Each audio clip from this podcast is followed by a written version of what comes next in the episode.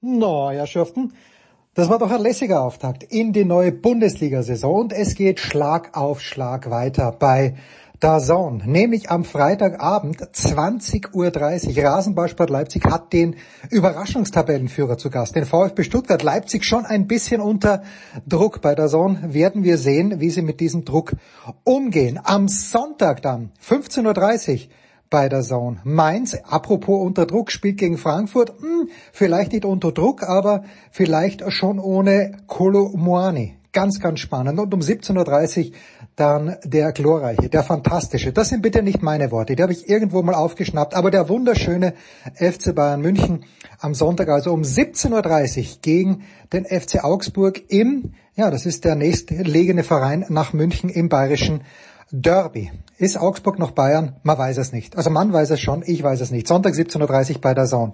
Jedenfalls. Und dazwischen äh, jede Menge Spitzenfußball aus den europäischen Top-Ligen und, und, und. Also jetzt anmelden bei dazone.com und bis zu 33 Prozent auf das Jahresabo sparen.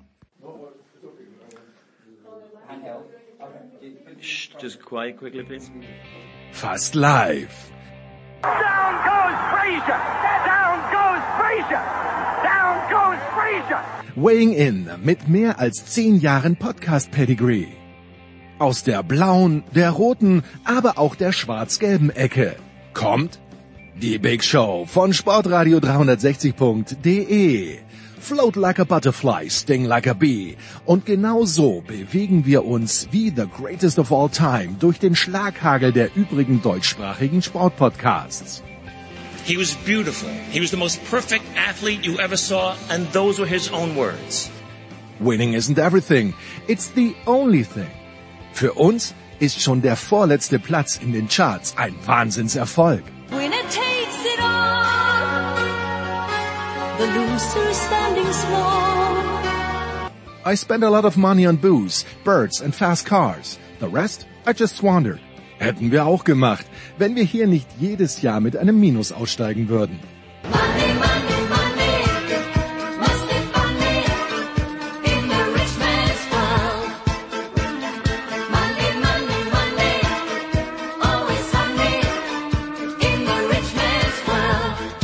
Die Big Show von Sportradio 360. Fast live aus dem Münchner Hasenbergel und der Welt. Jetzt.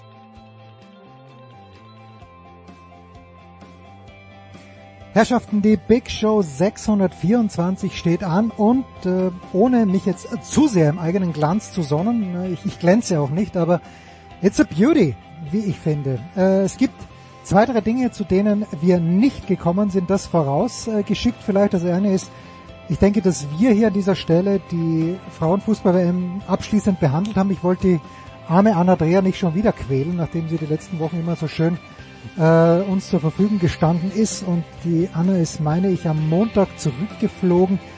Also, äh, ich wüsste auch nicht, was wir jetzt hier noch Sinnstiftendes dazu hätten beitragen können, ist auf anderen Portalen ja schon zur Genüge gefeiert worden, auch bei der Süddeutschen Zeitung. Im Podcast hört euch das an. Das Zweite, was verloren gegangen ist, ähm, ist die Vorschau auf die Basketball-WM, weil André Vogt bei der Anreise, eigentlich war man mit Ray verabredet, leichte Probleme gehabt haben. Das wird nächste Woche nachgeholt. Sepp Dumitro ist ja auch in, ich glaube, Sepp ist in Indonesien oder in Thailand. Ich bin mir gar nicht sicher, jedenfalls dort, wo gespielt wird, nur nicht in Japan. Ähm, ja, werden wir nächste Woche machen, wo ich dann in New York bin. Aber ansonsten, wie gesagt, It's a Beauty. Zwei Fußballteile zunächst mit Jan Platte, mit Kai Dittmann und mit Philipp Schneider.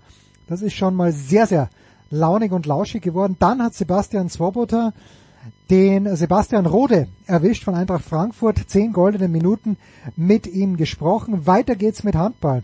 Supercup ist gespielt. Ich habe mit Götzi und mit Uwe Semrau davor gesprochen. Es folgt der Motorsport. Zunächst Eddie Milke und Stefan de Bois Heinrich zur DTM und zur MotoGP.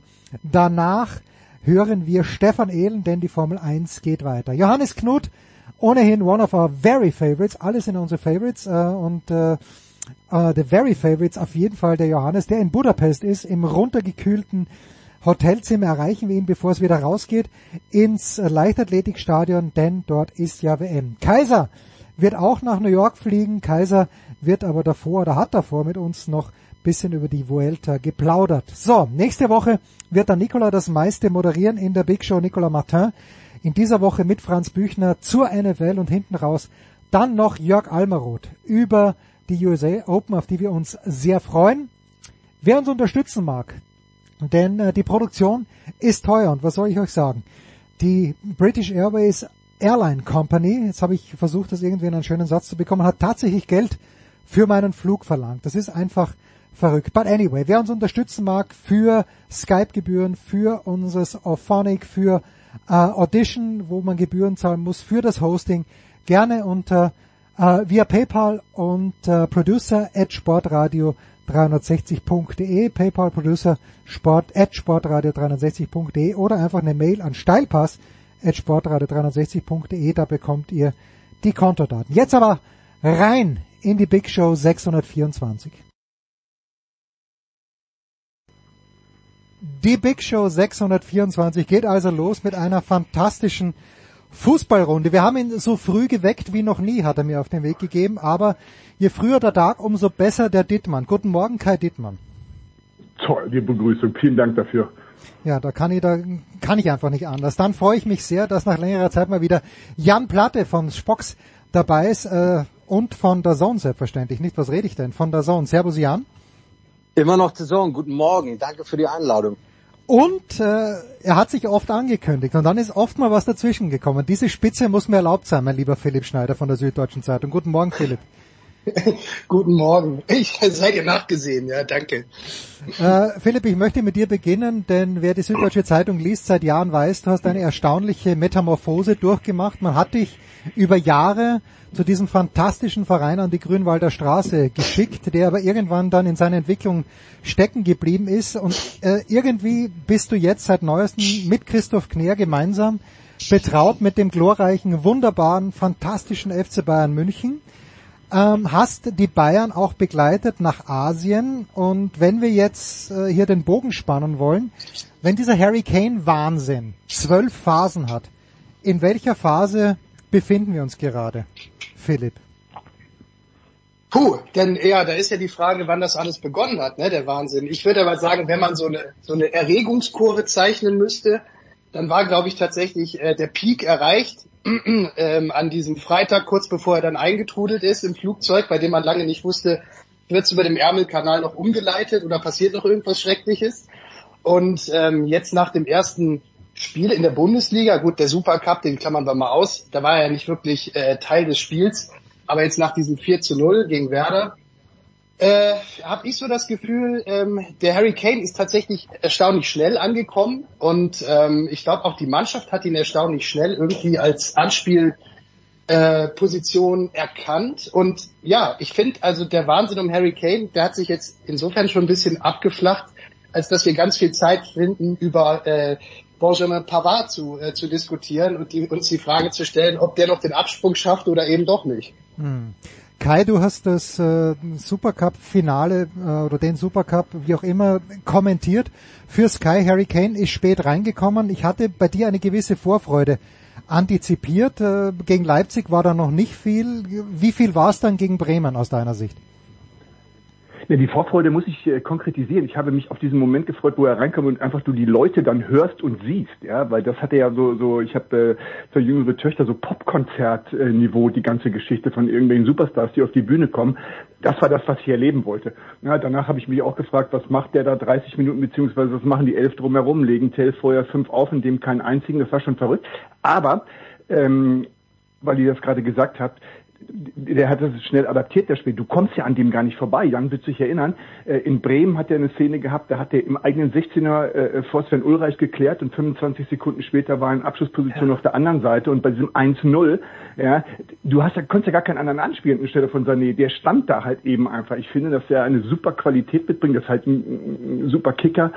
Deswegen brauchst du gar keine lange Anlaufzeit. Ich freue mich einfach, wenn Leute so komplett sind, welches Trikot die dann auch immer tragen. Aber die, die so schnell Mannschaften weiterhelfen wie der, sind halt einfach für jede Liga und für jeden Verein eine absolute Bereicherung. Jetzt gibt's, Jan, es gibt nur einen FC Bayern. Äh, in Deutschland hätte Harry Kane jedem Verein Bayer weitergeholfen, also sagen wir mal von den, von den Top-Vereinen. Lass es Leipzig sein, lass es Leverkusen sein, lass es äh, Dortmund sein, oder sind die Bayern einfach mit dieser, dieser Klasse, die sie auch haben, mit Sané, mit allen, die drumherum herumturnen? Ich, ich finde, Coman äh, ist immer noch unterschätzt, erstaunlicherweise. Äh, Sind die Bayern die einzig richtige Mannschaft für Harry Kane?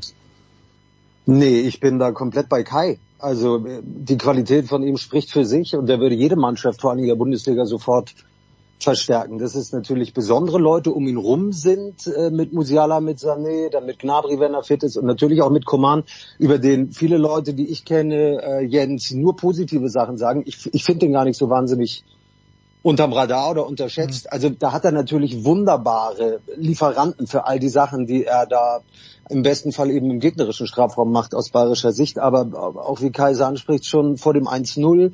Also er steht ja auch genau richtig, weiß sofort, was zu tun ist. Und es wirkte schon so selbstverständlich in vielen Sachen, ähm, dass ich auch ja da im Stadion saß und, und mich daran erfreut habe, wie gut es äh, gut wie gut es funktioniert, einfach nur aus fußballerischer Sicht, gar nicht aufgrund von irgendwelchen Sympathien oder so, sondern es macht Spaß, so jemandem beim Fußball zuzugucken. Und ich finde auch, also auch danach im Interview bei uns bei The Zone und ich glaube auch bei den anderen Kollegen war das, das ist einfach ein guter Typ. Also du siehst ihn gerne, du hörst ihn gerne und der bereichert schon in so vielerlei Hinsicht. Ist es, äh, wenn ich bei dir noch mal ganz kurz bleiben darf, äh, Jano, gerne auch der Eindruck von, von äh, Kai und von Philipp.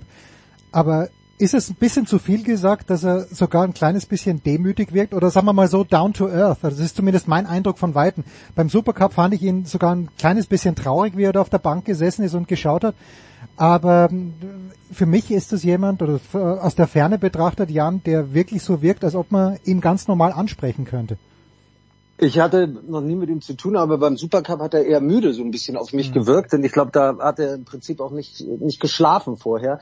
Aber jeder, mit dem man spricht, jetzt auch aus dem Bayern-Umfeld oder aus der Mannschaft, ähm, sagt, dass es in den ersten Tagen einfach cool war mit ihm. Und ich meine, Thomas Tuchel hat sehr genau detailliert und klar beschrieben, wie der im Training unterwegs ist, wie ernst er jede Übung nimmt, was so einem Trainer wie Thomas Tuchel dann natürlich gefällt, wie herausragend gut sein Abschluss beim Torschusstraining ist, was irgendwie nicht verwundert, aber was man ja auch trotzdem mal hervorheben kann. Also genau, es ist natürlich kein Entlauber 2.0 und es ist, ja, ich, ich, ich glaube, der tut diesen Bayern in dieser recht unruhigen Phase, die sie jetzt gemeinsam schon seit ein paar Monaten gehen, einfach wahnsinnig gut als ein Fixpunkt, auf den du dich sehr gut verlassen kannst da vorne schon mal. Und es kam hier und da die Frage auf, äh, ist es vielleicht ein zu großer Führungsspieler? Nimmt der den anderen was weg? Stehen die jetzt ein bisschen im Schatten? Und ich glaube, als welcher Führungsspieler auch immer um, um ihn rum beim FC Bayern, bist du froh, so jemanden zu haben. Weil er einfach herausragend gut ist. Wie lange, Philipp, wird genau das, was Jan gesagt hat, für Thomas Müller gelten? Also ich glaube, dass, dass, der, dass der Jamal Musiala sich jetzt verletzt hat. Das ist ja keine gravierende Verletzung, sondern der wird ja alle Voraussicht nach irgendwie jetzt zwei oder schlimmstenfalls drei Partien verpassen. Ich glaube, dass das nicht nur für Thomas Müller in gewisser Weise ein Glücksfall ist, sondern auch für den FC Bayern. Weil der Thomas Tuchel, der ist schon einer, und der hat das auch auf der Asientour immer wieder betont, der hat ja schon großen Wert drauf gelegt, äh, dass er seine Stammelf möglichst schnell finden möchte. Und ähm, weil Müller verletzt war, war er halt nicht mehr Teil dieser Stammelf. Und wir wissen, wie, wie, wie große Stücke der Thomas Tuchel auf den Jamal Musiala hält. Natürlich völlig zu Recht, das tun wir alle. Äh, aber ich glaube, das hätte auch eine ziemlich schnelle, ziemlich giftige Debatte geben können, ähm, auch in der Kabine des FC Bayern, weil es ist nie, es ist nie gut, Thomas Müller irgendwie außen vor zu lassen für lange Zeit und den nur als Ergänzungsspieler zu bringen. Und insofern, dass er jetzt schon am zweiten Spieltag und auch am dritten Spieltag ähm, vermutlich in der Startelf stehen wird, äh, weil es gar keine Alternative gibt, das halte ich tatsächlich für eine glückliche Fügung. Äh, weil Tuchel gewisserweise äh, dazu gezwungen sein wird, dass er auch beide Spieler äh, gleichermaßen setzt. Und wenn dann beide wieder fit sind, dann wird er sich das schon auch überlegen, weil ich glaube, Thomas Müller wird jetzt auch, ähm, man hat es auch jetzt gesehen nach seiner Einwechslung, der war direkt Ja. wirklich mit, mit, mit totaler Energie auf dem Platz und es ist, man hat es einerseits gesehen, andererseits ist es auch fast so ein Bauchgefühl, das ich habe. Ich glaube, dass gerade Thomas Müller mit Harry Kane unglaublich äh, wunderbar harmonieren wird und ich glaube, dass das so die, die Entdeckung in den kommenden Spielen sein könnte. Und dann, ähm, Ja, wie gesagt, also deswegen, also diese, diese Thomas Müller-Debatte, die jetzt sonst ohne die Musiala-Verletzung hätte langsam hochköcheln können, äh, die bleibt jetzt dem FC Bayern und auch seinem Trainer erspart. Jan, du hast im Hintergrund genickt. Ohne dass ich dich Ich habe im Hintergrund genickt. Ja, weil Philipp hat es ja schon angesprochen. Also dieses dieser Auftritt, ich glaube, der ist in der 84. Minute eingewechselt worden im Weserstadion im Prinzip, äh, wir wissen, wie die Kollegen vom Kicker das machen, hätte er sich noch eine Kickernote verdient in den sechs Minuten, in denen er gespielt hat, weil der hat einfach alles gemacht. Also erstmal einen direkten Pass mit dem Außenriss, gleich in die richtige Sch- äh, Schnittstelle sozusagen, in den richtigen äh, Ort rein und hat dann das Tor noch mit vorbereitet, hat angefeuert, hat schon wieder jemanden angestunken, um ihn danach aber auch wieder mit Lob zu bedenken und du dachtest dir, okay, ein größeres Signal kann es gar nicht geben. Hallo Jungs, ich bin wieder da. Schön, dass wir wieder zusammen Fußball spielen. Und ich glaube, das ist jetzt auch eben aufgrund der Verletzung von Musiala super für die Bayern. Ja, Also, dass er da ist. Ja, ja, da ja, ist. ja. Nicht, dass, nicht, dass Musiala verletzt ist. Ja. na, um Gottes Willen. Ja. So, Kai, alles super also bei den Bayern, Kai, oder siehst du da, ich habe in, in Kitzbühel, war Oliver Glasner zu Gast und in Kitzbühel beim Tennisturnier und dann habe ich so ein bisschen mit den österreichischen Kollegen gesprochen, die sich mit Fußball auseinandersetzen, hauptsächlich äh, zwar österreichischen Fußball, aber doch und da haben wir so ein bisschen spekuliert, wo wird Glasner hingehen und der Tenor der österreichischen Kollegen war, er wird zu den Bayern gehen, weil das mit Tuchel nicht lange gut geht. Nach dieser Ansprache nach dem Supercup ähm, hatte ich das Gefühl, ja so richtig, richtig, richtig toll ist es nicht zwischen den Bayern und Tuchel. Wie siehst du da die Gemengelage auch äh, nach dem, was ja einige Dortmund-Fans jetzt schon sagen? Ne, werdet schon sehen, was ihr davon habt äh, von Tuchel. Wir kennen das ja schon. Puh, das sind jetzt aber ganz viele Fragen in einem. Da muss Ich ich, mal ein bisschen schneller reden, ausnahmsweise. äh, und äh, gucken, dass ich jetzt alles unterkriege. Also zu einem Glasner Bayern finde ich super spannend, weil ich finde, der passt da so gar nicht hin, dass es schon wieder Sinn machen könnte. ähm, die zweite Geschichte bei den Dortmundern, ja, würde ich auch sagen. Zum einen, weil sie recht haben, zum zweiten lenken sie natürlich von dem ab, was sie so bisher auf den Rasen gebracht haben. Das ist auch schon mal cool. So, und jetzt übernehme ich mal äh, die Rolle von Jens Huber und äh, frag mal Philipp, weil was ich so ähm, wahrnehme im Moment ist, dass der Bayern, dass der FC Bayern wieder ähm, ein geschlossener, ähm, ich nenne das mal Club, ja, auch wenn das natürlich äh, wirtschaftsjuristisch anders äh, betitelt werden muss, dass sie sich wieder anders präsentieren. Ja, du konntest boah, ein Jahr lang mit denen ja im Grunde äh, journalistisch öffentlich machen, was du wolltest. Jede Geschichte, jedes Thema, jede Richtung, alles, äh, was du wolltest. Im Moment habe ich das Gefühl, dass die wieder sagen, so, ja, es dauert einen kleinen Moment, aber jetzt sagen wir euch mal wieder, wo eigentlich die Themen sind und wir ziehen die Augenbrauen hoch, wenn äh, bei der Süddeutschen Zeitung da ein kritischer äh, Absatz mit drin ist bei der ganzen Geschichte und ihr könnt euch überlegen, ob ihr das macht. So, und das hilft natürlich, wenn du so einen unfassbaren Kopfmenschen hast wie diesen Thomas Tuchel, der in seiner komplett eigenen Welt lebt, wo es unglaublich schwierig ist, hinterherzukommen. Ja, da sind echt viele ähm, super Elemente mit dabei, die passen nicht immer genau zu dem Spiel, was man gerade gesehen hat. Ja, aber grundsätzlich hat er recht. Nur ich könnte mir vorstellen, gesagt, das gebe ich mal so ein bisschen an Philipp weiter, dass es hilft, dass die Bayern einfach wieder viel, viel geschlossener dastehen, die Türen und Fensterläden zugemacht haben, dass man nicht überall mehr reingucken kann, dass man nicht jedes kleinste Detail mehr äh, mitbekommt und auch nicht mehr jedes kleinste Detail schreibt, weil ansonsten ist das schon so ein, ein wackeliger Steg, der da über diese äh, sehr, sehr tiefe Schlucht Erwartungshaltung FC Bayern rüberführt. Also ähm, ich bin da grundsätzlich bei dir, wenn man das vergleicht mit der Ära äh, Salihamidzic und Kahn, wo halt äh, tatsächlich täglich ja irgendwelche Informationen oft auch bei den Kollegen von der Bildzeitung gelandet sind, äh, im Sekundentakt eigentlich. Das ist definitiv nicht mehr der, der Fall. Aber ich glaube, man darf sich auch keine Illusion machen, äh, wie heftig ähm, auch gerade nach diesem Supercup und nach diesen wirklich ähm, sehr bemerkenswerten Reden von Thomas Tuchel, wie heftig da in diesem bekanntermaßen siebenköpfigen Transferausschuss auch gestritten wurde. Also es ist nicht nur so, dass der Trainer tatsächlich ähm, ja schon sehr stark kritisiert worden ist für seine für seine Rede und das hat auch Wirkung gezeigt. Es ist ja auch so, dass die nach wie vor über ganz konkrete Transferthemen äh, unterschiedlicher Meinung sind. Also wenn wir da nur mal ganz kurz äh, streifen wollen, also der absolute Herzenswunsch von Thomas Tuchel war ja nicht Harry Kane, das war ja nicht der war ja nicht ein Mittelstürmer, sondern es war eine Holding Six, also das heißt ein, ein defensiver Mittelfeldspieler, an dem das Spiel, wenn man so will, etwas mehr ähm, vorbeiläuft und der seine einzige Daseinsbestimmung halt irgendwie darin sieht, äh, dass er sich um die um die Abwehr kümmert. Also der Declan Rice, den er gern gehabt hätte, der dann für 120 Millionen nach Arsenal gegangen wäre, wäre so ein Typ gewesen. Den hat er Stand jetzt nicht bekommen und den wird er Stand jetzt auch nicht mehr bekommen. Und wenn jetzt noch tatsächlich der Rechtsverteidiger Pavard gehen sollte, ohne dass dafür Ersatz herbeigeschafft werden wird, dann wird der Thomas Tuchel ganz schön böse werden. Deswegen kann ich mir das Stand jetzt auch nicht wirklich vorstellen, dass sie das äh, geschehen lassen, sondern ich glaube wirklich, die lassen den nur ziehen, wenn die noch Ersatz herbeischaffen. Der wollte ja eigentlich Kyle Walker haben, äh, also einen ganz erfahrenen Mann, von dem wir alle wissen, was der für Qualitäten hat. Den hat er auch schon nicht bekommen, wobei das nicht an den Bayern lag oder am Transfergremium, sondern, sondern weil Manchester City da einfach zugemacht hat.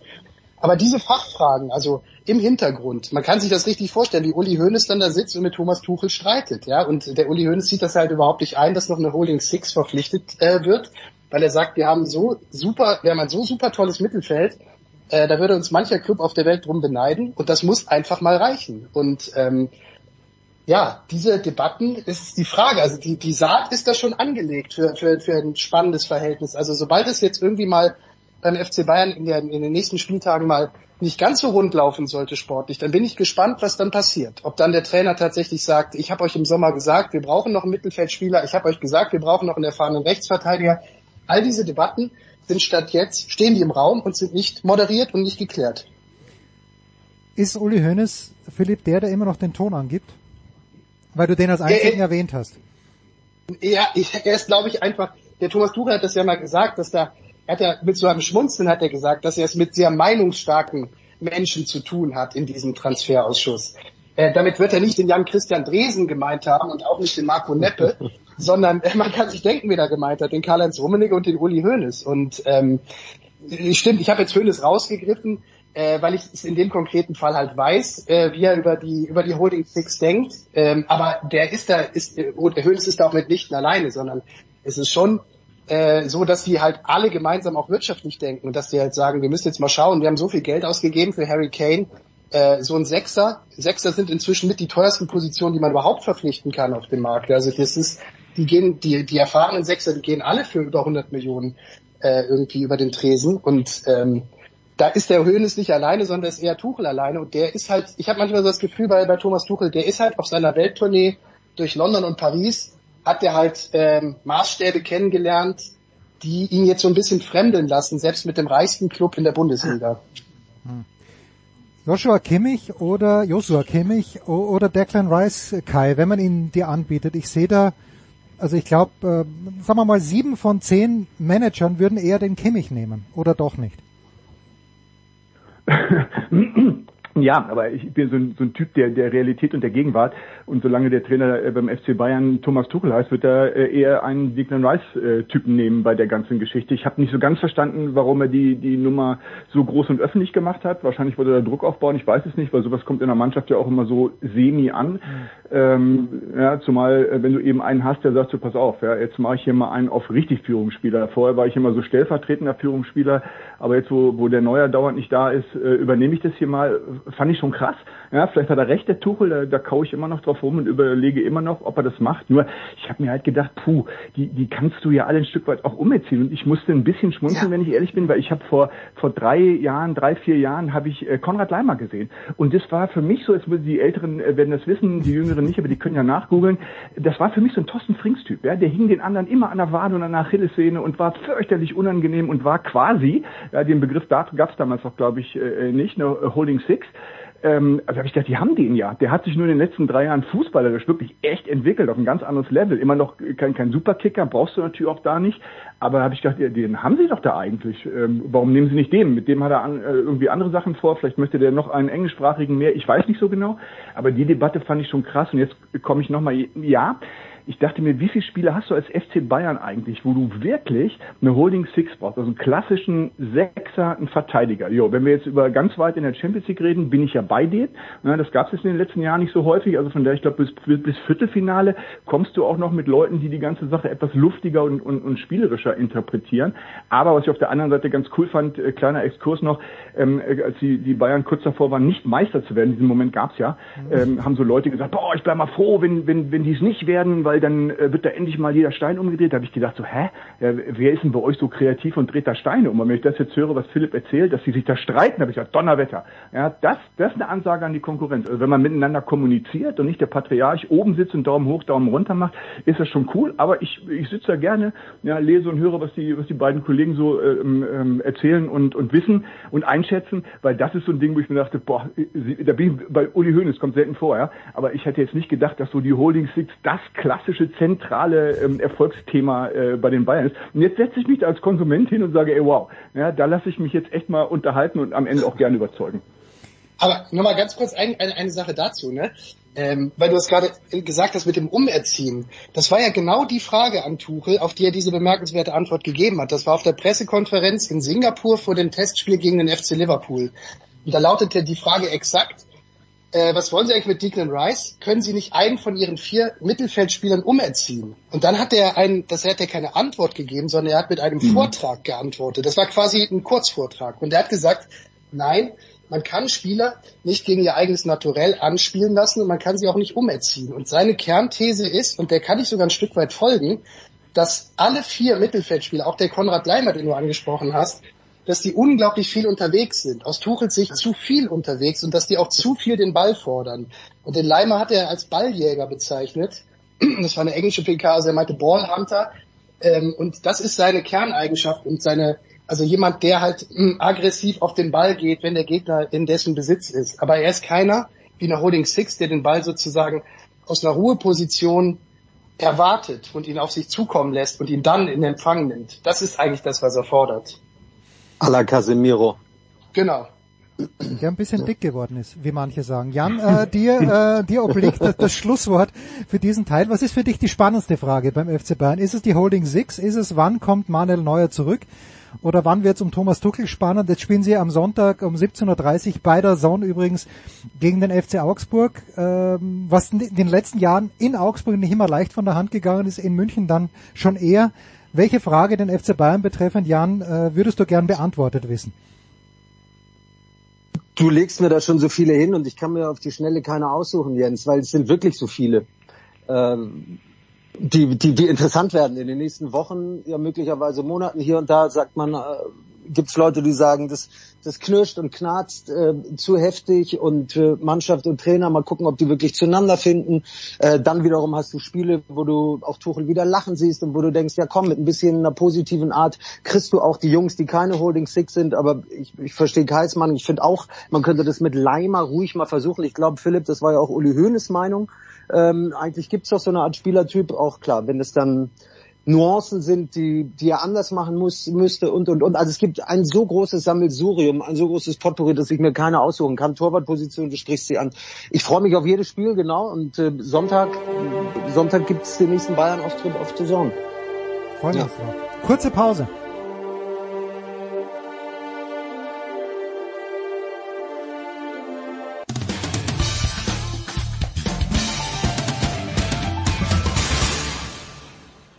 Hallo, hier ist Marcel Schäfer vom VfL Wolfsburg und ihr hört Sportrolle 360.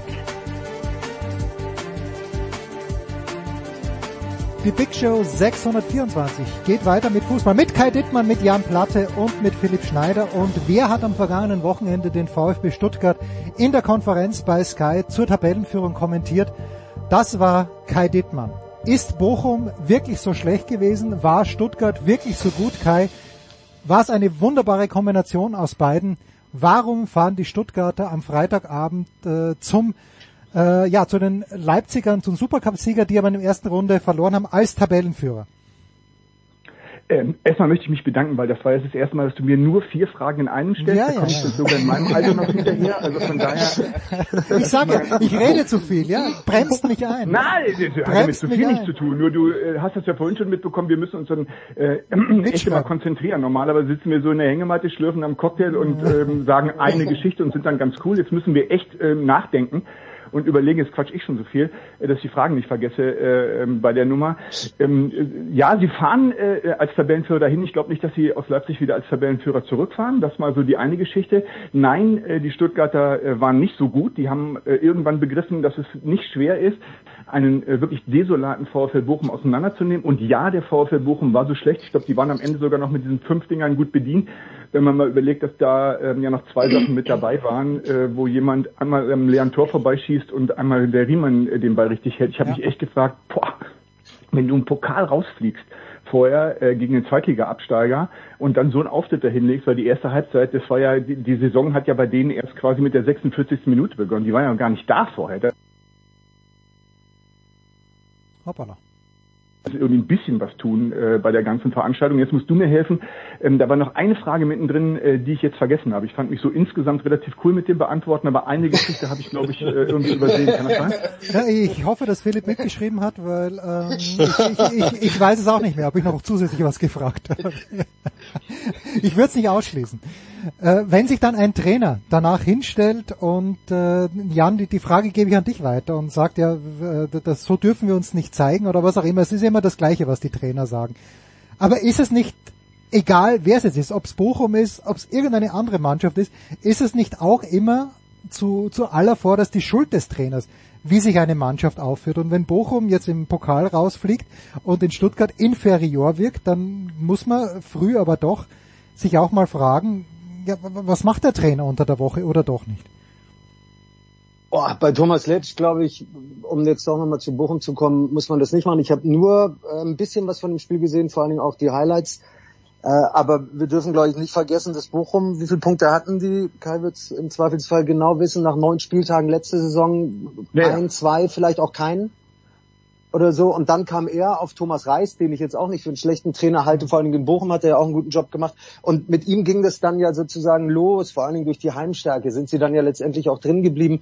Und also der sollte schon einen gewissen Kredit haben, meiner Meinung nach. Und klar, super blöder, denkbar blödester Saisonstart mit Pokal aus und 0-5 in Stuttgart.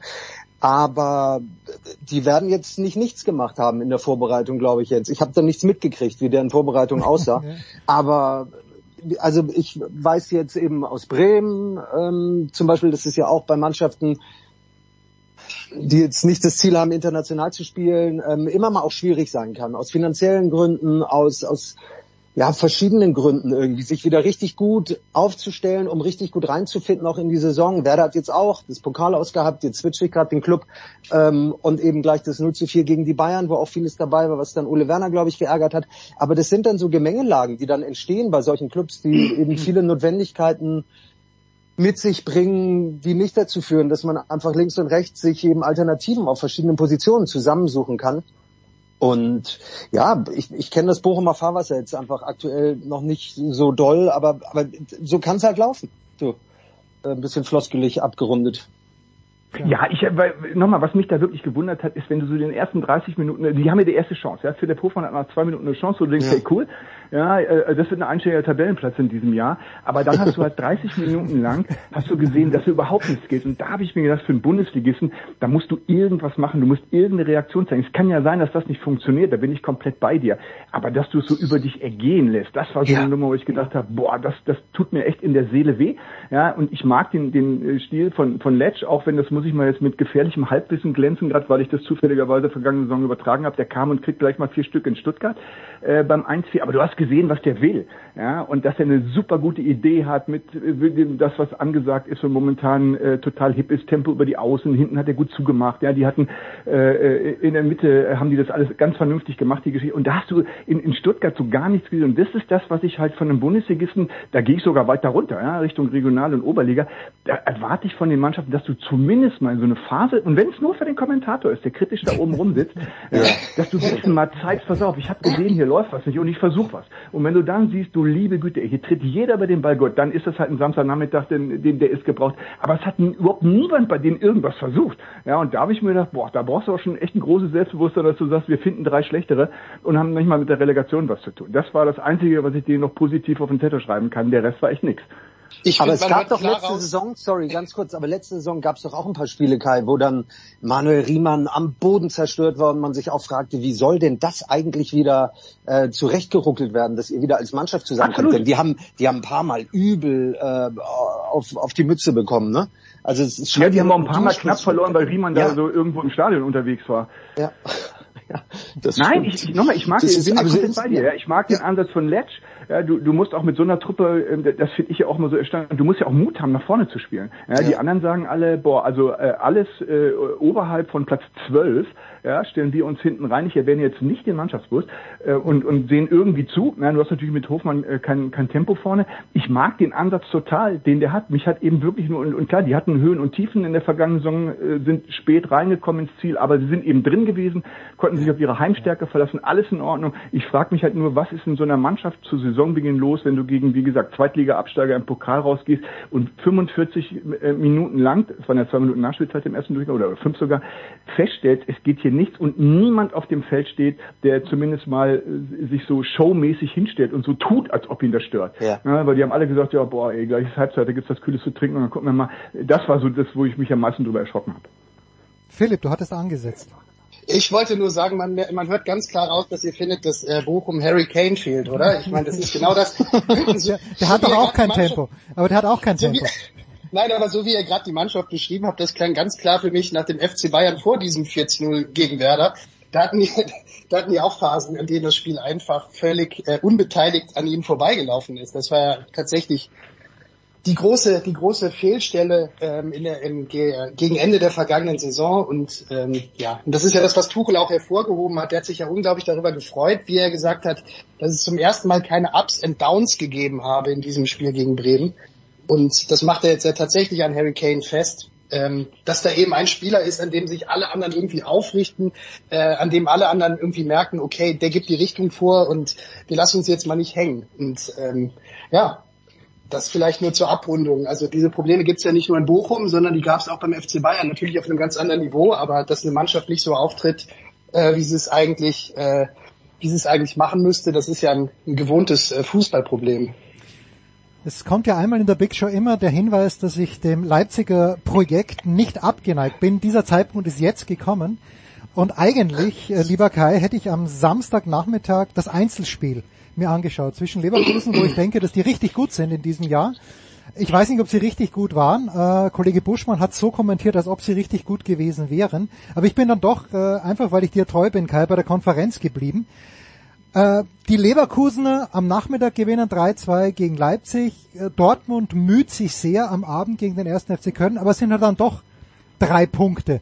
Hast du irgendwas gesehen, Kai, das dich äh, an diesem ersten Bundesligaspieltag vermuten lässt, dass es wieder so spannend werden könnte wie in der letzten Spielzeit? Äh, Nein, äh, wir reden jetzt aber erstmal nur über den ersten Spieltag. Okay, also Ja, ich behaupte, ja, ja. wenn du mich nach dem zweiten fragst, wahrscheinlich Sagt genau das Gegenteil. und wir haben dann hoffentlich alle vergessen, was ich vorher gesagt habe. Nein, ganz im Gegenteil. Ich meine, wir haben das ja schon rund gemacht. Äh, Die, diese Geschichte Harry Kane, muss ich echt sagen, boah, ich habe mal überlegt, wenn die den nicht hätten bei den Bayern, ja, also dann würde ich schon auch als Leverkusen mal ähm, um die Ecke kommen und sagen, hey, ja, wir machen da mit mindestens bis zum 30. Spieltag. So wird es echt schwierig. Ich finde, dass die, das Leverkusen und Leipzig angesprochen, sau viel Potenzial haben. Das ist echt cool. Mir macht das Spaß. Ich gucke gerne offensiver, aber ich bin natürlich auch nicht der Trainer, der sagt, yo, da muss ich aber dann eben schon mal zwei aus Leverkusen oder drei aus Leipziger Sicht Gegentore immer mit einplanen, ganz äh, bei der Nummer. Leipzig finde ich halt einfach mal extrem jung. Wenn du guckst, zur Zeitpunkt des, der Verpflichtung war der älteste 23, Baumgartner ist mittlerweile 24, du wirst es wissen als Österreicher, aber damals war der halt noch 23, da glaube ich, oder da, da behaupte ich einfach mal, nach Spieltag 1 und Supercup und äh, vor dem äh, Pokal, der irgendwann noch kommt, boah, da ist eine, eine, eine Länge äh, Lernprozess eben noch mit drin. Dortmund, ich meine, wenn sie wenn sie es in der Marketingabteilung äh, gut vermittelt kriegen, sagen die ja, ey, was wollt ihr eigentlich? Ja, muss ja nicht gut spielen, du brauchst die drei Punkte. Das war ja das, was uns am Ende gefehlt hat, ne, gegen Mainz. Wenn wir da drei Punkte gehabt hätten, hätte keiner mehr gefragt, wie wir gespielt haben. Boah, habe ich so Zweifel, ja, äh, aber geht schon. Nur auf der anderen Seite, ähm, wenn die Bayern diesen Supercup nicht gehabt hätten, dann wären wir jetzt, glaube ich, äh, alle schon bei bei denen wieder als Meister. So sagst du, na warte mal, ne, die präsentieren dann noch irgendwie einen bei der. Ich, ich mag das mag das gerne die Ansätze von von all denen, die die super viele gute Leute vorne drin haben und die auch echt spielen lassen, ja und nicht nur sagen, dass sie die haben. Das finde ich echt cool. Ich bin nur wirklich mal gespannt, weil die tatsächlich alle so jung und relativ viele Bundesliga unerfahrene Leute haben. Das ist eine andere Liga einfach normal, selbst wenn du aus England kommst. Ob das auf Strecke so reicht, die ganze Geschichte. Nur, du hast mich klar und deutlich mit genau einer Frage äh, ähm, aufgefordert, was zum ersten Spieltag zu sagen. Und da habe ich gesagt, nach dem ersten Spieltag, ja, Jan, auch eine klare Frage. Äh, ich weiß nicht, wie viel du Ich von bin diesem- gespannt. Ja, ja, ich, ich weiß, weiß nicht, wie viel du von dem Leverkusen-Spiel tatsächlich auch gesehen hast. Äh, man muss sagen, Openda äh, oder Openda, wie auch immer man ihn ausspricht, verstolpert er das 3-3 in einer Art und Weise, ja, Ja. was ihm nicht passieren darf, aber hat nicht auch sogar dieses eine Spiel sogar schon gezeigt, genau das, was Kai gesagt hat, dass Leverkusen ja nicht mal am ersten Spieltag in der Lage ist, 90 Minuten gegen eine gute Mannschaft, aber 90 Minuten konzentriert durchzuspielen und dass das eben genau wahrscheinlich auch für Leipzig gelten könnte. Ja, so eine gewisse Wankelmütigkeit bin ich, bin ich bei Kai, bin ich bei dir. Aber wir sind am Anfang der Saison, wir haben über, über, über kleinere Mannschaften gemeckert oder ich auch ein bisschen gesagt, hier und da äh, gab es Probleme, beispielsweise auch bei Werder Bremen. Philipp hat die großen Probleme des großen FC Bayern zumindest im Supercup angesprochen. Und du, Leverkusen, Leipzig, bei dem Umbruch auf der einen Seite, bei den neuen Leuten, die natürlich andere Seite Leverkusen so viel Qualität mit reinbringen. Und ich bin nicht der, der Erste und der Einzige, der sagt, die haben sich toll verstärkt, also mit Hofmann, mit Boniface, mit Chaka, der da glaube ich was reinbringt, ähm, von dem es jetzt mehr oder weniger die letzten zehn Jahre hieß, genau der hat gefehlt ähm, um, um so ein bisschen auch aus dieser gemütlichen Atmosphäre in Leverkusen etwas zu machen, wo sich keiner traut, ähm, fünf Minuten nach dem Training abzuhauen, weil da macht Herr Chaka auch noch Liegestütze und dann bleibt man, weil der das vielleicht auch einfordert und dann das große Ganze auch ändern kann. Grimaldo ist toll, Jonathan Tah, der eine gute Rückrunde gespielt hat, ist geblieben. Das, das fügt sich da alles gut, wie man überlesen kann, ist Xabi Alonso eh der beste Trainer, den es gibt, ähm, vor allen Dingen auch für sie. Und ey, es sind zwei es sind zwei Mannschaften, denen man einfach gerne zuguckt, weil da bin ich eben auch wieder beim offensiven Ansatz, äh, um den es schon ging. Und klar hat Leipzig die Qualität und die, die Möglichkeiten eben auch gehabt, um da zurückzukommen in dieses Spiel. Vor allen Dingen auch mit jemandem wie Dani, Dani Olmo, auf den ich gespannt bin, mal über, über eine, eine gewisse Zeit eben in dieser Saison, ob der das schafft, dieses Niveau zu halten, das dann alle auch zum Schwärmen bringt die ganze Zeit. Ähm, und ach du, das ist ja, es macht macht Spaß da hinzugucken, aber es gab glaube ich noch keine Mannschaft. Und da bin ich auch in dem Fall nicht ganz bei Thomas Tuchel, der vielleicht sagt, wir haben gar keine Schwankungen gehabt in Bremen. Es hätte kurz nach der Pause gut 1-1 stehen können, da hatten die Bremer keine super super Möglichkeiten, aber doch drei ordentliche Abschlüsse in den ersten fünf sechs Minuten nach Wiederbeginn. Und da gab es schon eine Phase, wo man dachte, na ihr Bayern, okay, so sieht's aus, wenn jemand euch konsequent vorne nervt und und und drauf geht und ärgerlich ähm, und und und eklig ein bisschen ist euch gegenüber. Und du, ja, also mal gucken, was da mit Leverkusen Leipzig noch passiert. Aber das ist, ja, es war doch, es war einfach ein, ein tolles Fußballspiel. Also das, was ich davon gesehen habe. Nicht das einzige an diesem Wochenende. Augsburg gegen Gladbach war ein absolut verrücktes Fußballspiel. Äh, Oh, habe ich jetzt verrückt gesagt, wollte ich nicht sagen. Ein bemerkenswertes. Verrückt ist ganz, ganz schlimm, wie ich finde, mit ein paar bemerkenswerten Schiedsrichterentscheidungen. So, wir kommen äh, zum Schluss. Äh, Philipp, wirst du am Sonntag selbstverständlich in der Allianz Arena sein, um den glorreichen roten Buben auf die Beine zu blicken, oder hast du Besseres zu tun? das ist schön, dass du fragst. Äh, Ich pack tatsächlich gerade die Koffer und fahre morgen in den äh, sogenannten Sommerurlaub, den soll es ja auch noch geben. Das heißt, ich werde wirklich nicht in der Arena sein, aber ich äh, werde es aus der Ferne ähm, verfolgen. Übrigens, ähm, weil, der- weil der Jan das gerade so schön aufgezählt hat, die ganzen äh, Leverkusener Vorzüge und so weiter, da hat er den Stanisic noch nicht mal erwähnt. Ich finde, das ist halt auch Stimmt. wirklich, das ist auch ein ganz äh, schlauer Deal gewesen einfach von Leverkusen. Und äh, ich musste tatsächlich gestern schmunzeln, als der Stanisic bei seiner Vorstellung gesagt hat, oder war das vorgestern, egal, jedenfalls als er gemeint hat, er hätte sich gewundert, dass die Bayern ihn, äh, ihn ziehen lassen äh, zu Leverkusen. Ja, das war ja, das war in doppelter Hinsicht ein ganz bemerkenswerter Spruch. Erstens zeigte das ein bisschen Selbstbewusstsein. Hier so, ich weiß schon, was ich kann. Ich, Stanisic, finde ich auch völlig zu Recht. Ich finde, es ist ein total toller, zuverlässiger äh, Verteidiger, äh, der darüber hinaus auch torgefährlich ist. Und es zeigt aber auch, äh, hm, hoppla, vielleicht unterschätzen die auch so dieses Leverkusener Projekt, das hier gerade hochgezogen wird. Nicht, dass die, äh, also sozusagen, als würden die Bayern gar nicht erkennen, dass da, dass die einen relativ guten, ziemlich guten Spieler zu einem Meisterschaftskonkurrenten ziehen lassen äh, für schmales Geld. Ähm, hat mich ehrlicherweise auch so in der Form gewundert und ich fand es schön, dass Stanisic das so ausgesprochen hat.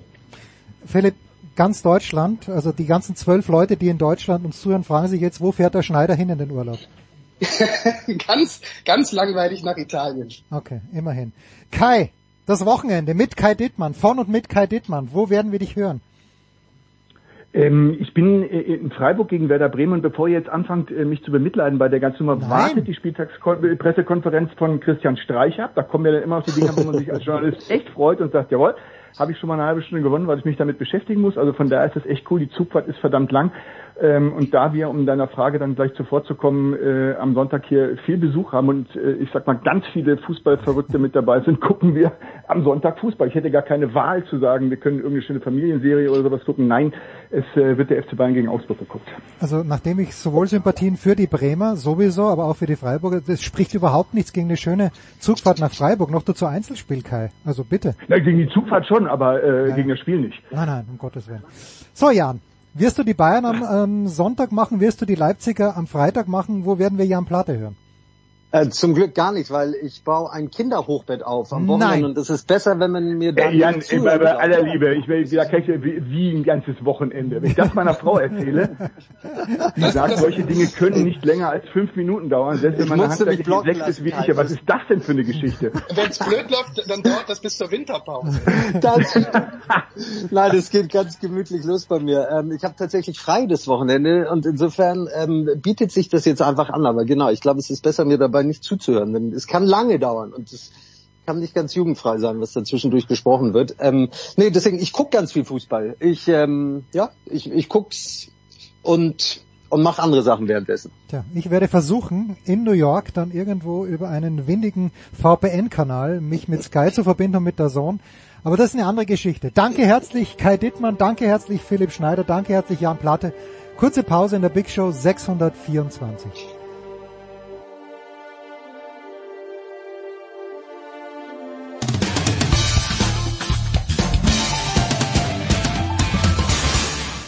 Servus, hier ist der Markus Rogan und ihr hört Sportradio 360.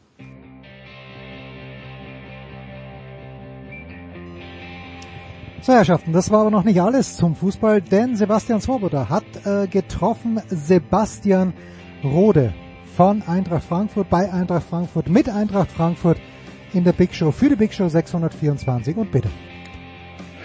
Big Show Nummer 624. Wir befinden uns hier am Proficamp bei Eintracht Frankfurt im Raum Juventus Turin und haben Sebastian Rode, den aktuellen Kapitän der Eintracht aus Frankfurt, zu Gast.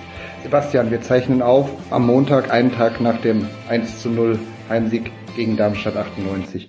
Wie lautet dein Fazit zum Spiel? Kurz. Wichtig war das Spiel zu gewinnen, ähm, auch für die Fans, äh, Derby-Sieger zu sein, gut in die Saison zu starten. Ähm, das haben wir geschafft. Äh, Es war nicht alles äh, Gold, was glänzt, aber ähm, es lässt sich auf vieles aufbauen. Wie ist das so? Ähm, ihr habt in dieser Saison ein, also der Saisonübergang ähm, im Sommer 2023 für mich so als Außenstehender, ihr habt einen ziemlichen Umbruch. Ihr habt mit Dino Topmüller einen neuen Trainer, ihr habt mit dem Timo Hardum einen neuen Sportdirektor und ihr habt mit dem Christoph Preuß einen neuen Leiter der Lizenzspielerabteilung plus jede Menge Abgänge. Du bist hier schon seit 2019, soweit ich weiß, die natürlich wehtun und jede Menge Neuzugänge. Für dich aus Führungsspielersicht, wie ist das so, wenn man so viele neue Spieler integrieren muss? War das ein großes Problem in der Vorbereitung oder wie hast, wie habt ihr als eingesessene Spieler die neuen aufgenommen? Plus, wie war das mit dem, mit der Umstellung auf den neuen Trainer? Gut, wir hatten über die letzten Jahre immer ähm, größere Umbrüche in, äh, in den Sommerpausen. Äh, von daher sind wir es auch in gewisser Weise auch gewohnt. Ja. Ähm, ist natürlich nie einfach. Äh, man weiß nie genau, wie man dann in die neue Saison startet. Äh, alles muss sich erstmal neu finden, vor allem ähm, wenn, wenn man dann auch einen neuen Trainer hat, äh, der dann äh, ja, auch seine eigenen Pläne äh, erstmal in die Mannschaft äh, reinbringen muss. Und äh, bisher ähm, ja, sieht man, dass sich vieles noch äh, finden muss. Ähm, wir haben es gestern gezeigt, oder gerade auch im Pokal war es wichtig, weiterzukommen. Ähm, und das haben wir geschafft. Gestern sind wir gut in die Saison gestartet. Äh, und, und man sieht auch schon einiges an, von der Handschrift von, von Dino ähm, auf dem Platz. Und insgesamt äh, ist es als Mannschaft ähm, ja, immer auch interessant, wenn man neue Spieler dazu bekommt. Ähm, ist auch sehr schade, wenn man äh, gerade äh, mit Daichi und Evan oder welche Erfolge man mit denen äh, gefeiert hat, äh, wenn dann die Abgänge zustande kommen. Ähm, aber ja, das ist dann immer was, was man als Mannschaft auffangen muss und ähm, so versuchen wir es Jahr für Jahr. Wie ist das jetzt so vom, vom Spielsystem? Ich habe mir einige der Testspiele angeguckt. Wenn man das Pokalspiel jetzt nimmt, gut, gestern, das war ein Derby, da sind natürlich auch viele Emotionen dabei.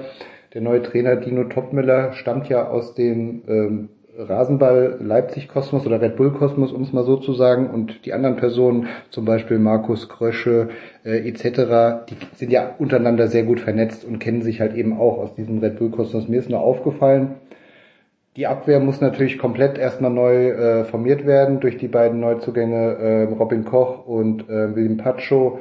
Ähm, ist es vielleicht dann aus Trainersicht auch erstmal sinnvoll, nicht gleich diesen RB-Fußball hier in Frankfurt zu etablieren, sondern sich erstmal auf die Defensive zu besinnen, dass die Defensive vielleicht erstmal steht?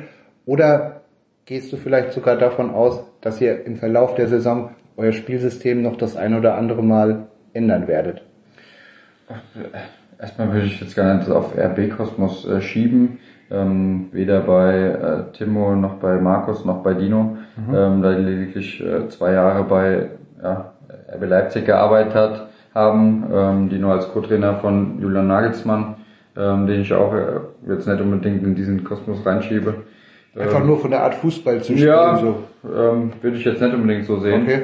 Ähm, äh, Dino versucht schon sehr, sehr flexibel zu sein von der, äh, von der taktischen Ausrichtung und äh, ist auch viel Input, den, den wir jetzt in der Vorbereitung auch verarbeiten mussten und äh, den wir bekommen haben. Ähm, alles in allem glaube ich, dass es über die, die Zeit ähm, deutlich noch besser wird äh, und, und uns vor allem als Spieler auf dem Platz sehr, sehr helfen wird. Dann jetzt noch bezüglich, ähm, ihr seid gestartet DFB-Pokal Lok Leipzig, dann eine Trainingswoche Bundesliga-Auftakt und jetzt geht's schon direkt rein, die wilde Fahrt mit den englischen Wochen. Ihr müsst euch für die Conference League ähm, äh, qualifizieren. Vielleicht nochmal zurück zur Vorbereitung. Diese komplette Einheit. Ihr habt, wenn ich mich nicht verzählt habe, 37 Lizenzspieler im Moment im Kader und da wird sich wahrscheinlich bis zum Ablauf der aktuellen Transferperiode noch etwas tun. Wie war die Vorbereitung im Vergleich zu den letzten Jahren? Du hast ja jetzt schon einige Vorbereitungen durchgemacht. Wie würdest du sagen, ist die Mannschaft bereit? Weil ihr spielt ja jetzt schon wieder Sonntag, Donnerstag und so weiter und es geht ja jetzt schon wieder so rein, wie ihr eigentlich die letzten Jahre mit Europa League Sieg etc. Äh, eigentlich komplett durchspielen musstet. Ja, es ist am Anfang ähm, nie so ganz einfach, weil man nicht weiß, wo man steht. Ähm, auf der anderen Seite, ja, ist man als Spieler freut man sich auf Pflichtspiele. Äh, von daher ja, spielt man lieber, als dass man trainiert. Ähm, und dann hat man natürlich gleich so, so Wettkämpfe, ähm, was auch absolut Bock macht. Ähm, wir haben dann, dann noch das Rückspiel gegen Sofia dann zu Hause, hier im eigenen Stadion. Da wird wieder ähm, ja, das Stadion brennen. Ähm, und, und sowas macht dann auch richtig Bock. Ähm, von daher ähm, ja, ist es halt so, ähm, dass es am Anfang relativ viel ist und wir sind da äh, darauf vorbereitet, die letzten Jahre auch gewöhnt, alle drei, vier Tage zu spielen und bin ich sicher, dass es auch erfolgreich sein wird. zu deiner äh, persönlichen Situation, es ist ja jetzt deine letzte Saison, jetzt hast du dich leider im Spiel gegen ähm, Darmstadt ähm, leicht verletzt und ich weiß jetzt nicht genau, kannst du vielleicht auch kurz was zu sagen, du wirst jetzt halt kurze Zeit der Mannschaft nicht zur Verfügung stehen. Ähm, gibt es irgendwelche persönlichen Ziele oder Ziele der Mannschaft? Wie, wie ist so die Ausrichtung für dieses Jahr? Was wollt ihr erreichen? Habt im letzten Jahr Platz 7 erreicht, habt euch für den internationalen Wettbewerb über die nationale Liga qualifiziert. Was sind zum einen deine persönlichen Ziele für diese Abschlusssaison bei der Eintracht und wie würdest du die Ziele der Mannschaft, die man natürlich wahrscheinlich über die persönlichen Ziele immer stellen muss, sehen? Ja, es ist ähm, sehr ärgerlich gestern gewesen mit dem dritten Divade, ähm, dass ich so früh raus musste aus dem Spiel. Ähm, ja, wird mich auch ein, zwei Wochen kosten. Hoffe aber so schnell wie möglich einfach wieder auf dem Platz zu sein, um, um der Mannschaft zu helfen.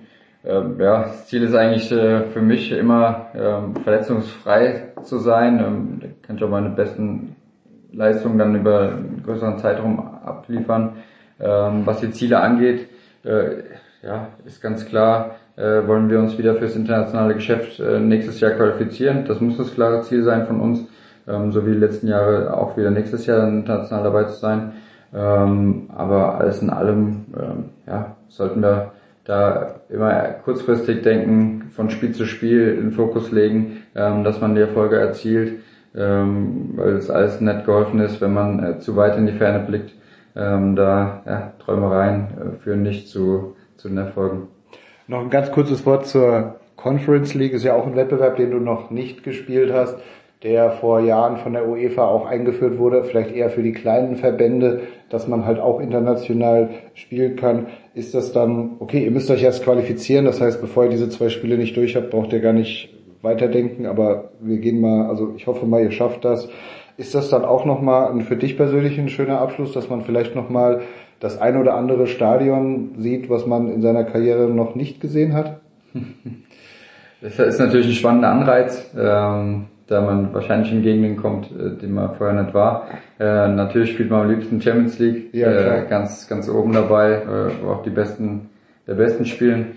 Ähm, haben wir letztes Jahr gezeigt, dass wir auch da absolut äh, mithalten konnten.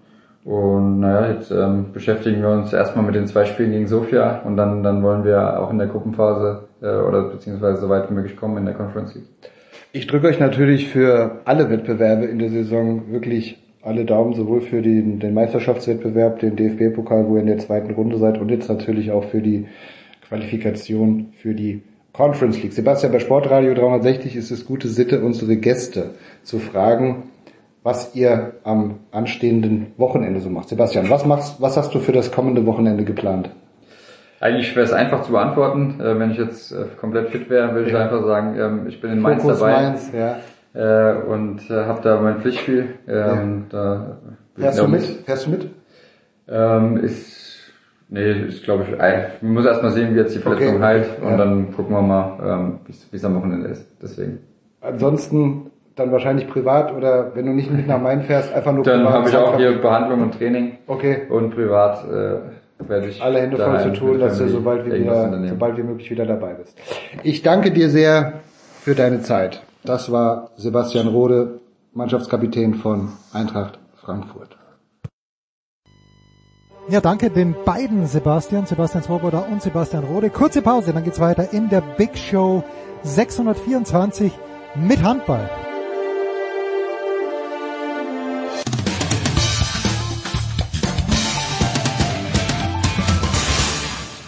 Hier ist Roger Kluge vom Radsportteam Rotterdam und ihr hört das Sportradio 360.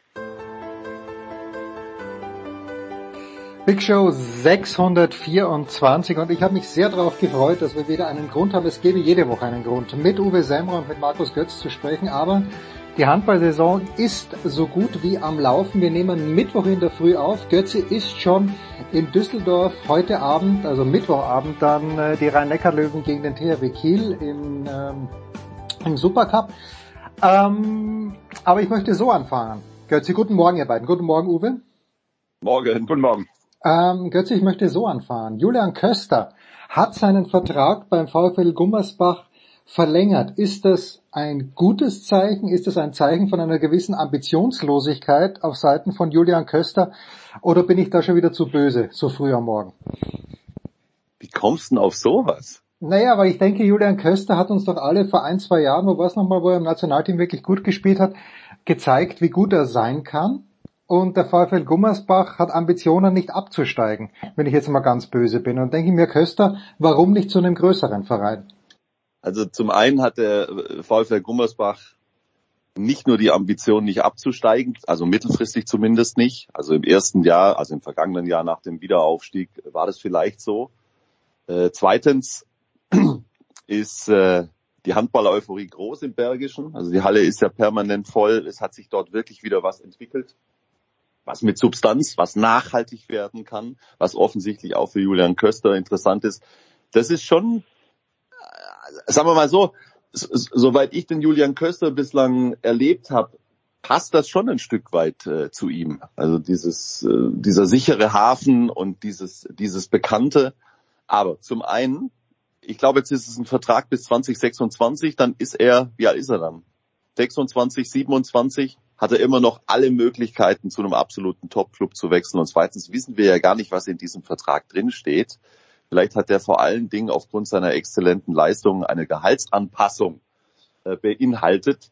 Und ähm, solche, solche Vertragsverlängerungen müssen ja nicht immer eine Garantie dafür sein, dass der Vertrag auch bis zum letzten Tag erfüllt wird. Uwe, wie siehst du die Sachlage? Äh, hat hat äh, Juri Knorr, der heute Abend ja spielen wird, der übrigens in der Steiermark, wo ich gerade bin, trainiert hat mit den Rhein-Neckar-Löwen, hat Juri Knorr in den letzten ein, zwei Jahren Julian Köster als Hoffnungsträger unfassbar schnell rechts überholt? Oder war das so ohnehin klar, dass Knorr die größere Hoffnung ist für den deutschen Handball? Das ist eine gute Frage.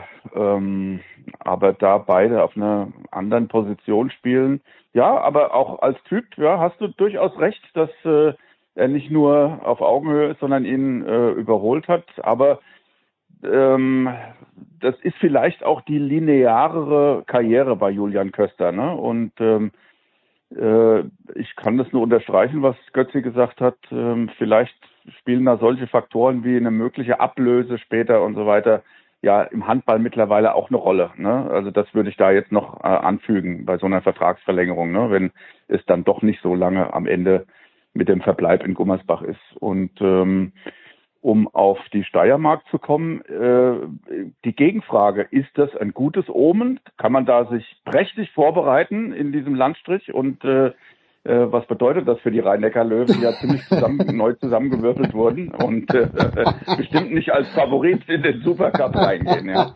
Pass auf, ich habe gesehen, Sie haben eine Mountainbike-Tour unternommen. Ich habe nicht genau gesehen, ob Sie mit E-Bikes oder mit äh, noch konventionellen Mountainbikes gefahren sind. Sie haben hier gegen den örtlichen HC Bernbach-Köflach gespielt, gegen die Handball-Spielgemeinschaft, bei der ich ja auch über lange Jahre gespielt habe, wobei damals waren es noch zwei Clubs. Und gleichzeitig hat der THW Kiel sich ja in Graz vorbereitet. Also die waren auch in der Steiermark. Ähm, es muss also entweder ist es sehr billig hier oder also die Rhein-Neckar-Löwen haben in der Therme in Köflach gewohnt, wie ich gehört habe, wie es ja bei Fußballclubs auch üblich ist, haben sie nichts bezahlt dafür, dass sie hier waren, sondern das hat wohl das Fremdenverkehrsbüro von wem auch immer übernommen. Also es war schön, es war billig, äh, das Wetter war gut, was für die Handballer wurscht ist. Man weiß es nicht. Man weiß es wirklich nicht, Uwe, aber es, es, sie sind jetzt nicht das erste Mal hier, also irgendwas muss die Steiermark haben für Handballspiele. Also, mit Jens, Jens, ja.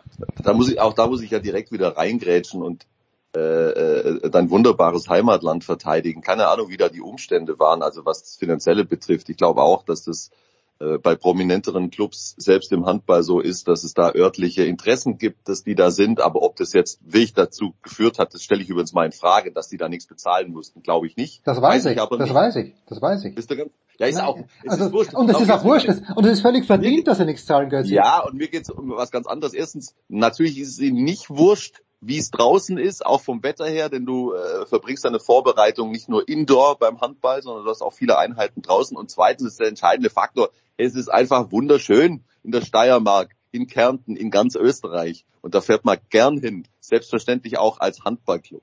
Ja, natürlich. Also ich, was heißt, ich, ich weiß es so, es ist der Flurfunk hier im Bezirk, wo mir gesagt wurde, und ich, ich bin davon ausgegangen.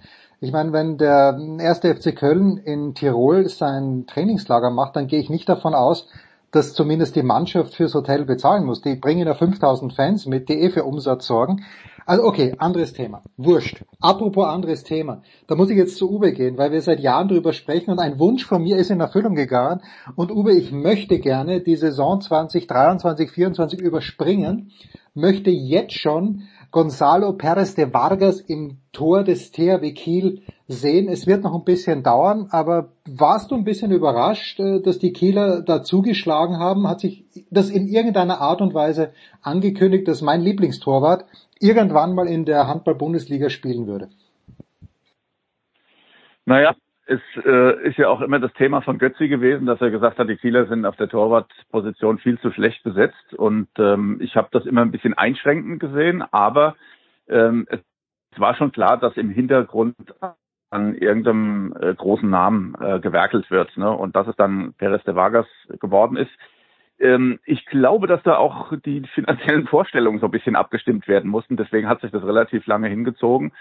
Aber äh, ja, es ist es ist eine Top-Verpflichtung und ähm, ich glaube auch, dass ähm, der THW Kiel äh, besser spielen wird in dieser Saison wie von vielen anderen angenommen. Ich glaube, dass er in diesem äh, Quartett äh, vorne eine, eine gute Rolle spielen wird. Wie das auf internationalem Parkett dann aussieht, das muss man natürlich dann erst bewerten, äh, wenn die Gruppenphase unterwegs ist in der Champions League, keine Frage. Und der erste große Test ist natürlich äh, am 7. September das Derby äh, in Flensburg. Also bis dahin hat der THW relativ kommod mit diesem Supercup. Äh, jetzt, das ist natürlich ein super Einstieg in die Saison, aber dann kommt Balingen und Klopp Wetzlar zu Hause und so weiter. Aber am 7., 9. ist dann äh, Crunch Time äh, in Flensburg und das ist äh, die erste Wegmarkierung, die dann wirklich äh, zeigt, wie es in der Saison äh, weitergeht. Ja, Götze, mein Eindruck ist, wenn ich so ein bisschen die Kommentare auch auf Twitter lese, dass unter Handballexperten, zu denen ich mich bei Weitem nicht zähle, aber wenn ich so die Meinungen ein bisschen filtere, eigentlich Flensburg die Meisterschale schon übergeben werden darf und der Rest nur um Platz zwei spielt. Ist das das Meinungsbild, ist das auch das Meinungsbild, das du mitbekommen hast? Ähm, wo hast du das gelesen? Ich habe so ein bisschen bei, bei Twitter so ein bisschen durchgelesen, Ja, dass, das, dass, dass, dass Flensburg der ganz, ganz, ganz, ganz große Favorit sein soll. Da, da muss ich zugeben, das ist jetzt nicht meine Informationsquelle Nummer eins, was das, also nicht, nicht was äh, äh, grundsätzlich äh, substanzielle Twi- Twitter-Meldungen betrifft, aber ähm, Fanmeinungen. Ähm, das kann schon sein, dass das, dass das in, in, in manchen Bereichen zumindest äh, die Fanmeinung ist. Ähm, es ist aber nicht meine. Ich glaube eher an das, was Uwe gerade schon angedeutet hat, äh, dass es, dass es wieder ein, zumindest ein Mehrkampf wird, wer wirklich letzten Endes da mit drin. Bei den drei Neckarlöwen habe ich diesmal wirklich ein paar Zweifel, dass sie ähm, so lange mitgehen können mit den Top 4, weil sie auch äh, ja durchaus eine Verletztenproblematik haben, wobei sie haben mich letztes Jahr auch überrascht, gucken wir mal. Ähm, die Flensburger haben eine Ansammlung von wirklich außergewöhnlich guten Handballspielern und jetzt natürlich auch Superspieler mit dazu bekommen. Sie haben ein exzellentes Torhüterpaket, sie sind am Kreis überragend besetzt, es ist absolut alles da, ja, um, äh, um jeden Titel mitzuspielen. Aber selbst wenn Nikolai Krikau über Wasser laufen kann, was ja ein wenig suggeriert wird, ja, bei all seinen Erfolgen, die er bei GOG gefeiert hat, und auch wenn alle neuen einschlagen, ich habe es tatsächlich noch nie erlebt, dass äh, eine Handballmannschaft, die auf äh, substanziellen Positionen, Rückraum, Torhüter, Kreis, neu zusammengestellt wird und ein neuer Trainer dazu kam, dass das vom ersten Tag an durchgehend in einer Saison perfekt funktioniert hat. Gehe davon aus, dass auch in Flensburg ein gewisser Anpassungsprozess notwendig ist. Vom Talent her nochmal auf jeden Fall ganz vorne mit dabei. Beim SC Magdeburg äh, sind halt die großen Fragezeichen äh, Oma Ingi Magnusson und Gisli Christiansson. Wann Magnusson in voller Stärke zurückkommt, ist unklar. Und bei Gisli dauert es noch verdammt lange. Aber da ist ja grundsätzlich, wenn man, wenn man den Magdeburger Kader anguckt, wären die alle fit, dann wären die auf Augenhöhe, was die Kaderstärke betrifft. Die wären sogar noch breiter besetzt. So und bei bei Kiel, äh, ja, ich habe meine Zweifel in dieser Saison, was die Torhüterposition betrifft, aber äh, auf anderen Positionen sind sie nach wie vor äh, erste Sahne besetzt. Ich bin zum Beispiel mega gespannt auf diesen äh, Fähringer, ähm, auf Elias. Also ich, ich, ich spreche jetzt mal so aus, wie ich vermute, dass er ausgesprochen wird. Elias Elefsen Ashipa Götu. Äh, ich glaube, dass der Bitte nochmal zum Mitschreiben. Götze, bitte nochmal zum Mitschreiben. Nein, nein, nein. Äh, ich glaube, dass der auch ganz außergewöhnliche Sachen drauf hat. Also ich freue mich brutal wieder auf die Saison. So viele spannende Fragen. Ich habe die Flensburger auch ganz oben auf dem Zettel, aber aber äh, ich gehe nicht davon aus, dass die jetzt hier mit neuem Trainer und äh, zum Teil neu zusammengestellter Mannschaft äh, die, die Saison einfach so niederfräsen. Alle anderen. Auf wen freust du dich, Uwe, am meisten? Ist es Simon Püttlik, den wir bei der WM ja auch in, in herausragender Rolle gesehen haben? Ja, ja. Götzi hat eben schon die beiden genannt, ne, mit Püttlik und äh, Ellison. Und äh, ich glaube, wir können es ein bisschen abkürzen, äh, wenn man sich auf Ellison ähm, einigt. Ähm, ich habe ihn ja bei der U21 verfolgt. Ja, klar, ist, äh, ist ein toller Spieler, ist ein, ein, äh, ein bisschen crazy, tut auch äh, den, den spröden Sprotten ganz gut, äh, wenn sie so einen Typ dabei haben. Also ähm, das sind schon auf jeden Fall zwei. Ähm, da kann man sehr genau hinschauen. Das ist gut. Jetzt gibt's eine Neuerung, äh, habe ich heute erst in der SZ gelesen, Uwe. Es gibt den Videobeweis, den, den abgeschwächten Videobeweis. Also wir müssen uns nicht vor einem Kölner Keller fürchten. Und ich habe nur ein Zitat von Bennett Wiegert äh, gelesen, dass das äh, hammerhart wäre, dass man eine Challenge, äh, ja, wenn man eine Challenge, also der Trainer hat eine Challenge, aber wenn die Challenge nicht durchgeht, dann verliert man ein Timeout. So, und Bennett Wiegert ist nicht happy damit, andere sind happy damit, wie ähm, Viktor Schilagi. Wie siehst du die Sachlage? Bringt das den Handballsport weiter? Naja, das ist ja genauso international jetzt auch schon ausprobiert worden und da ist es naturgemäß sehr, sehr sparsam eingesetzt worden. Ne? Mhm. Also ähm, niemand äh, auf Trainerseite will sein hohes Gut aus der Hand geben, noch eine Auszeit nehmen zu können in der Endphase. äh, gegenüber äh, einer Challenge, die du dann möglicherweise verbrauchst. Also von daher äh, finde ich, ist das, wird das keine große Sache sein. Ne? Das wird in den allergrößten Ausnahmefällen äh, passieren und mehr nicht. Von daher ist es keine große Neuerung. Also mh, und ansonsten ist das natürlich ein großer Aufwand äh, für so eine Liga wie die Handballer, den Videobeweis einzuführen. Ja, ähm, da stehen Kosten dahinter, da muss sich die Technik einspielen. Also das wird sehr spannend sein, zu sehen, wie das funktioniert. Ja. So, Götzi ist äh, fast schon on the run. Fünf Minuten haben wir noch. Götzi, ich, ich stoppe ganz genau mit. Welches Team in der Handball-Bundesliga, von dem man gemeinhin annimmt, vielleicht, oh, könnte Probleme bekommen, aber von we für welchem Team erwartest du, also vom Mittel- bis Unterklasse-Team, in diesem Jahr eine erstaunlich gute Saison? Ähm, über diese Frage mache ich mir tatsächlich schon seit Tagen. Ja, Stuttgart Ja. vielleicht, oder? Das wär's, das Komme- wär's doch. und komme, komme zu keinem eindeutigen Ergebnis. Gucken wir mal einmal ganz kurz drauf auf das, äh, auf die Gesamtgemengelage. Vorne die Top 4 und die Rhein-Neckar-Löwen vielleicht Top 5, so. Und dann kommt dieses Mittelfeld, das eigentlich, wenn man es genau nimmt, von 6 bis 16 geht. Sag- 15 oder 16. Das ist verrückt, aber es ist aus meiner Sicht so.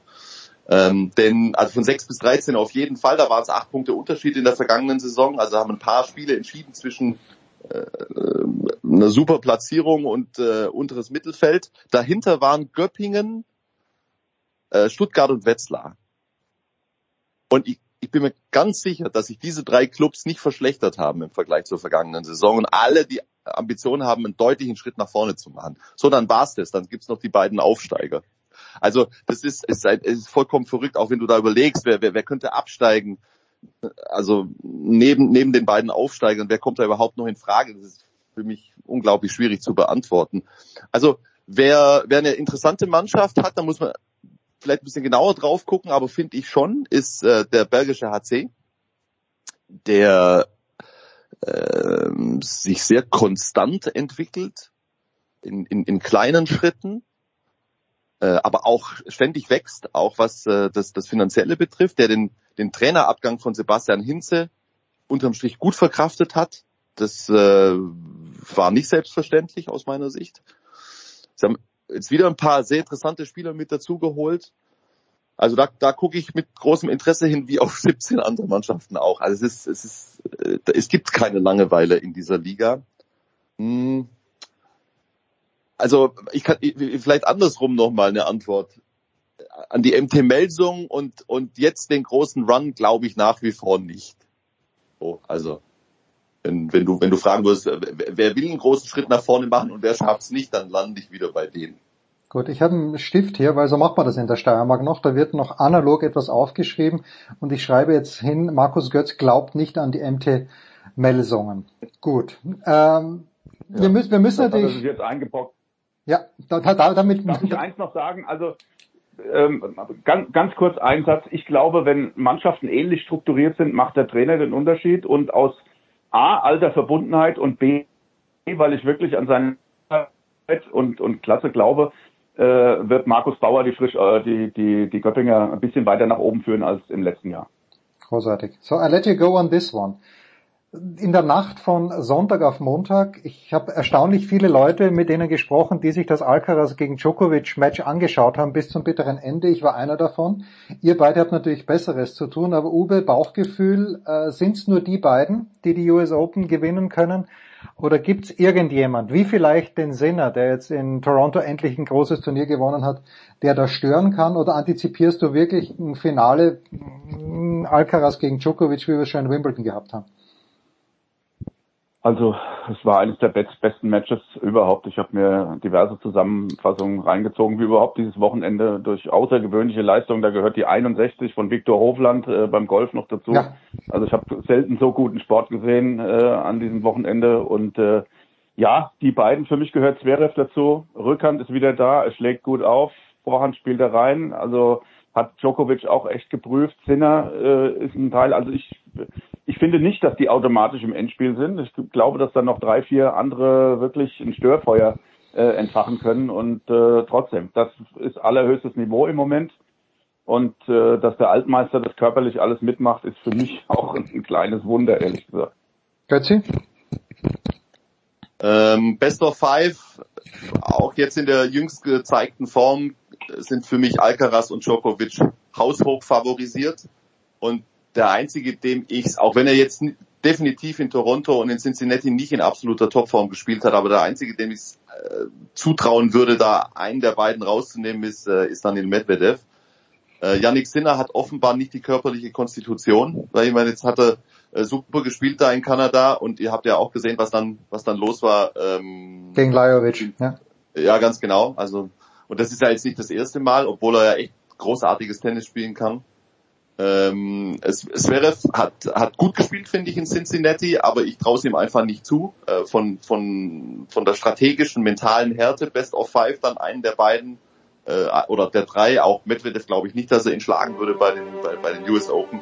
Also ich, ich bin ganz klar bei Alcaraz und äh, Djokovic. You heard it here first. Über Tennis reden wir später noch weiter. Danke Uwe, danke Götzi, kurze Pause.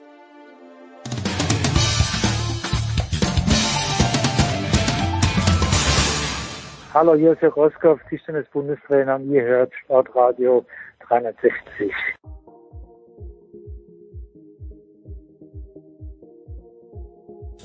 Big Show 624. Weiter geht es mit dem Motorsport. Ich bin immer noch ganz geflasht von dem, was in meiner näheren Umgebung am Wochenende los war. 173.000 Zuschauer waren es, glaube ich, in Spielberg auf dem Red Bull Ring. Aber wir wollen natürlich auch die DTM nicht außer Augen lassen. Das tun wir zum einen mit Stefan der Voice Heinrich. Grüß dich, der Voice. Äh, Ich grüße euch, freue mich schon. Und äh, mit Eddie Mielke, selbstverständlich, von RAN Racing. Servus, Eddie. Ja, ich grüße auch alle Beteiligten. Ich bin tatsächlich noch zu Hause in Bremen und genieße das schöne Wetter. Das kommt selten genug vor. Ich würde trotzdem gerne The Voice äh, in der Steiermark anfangen, denn ich war für einen Moment natürlich komplett irritiert. Ich kenne diese Tribüne von der Formel 1 nur in Orange, wenn die ganzen Holländer dort wegen Max Verstappen dort sind. Aber, wenn ich es richtig verstanden habe, hat KTM diese Tribüne gekauft, die dann doch wieder orange war. Also für KTM ein Heimspiel, Brad Binder ist Zweiter geworden. Ein erfolgreiches Wochenende oder war diese Überlegenheit, die Pekka Banaya dann doch gezeigt hat, sowohl im Sprint als auch im Rennen, ein kleines bisschen ernüchternd? Ich glaube nicht, dass die ernüchternd war. Man muss zugeben, dass er momentan eine Gala-Vorstellung auf der anderen abliefert. Ähm, Und ich weiß nicht, wie es dem Eddie geht, aber ich habe schon den Eindruck, dass in der öffentlichen Wahrnehmung nicht so ganz klar ist, wie gut der tatsächlich gerade ist. Er im Paket mit der 2023er Ducati. Es sind einfach herausragende Leistungen. Brad Binder war im Sprint und äh, am Rennsonntag im Rennen wirklich stark. Äh, mehr war einfach wirklich nicht drin, muss man einfach zugeben. Zumal ganz offensichtlich die Kombination Banyaya Ducati auch noch Reifenstreichler ist. Insgesamt muss ich aber sagen, trotz der enorm großen Begeisterung, trotz vieler spannender Rennen in der Moto 2 und in der Moto 3, war der Grand Prix selbst jetzt ähm, nicht relativ unspektakulär, sagen wir es so. Ähm, die Ergebnisse waren völlig in Ordnung und eigentlich ist jetzt fast etwas interessanter, was hinter den Kulissen passiert, nämlich beim Wechselspiel der Piloten. Ja, Eddie, äh, fliegt Pekka Banaya als Weltmeister zu sehr unter dem Radar? Ja, ähm, in meiner Wahrnehmung auch. Also weil für mich ist er einer der ganz, ganz großen und ich zitiere mal Hubert Trunkenpost, mit dem habe ich zufälligerweise gestern aus anderen Gründen Kontakt gehabt. Äh, der sagte einfach, wir waren schon sehr, sehr gut vorbereitet, wir waren gut aufgestellt. Brad Binder, ähm, der ja auch Zweiter geworden ist im Sprint, Zweiter im Rennen. Ja, und äh, das ist der Pecco Bagnaia-Faktor. Und äh, der geht in Deutschland leider ein bisschen unter. Pecco Bagnaia ist nicht umsonst Weltmeister geworden. Äh, der hat ein herausragendes Vaterland, ist dazu auch noch ein richtig, richtig guter Typ, Pecco. Und äh, ja, ich glaube, der Weg zum Titel führt wieder über ihn. Was Stefan gerade sagte oder was ihr besprochen habt zu der orangenen Tribüne, da habe ich sogar schon äh, mal gearbeitet als äh, Tribünensprecher für KTM. Das ist eine ganz tolle Angelegenheit, direkt am Bullen gelegen. Äh, ging leider dies Jahr nicht aufgrund von Terminkollisionen, aber vielleicht haben wir nächstes Jahr Glück und es gibt keine Terminkollision. Moment, Moment, da muss ich jetzt noch einhaken. Das heißt, du, äh, die, die Leute sehen auf dem Screen, wie das Rennen verläuft, aber sie bekommen nicht den Original Spre Streckensprecher mit, sondern du hast für sie exklusiv kommentiert, Eddie. Richtig. Und moderiert und Interviews geführt mit Pete Dyer und allen Beteiligten. Das war ein sehr schönes Wochenende. Habe ich sehr, sehr gerne gemacht. Aber wie gesagt, es gehen andere Sachen, die gehen dann auch noch vor. ja, und wir waren ja in der heißen Lausitz und äh, da war es äh, nicht nur temperatурentechnisch richtig heiß. Kommen wir gleich äh, dazu. Ähm, der Voice, du sagst hinter den Kulissen, ja, bitte gerne auch dazu, was vor den Kulissen ist Marc Marquez als Zwölfter endlich mal wieder ins Ziel gekommen. Ich glaube nicht, dass er ein Fläschchen Almdudel aufgemacht hat vor lauter Freude. Ähm, er dünkt mich sehr, sehr unzufrieden mit Gott und der Welt, aber er kommt ja nicht raus aus seinem goldenen Käfig bis 2025 wahrscheinlich. Also ich glaube, er käme theoretisch schon raus, ähm, denn äh, ziemlich deutlich hat ja HRC Honda äh, gesagt, äh, dass tatsächlich äh, Honda prinzipiell unzufriedene Fahrer nicht hält, egal wie die Vertragssituation ist. Äh, Marc Marquez tatsächlich, die Ansprüche sind jetzt bescheiden. Wir haben es oft genug hier bei Sportradio thematisiert. Die Honda ist überhaupt nicht konkurrenzfähig. Ähm, man hat da viele, viele Fehler in der Vergangenheit gemacht. Und jetzt hat er tatsächlich nach der Sommerpause auch seine Risikobereitschaft stark reduziert. Jetzt fährt Marc tatsächlich nur das, was auch maximal geht. Und selbst da ist er eigentlich fast immer wieder bester Honda-Fahrer. Ähm, mehr ist da also offenbar wirklich äh, nicht drin und man baut jetzt eben schon auf 2024, auf 2025. Klar ist auch, und das wurde im, am, am Österreich äh, MotoGP-Wochenende klar, dass KTM wohl tatsächlich diesen Traum, den der da ein bisschen kolportiert wurde, von einem dritten KTM-Team äh, mit Pedro Acosta und eventuell mit Marc Marquez, das wird im nächsten Jahr in jedem Fall nix, denn klar ist, Dorna ist da äh, sehr zugeknöpft. Sie wollen ganz offenbar äh, nicht KTM zwei Startplätze geben. Das, die Slots sollen für Werksmannschaften, die aber überhaupt nicht kommen in absehbarer Zeit, sollen freigehalten werden. Äh, KTM hat da auch schon argumentiert, hat gesagt, wenn wir für ein Jahr die zwei Slots kriegen, ist es gut, sobald ein Hersteller kommen sollte, wie möglicherweise BMW, aber bei denen, bei, bei denen sehe ich das überhaupt nicht, die sind ja nicht mal in der Superbike-WM konkurrenzfähig, äh, dann würden sie die Plätze wieder abgeben. Aber ganz offenbar gab es da keine Zusage von Dorna, obwohl KTM ja, man kann sagen, glaube ich, von der Anzahl der Motorräder äh, fast äh, 40 bis 45 Prozent des gesamten Fahrerlagers stellt, Moto 3 und Moto 2 auch noch eingerechnet.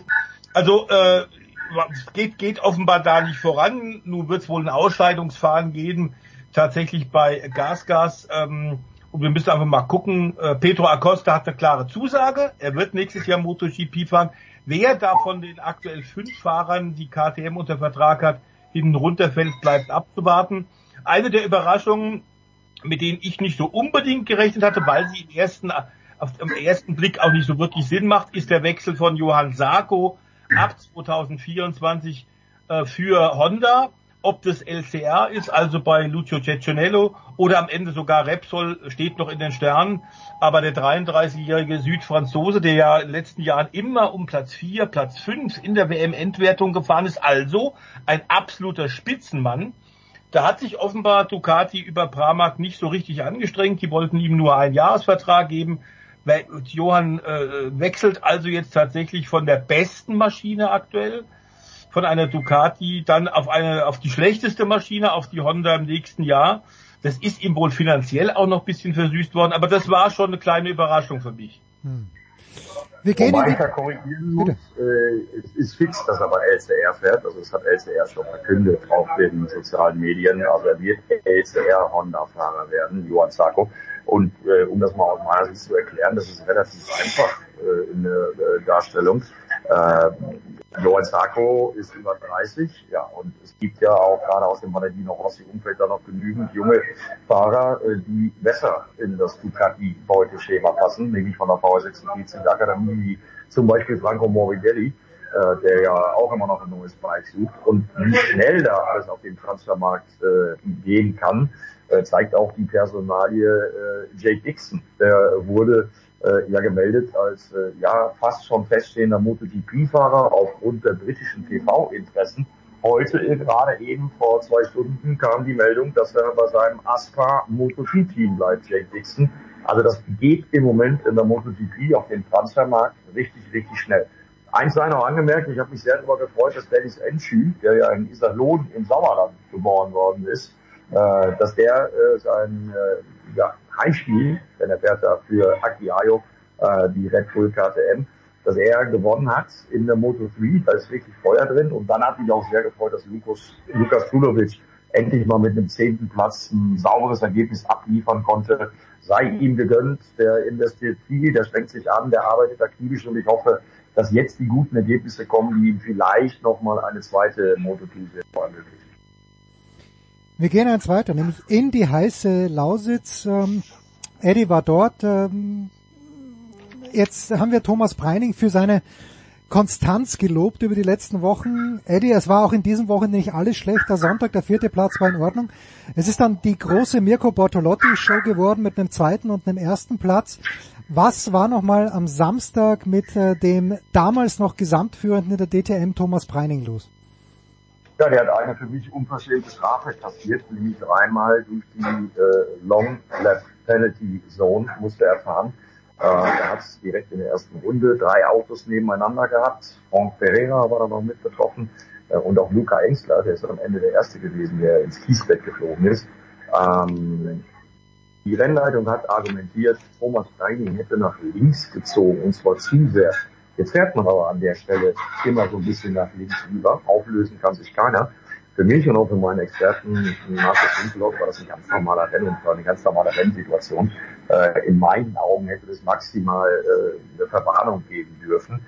Äh, hat es aber nicht. Er musste dreimal dann durchfahren, war dann natürlich gnadenlos letzter und ist dann aber immerhin noch auf Platz 15, also noch auf einen Punkt reingefahren. Äh, aus meiner Sicht war das eine falsche Entscheidung der Rennleitung, die ich bis heute nicht so richtig verstanden habe, weil da haben sie den bis dato Meisterschaftsführenden mal eben schlank das Rennen ruiniert. Wie siehst du das, der was? Äh, könnte ja auch ins Konzept passen, aber ich habe mir tatsächlich ähm, A mit Sven Stoppe nochmal geredet und B äh, mir die Aufnahmen auch nochmal aus verschiedenen Perspektiven angeguckt. Tatsächlich zieht der Thomas da ein bisschen nach drüben, aber es ist Anfangsphase eines Rennens. Wäre auf seiner Linie geblieben, hätte nicht nach links gezogen, wäre es ein bisschen mehr Platz gewesen, aber auch nur minimal. Ich hätte in diesem Fall genau äh, wie, wie äh, Winky äh, gesagt, Leute, einfach Racing Incident. Äh, zumal das tatsächlich ja einen, einen Einfluss auf die Meisterschaft auch hat. Das darf am Ende bei einer Strafenverkündung natürlich keinen Einfluss haben. Es war aber ein minimaler kleiner Schlenker, einfach mit blöden Folgen. Und dass das Nadelöhr, also dieser Turn One der Stadt der Steilkurve beim Eurospeedway gefahren wird, immer wieder für Berührungen sorgt, gerade wenn das dicht, Feld dicht beieinander ist. Das haben wir aus den vergangenen Jahren in unterschiedlichsten Rennserien, auch in der DTM schon gesehen, so wie eben auch dieses Mal. Wobei wir vielleicht noch sagen sollten, dass äh, das wirklich Schadensbegrenzung war. Er hat nicht aufgesteckt, was ich ganz toll fand am Samstag. Er ist Thomas Breining weitergefahren und hat dann am Ende sogar noch einen Punkt erkämpft, glaube ich, mit dickem Hals. Das ist ein Punkt, der bei diesem engen Meisterschaftskampf durchaus am Ende entscheidend sein kann. Aktuell liegen der neue Spitzenreiter Bortolotti und Thomas Breining ja nur vier Punkte auseinander. Also nicht das Auto abstellen nach dreimaliger Strafe, vor allem wenn man sich quasi ungerecht behandelt fühlt und doch trotzdem weiterfahren, eigentlich zu dem Zeit, zu diesem Zeitpunkt ohne irgendeine Chance. Das ist wirklich toll. Das ist, zeigt den Sportsgeist und zeigt auch, aus welchem Holz er geschnitzt ist. Was insgesamt vielleicht auch noch zu erwähnen ist, okay, Bortolotti war von Anfang an schon bei der Saisonvorschau für Eddie und mir einer der Kandidaten auf die Meisterschaft. Der ist letztes Jahr unter Wert geschlagen worden, der ist sehr viel schneller, ist ja bei Lamborghini auch absolut als Werksfahrer fest verankert, unter anderem dann auch mit dem äh, Le Mans Sportwagen Prototypen, den er schon getestet hat, also auch für größere Aufgaben. Das war jetzt ein tolle, äh, tolles Wochenende für ihn. Aber es war sicherlich auch ein bisschen der BOP geschuldet. Man muss zugeben, dass BMW deswegen so schlecht war, weil äh, Marco Wittmann und Co., René Rast und Co., der sein 100. Rennen gefahren ist, ein 100. DTM-Rennen, die hatten tatsächlich Samstag und Sonntag mit dieser Angleichung auf der Performance wirklich keine Chance. Also da muss man an die BOP ran bis zum nächsten Rennen. Es war möglicherweise im Layout des Lausitzrings auch geschuldet. Aber klar, Porsche war relativ stark gehandicapt durch das äh, Gewicht und durch die äh, Leistungszustellung und auch bei der BOP BMW gehandicapt. Genauso sehe ich das auch. Die BMWs hatten überhaupt keine, keine Chance und so gut man den Job bisher in dieser Saison gemacht hat, am Lausitzring passte da so einiges nicht. Jetzt hat der Sachsenring, der dann als nächstes Rennen in zweieinhalb Wochen ansteht, eine völlig andere Streckencharakteristik. Ich bin mal gespannt, was wir da sehen werden. Wir haben ja 20 Jahre Pause gehabt mit der DTM am Sachsenring. Und äh, ich bin happy, kenne Sachsenring und nicht von der MotoGP, dass wir dann da wieder fahren werden. Ich glaube aber auch, das haben wir auch am Wochenende gesehen, wir hatten ja mit Jack Aitken, das wollen wir nicht vergessen, jetzt dann auch die sechste Marke, nämlich Ferrari mit Mhm. einem Sieg. Die Ausgeglichenheit. Wir haben zehn Rennen gehabt und äh, nur neun verschiedene Sieger. Mirko Bortolotti, der ist nicht umsonst Meisterschaftsführender, äh, weil er der Einzige ist, der zwei Rennen gewonnen hat. Ähm, allerdings, auch da spielt die Strafe eine Rolle. Ich glaube nämlich, dass am Sonntag Ricardo Feller äh, Mirko Bortolotti letztendlich nicht angegriffen hat, weil er schon bei zwei Verwarnungen steht. Er wollte keine dritte Verwarnung riskieren. Das äh, und auch der Top-Speed-Vortreffen im Lamborghini hat dann letztendlich dazu geführt, dass Ricardo Feller an die Meisterschaft gedacht hat, äh, dass er ähm, ja dann wieder den zweiten Platz mit nach Hause genommen hat und eben nicht Mirko Bortolotti angegriffen hat. Äh, ich bin mal gespannt. Ich glaube, es gibt noch genügend Punkte. Ich glaube, das bleibt spannend und äh, ich kann es kaum erwarten, in zweieinhalb Wochen endlich wieder mal mit der DTM am Sachsenring. Das ist sicherlich toll. Äh, Sachsenring freue ich mich auch. Das wird fantastische Rennen und ich glaube, Eddie, was man zum Saison, zum Beginn der zweiten Saisonhälfte unbedingt noch sagen sollte, die DTM ist nach äh, turbulenten Jahren jetzt wirklich durch den ADAC und die Leute, die tatsächlich kommunizieren mit den Teams, mit den Sponsoren, das wirst du vor Ort und als Fernsehmann ja noch besser wissen, wirkt wirklich stabil. Man hat jetzt eine Zukunft. Äh, Der größte Automobilclub Europas hat da tatsächlich einen sehr, sehr guten Job gemacht unter schwierigen Bedingungen. Wir dürfen nicht vergessen, es war Ende November letzten Jahres, als alles wirklich total noch in der Schwebe hing. Keiner irgendwas wusste. Es waren schwierige Startbedingungen. Es ist eine sportlich tolle Saison. Äh, Es ist vieles richtig gemacht worden. Es gibt noch ein paar Dinge, die sicherlich mittel- und langfristig äh, zu korrigieren und zu verbessern sind. Aber eigentlich ist der Status quo so, dass man sagen kann, im Sommer, in einem Sommer der letzten Jahre waren wir nie so zuversichtlich und so zufrieden und so froh mit der DTM. Eddie? Ganz genau, so sehe ich das auch. Es gibt einen Kalender, wir haben 28 Autos, wir haben Fahrer aus elf verschiedenen Nationalitäten, wir haben diese fantastische Ausgeglichenheit, wir haben ein tolles Rahmenprogramm. Also die DTM-Zukunft ist gesichert und das ist äh, genau wie Stefan das gesagt hat, das ist die positive Errungenschaft, da hat der ARC wirklich einen klasse Job gemacht und da kann man endlich mal vernünftig und in Ruhe an die Zukunftsplanung gehen. Schön. Also die DTM äh, in zweieinhalb Wochen. Eddie hat schon gesagt. Äh, Eddie, an diesem Wochenende hast du ausnahmsweise mal frei oder was wird's für dich geben? Nein, ich habe nicht frei, sondern ich mache Drittliga-Fußball für Magenta Sport, freue ich mich aber auch sehr drauf. VfB Lübeck gegen Erzgebirge Aue. Das ist dann im Falle Aue Tabellenplatz 2 und im Falle Lübeck Aufsteiger Tabellenplatz 5.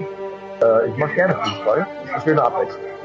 Eddie kann alles. Ich bedanke mich bei dir, Eddie. Der Voice bleibt noch da, denn gleich schauen wir mit Stefan Ehlen nach Sandford.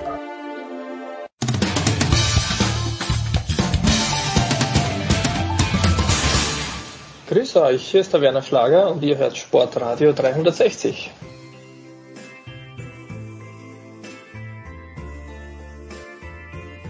So, Sportradio 360, wir machen jetzt ein völlig neues Fenster. Da gibt's so eine unbedeutende kleine Rennserie, die nennt sich Formel 1, die irgendwie komplett vom Radar verschwunden ist, aber dasselbe gilt ja auch für Stefan Edel. Jetzt ist er wieder da, die Formel 1 ist wieder da. Grüß dich, Stefan. Servus.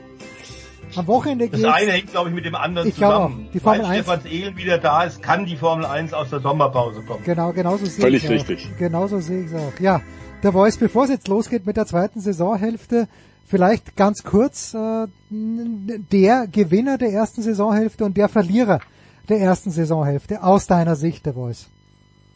Naja, Gewinner äh, ist völlig klar. Äh, e- eigentlich ist diese Frage leicht zu beantworten. Man muss sagen, Gewinner natürlich Red Bull und Max Verstappen. Ähm, denn Max Verstappen ist so ein bisschen das, was wir gerade in der MotoGP bei äh, Franco, äh, äh, bei Pecco Bagnaia ge gesprochen haben. Der ist einfach so gut und er ist eben auch besser in diesem Red Bull als sein Teamkollege Sergio Perez, der deswegen eigentlich nicht zu den Gewinnern zählen kann. Aber deswegen gleich zu sagen, weil die alles gewonnen haben, sind alle anderen Verlierer, wäre vielleicht dann auch ein bisschen zu einfach. Klar ist das zum Beispiel McLaren mh, und auch, äh, also nicht nur mit Lando Norris, sondern auch der äh, Oscar Piastri bisher erstaunlich gezeigt haben. Das war erst spät, seit dem letzten Update hat es mit McLaren funktioniert. Zu Saisonbeginn waren sie weit hin, aber man sieht daran eben auch, wenn du gute Entwicklungspakete schnürst, dann kannst du tatsächlich von Platz vier oder fünf auf Platz drei oder zwei in der Formel 1 hinter Red Bull nach vorne schießen. Und das ist natürlich jetzt auch wieder Motivation für die ganzen anderen Teams.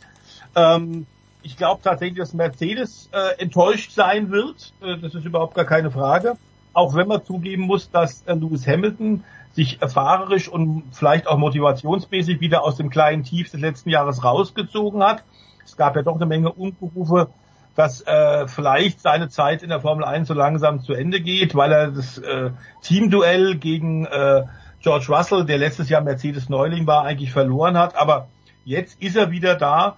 Äh, Es geht voran. Jetzt haben wir auch gehört in der Sommerpause, dass ganz offensichtlich äh, Mercedes glaubt, dass sie den Problemen ihres Autos und den Problemen der neuen äh, äh, Aerodynamik, die ja in diesem Jahr mit den neuen Autos vorgeschrieben ist, auch dass sie da näher rangekommen sind und es eher verstanden haben, dass sie lange Zeit nach was Falschem gesucht haben in den Details. Zu den Verlierern muss man aber ganz klar, und ich glaube, da ist der Stefan Ehlen auch meiner Meinung, A, Alpine, Schrägstrich Renault sehen. Das ist ja ein Chaos, was da passiert. Und weil dieses Personalchaos so groß ist, wird es momentan auf der Rennstrecke die Form auch nicht sehr viel besser werden. Das ist klar, das eine hängt direkt mit dem anderen zusammen, denn der Fi- Fisch stinkt vom Kopf her. Und ich glaube, als Verlierer muss man auch die Roten aus Maranello sehen, nämlich Ferrari. Stefan, chime in. Ich habe ein Team nicht gehört und ich weiß nicht, wo ich das einordnen soll. Aston Martin hat das Jahr super begonnen und ist jetzt immer schwächer geworden. Wo, wo haben wir Aston Martin und wie siehst du die Roten?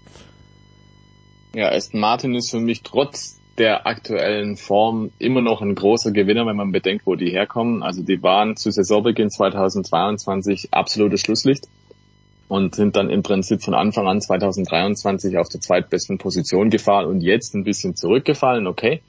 Aber das ist trotzdem aller Ehren wert, glaube ich, was sie da gemacht haben. Also die würde ich definitiv zu den Gewinnern zählen, zumal, wenn man den äh, Ausführungen da Glauben schenken darf, dass er noch nicht das Ende der Fahnenstange ist, sondern da der wirklich weiter noch mehr kommt. Der Lawrence Troy als Teamboss, der schiebt ja weiter an, baut eine neue Fabrik, holt neue Spitzenleute, wirbt die von anderen Teams ab. Also der hat noch einiges vor und wenn man auch Alonso so hört, dann klingt das alles so nach dem Motto, ja, wir sind noch im Aufbau begriffen. Also wenn das die Aufbauphase ist, dann möchte ich sehen, was Aston Martin in Zukunft leisten kann. Für mich deshalb klar Gewinner. Zu den Verlierern würde ich vielleicht noch Haas zählen, weil das ist halt so ein Team, das stagniert irgendwie. Ne? Da geht nicht sehr viel vorwärts, da geht nicht sehr viel zurück, weil sehr viel zurück kann es auch gar nicht mehr gehen, weil man halt meistens ganz hinten steht. Und vor allem die Rennpace stimmt halt nicht. Und deswegen denke ich, müssen wir Haas auch einfach auf der Verliererseite sehen, weil da passiert zu wenig. Im Mittelfeld, das so eng ist mittlerweile, ähm, da müsste Haas auch mal die kleine Sensation auspacken, aber die bleibt meistens halt dann aus. Und ja, leider ist es so, Ferrari ist auch ein Verliererteam. Ähm, Ferrari, wenn es gut ist, tut der Formel 1 wirklich gut, ne? weil das gibt halt verdammt gute Schlagzeilen. Überall auf der Welt findet der Name Ferrari Anklang. Und Ferrari im Mittelfeld, das ist weder für Ferrari gut, noch für die italienischen Medien, noch für alle anderen Beobachter der Formel 1. Ja, so, apropos Haas, The Voice. Die Deutschen werden auch im, die deutschen Motorsportfans werden auch im kommenden Jahr einen Fahrer in der Formel 1 haben. Das ist jetzt relativ frisch. Nico Hülkenberg wird Haas erhalten bleiben. Ähm, jetzt weiß ich nicht. Für Hülkenberg wahrscheinlich eine gute Nachricht. Er hat einen sicheren Arbeitsplatz. Aber die Hoffnung, dass bei Haas etwas ähnliches passiert wie bei Aston Martin, nämlich dass man von ganz schwach auf plötzlich gut wird, ist die groß oder ist die nicht existent? Ja, also es ist so ein bisschen wie das Rufen im Walde, kommt mir das vor. Äh, Sie haben, wie glaube ich viele Teams, äh, tatsächlich jetzt möglicherweise auch schon den Blick aufs nächste Jahr. Bei Red Bull sagt man jetzt an dem neuen, an dem aktuellen Auto wird eigentlich nicht mehr weiterentwickelt. Äh, Es hat ja allerdings bis zu Beginn der Sommerpause auch gereicht, alle anderen auf Abstand zu halten und von Sieg zu Sieg zu eilen. Bei Haas fehlen natürlich ganz klar die Ressourcen, das ist richtig. Ähm, aber ganz so, ganz so katastrophal finde ich es nicht, denn ich muss sagen, überraschend war natürlich schon Nico Hülkenberg Qualifikationspace, die er immer wieder gezeigt hat. Ich glaube, die waren, der war fünf oder sechs Mal ähm, in, in äh, Q3. Das ist schon mal erstaunlich, aber klar ist ein Reifenfresser. Das Auto ist ein ganz, ganz großer Reifenverschlinger und deswegen geht's eigentlich trotz guter oder solider Qualifikationsleistung vor allem durch Nico Hülkenberg relativ weit nach hinten. Zu den Verlierern würde ich, obwohl der Vertrag verlängert wurde, jetzt aber auch bei Haas Kevin Magnussen sehen. So, der wurde, glaube ich, dann tatsächlich von Nico Hülkenberg äh, deutlich in den Schatten gestellt, vor allem was die Qualifikationspace angeht. Äh, wenn ich mich aber richtig erinnere, Stefan hatte, glaube ich, Nico sowieso einen Zwei-Jahres-Vertrag unterschrieben. Die offizielle Bestätigung kam jetzt tatsächlich heute in Sandford in Holland. Aber es war eigentlich von Anfang an ein Zwei-Jahres-Vertrag. Und ähm, insofern bleiben die jetzt beieinander, denn auch Magnussen ist bestätigt worden. Ich glaube aus Sicht von Haas, die ja wissen, die Probleme aktuell kommen von der Technik, kommen vom Auto, ist es eine solide Fahrerpaarung mit rund 300 Grand Prix Starts, die beiden zusammen. Und nachdem sie sich ja ganz offensichtlich auch gut verstehen als Teamkollegen der ersten Saisonhälfte, gibt es überhaupt keinen Grund, da was dran zu ändern, oder Stefan?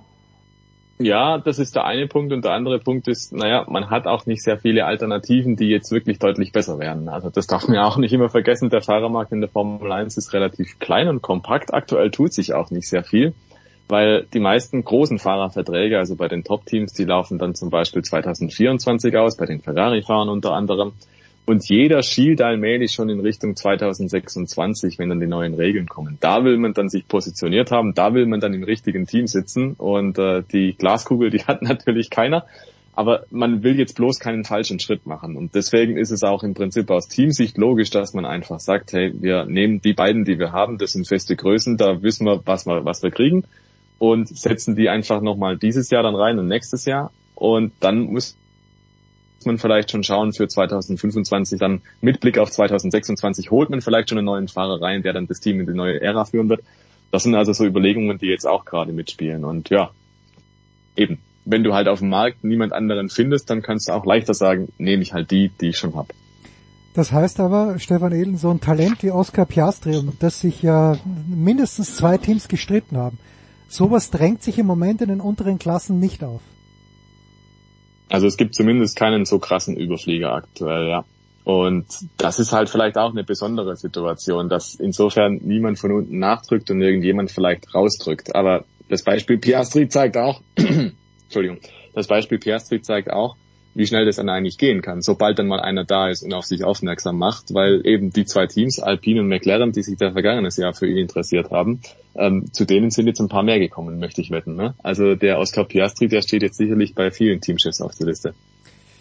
Spät aber doch. So, The Voice. Äh, Max Verstappen, äh, Verstappen steht auf keiner Liste mehr, ist äh, natürlich jetzt am Wochenende wird er nicht nachlassen, weil sein Heim Grand Prix wird er sicherlich wieder gewinnen können. Ich habe nur äh, Zitate gelesen aus einem Interview, das er, glaube ich, mit dem holländischen Telegraph geschrieben hat, wo er lustigerweise, wie ich fand, die Kommerzialisierung der Formel 1 ein bisschen angeprangert hat. Ich glaube, was er gemeint hat, ist, äh, die, die, dass es zu viele Sprints jetzt gibt und dass das Qualifying nicht in Ordnung ist und dass er aber ganz sicher nicht fahren wird, bis er 30 wird. Sind es schon verabschiedet, verabschiedet sich Max Verstappen schön langsam und äh, ist die Gefahr, wenn er mal kein Auto hat, wo er garantiert unter die Top 3 fährt, dass es dann relativ schnell gehen kann, bis er nicht mehr in der Formel 1 ist. Was denkst du?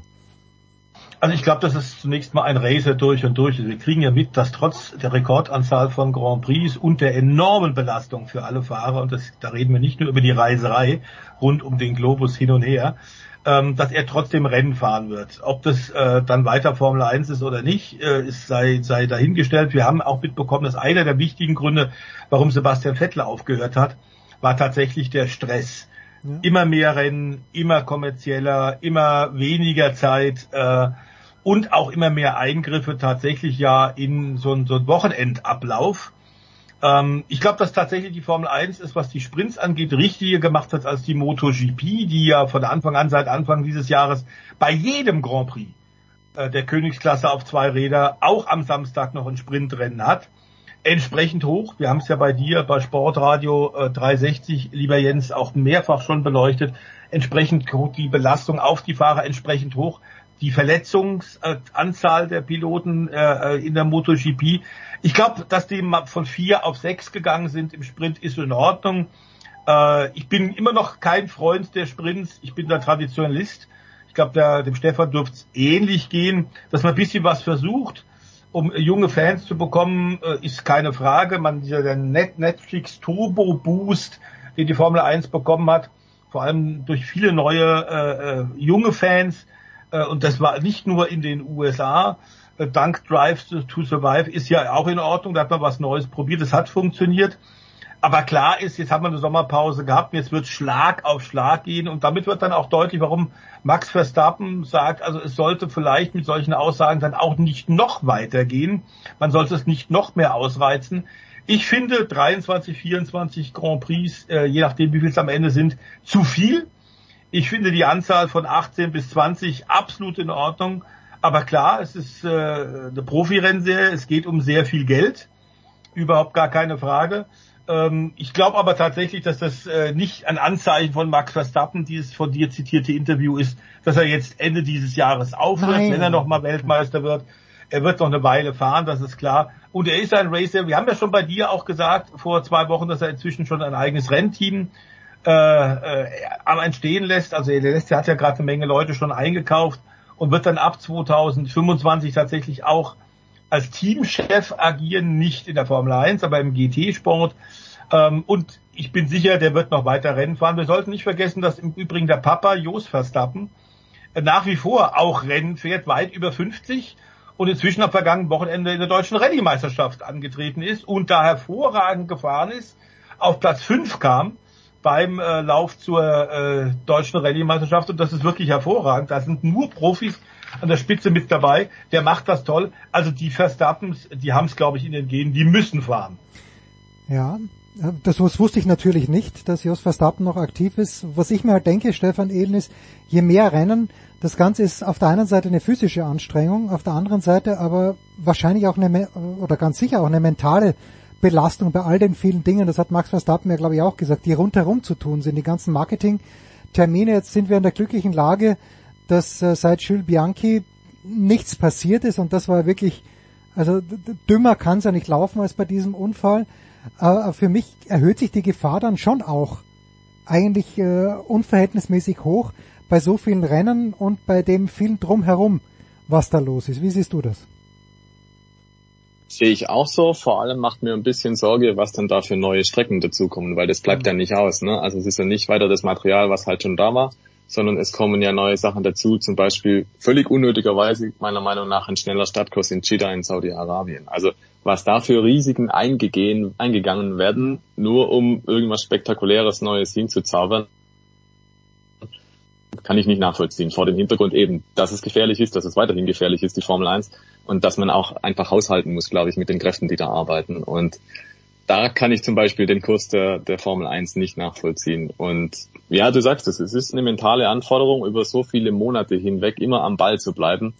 Und ich kann mir gut vorstellen, dass irgendwann mal auch die Fahrer sagen, hey, jetzt ist dann tatsächlich eine Schmerzgrenze auch erreicht. 24 Rennen zwischen Ende Februar und äh, Ende November, das ist schon richtig, richtig viel.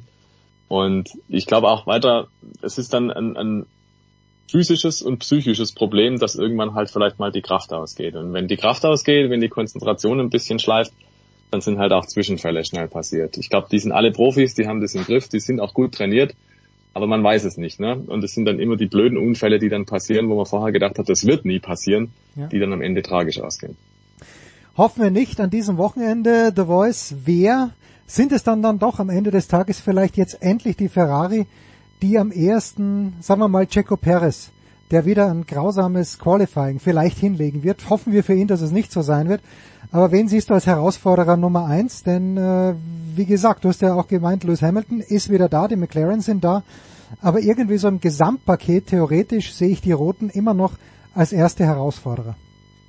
Hm, vielleicht nicht auf dem Dünenkurs äh, an der Nordsee, denn ähm, das spricht äh, für den SF23 wenig. Die haben äh, nur eine Gerade und der Ferrari ist schnell. Ähm, das hat, bietet Sandford eben nicht genug und dann ist die, die rote Göttin gilt, glaube ich, als sehr windanfällig. Nun sind wir da direkt am St Nordseestrand, da kommt natürlich immer Wind rüber. Also ich äh, würde die jetzt nicht als zweite Kraft sehen, aber klar ist, und das, das ist ja eigentlich die Frage, ähm, wer stört die, die Verstappen-Party?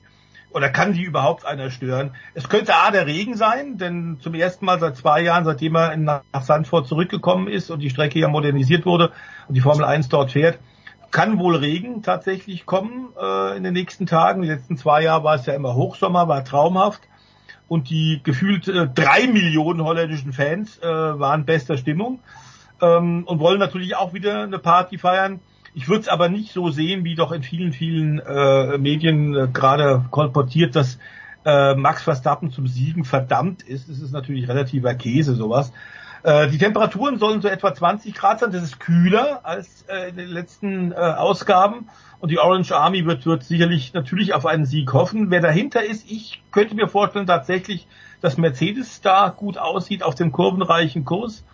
Ähm, die McLaren ähm, mögen durchaus die schnellen und mittelschnellen Passagen des, des Circuit äh, Park Sandford. Aber diese engen Kurven, da sind die Papayas eigentlich nicht so richtig gut. Ähm, also ich würde sagen, tatsächlich, äh, Mercedes äh, sieht für mich am stärksten aus. Was wir nicht wissen, kann Stefan ein bisschen was zu sagen. Wir hoffen ja, dass Aston Martin ein paar Updates bringt. Ja, ich gehe mit, dass Mercedes, glaube ich, eine recht gute Chance hat. Die waren auch im Vorjahr in Sandford überraschend stark. Und ich kann mir gut vorstellen, dass sie sich da ein paar Qualitäten behalten haben, die dieses Jahr ähnlich gut funktionieren.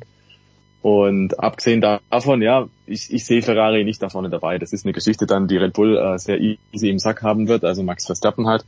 Und dahinter Mercedes und dann müssen wir mal gucken, wie sich halt einfach sortiert. Ja, Aston Martin ist so ein Kandidat mit Updates, dass es da mal wieder nach vorne gehen kann, aber ich glaube, da muss man auch erstmal abwarten. Die sind ja ein bisschen auch in die falsche Richtung gegangen, beziehungsweise haben sich da mit ein paar neuen Teilen verrannt. Und ob man das dann wieder in die richtige Spur kriegt, ähm, warten wir mal die freien Trainings ab am Freitag, dann sehen wir, glaube ich, weiter. Abschließende Frage an euch beide als äh, auch Historiker dieses Sports. Ab welchem Zeitpunkt würdet ihr sagen, hofft man drauf, dass Red Bull wirklich alle Rennen pro Jahr gewinnt oder hofft der, der Sportler drauf oder der Sporthistoriker drauf, dass es eben doch irgendjemand gelingt, diese unfassbare Dominanz in diesem Jahr, möglichst schon bald, vielleicht schon in Sandford, zu brechen, der Voice? Also eigentlich kann sich Red Bull äh, nur selber schlagen, ähm, diese Kombination zumindest, äh, Max Verstappen und Red Bull. Äh, und als Historiker muss ich sagen, ähm, ich habe auch damals die Zeit von McLaren und Senna Prost durchaus genossen. Hm. Auch die Zeiten, und das hängt natürlich damit zusammen, dass ich einen deutschen Pass habe, Ja, als Michael Schumacher, Schumacher ja. von Sieg zu Sieg fliegt, als äh, Ve- Vettel von Sieg zu Sieg gefahren ist. Ich glaube, der Punkt ist ja ähm, tatsächlich, wenn man Künstlern und Könnern und Ausnahmeathleten bei der Arbeit zuschaut, man sieht es gerade an der Leichtathletik-Weltmeisterschaft in Ungarn ja auch, wenn einer was wirklich beherrscht und du siehst, wie er das kann, das sieht leicht und spielerisch aus und ist dann erfolgreich, dann ist es immer ein Genuss zuzugucken, auch wenn es so eine Serie ist. Und mh, Stefan, wir sind lang genug dabei, um zu wissen, es gibt ja immer solche Erfolgsserien. Gab es immer wieder solche Erfolgsserien und irgendwo nötigt mir das auch ein bisschen Respekt ab, ne? wenn ein Team das schafft, tatsächlich über ein Jahr hinweg so gut zu sein. Also wer Leistung bringt, eine bessere Leistung als alle anderen, der sollte auch belohnt dafür werden. Und für mich ist das auch eine gewisse Spannung. Ja, kriegen die das wirklich durch? Schaffen die das wirklich? Ja, genau. Ja, ja. Sieht's ja recht gut aus, ne? dass das Auto einfach diese Form beibehalten kann. Aber eben, es ist jetzt vielleicht nicht so die große Frage, wer Weltmeister wird dieses Jahr, das ist relativ klar beantwortet. Aber eben die Frage nach dahinter, wer wird zweite Kraft, beziehungsweise wer schafft es vielleicht, denen noch in die Parade zu fahren, weil das ist dann natürlich derjenige, der am lautesten jubelt in diesem Jahr. Und Nein, ähm, Rekorde sind dazu da, dass sie irgendwann mal übertroffen werden. Und wenn man dann bedenkt, dass äh, die Saison 1988 dann doch schon eine ganze Ecke her ist und da wurden, glaube ich, damals 16 Rennen gefahren, die, dieses Jahr wären es dann 22. Also das wäre dann schon noch mal eine Hausnummer, wo auch dann der Historiker sagt, okay, das ist ein Wort. Das ist ein Wort, genau. So, The Voice ist auf dem Weg in den Urlaub. Mit Stefan Ehlen können wir möglicherweise kommende Woche dann den Grand Prix in Sandford nachbesprechen. Ich bedanke mich ganz herzlich bei euch beiden. Big Show 624. Kurze Pause.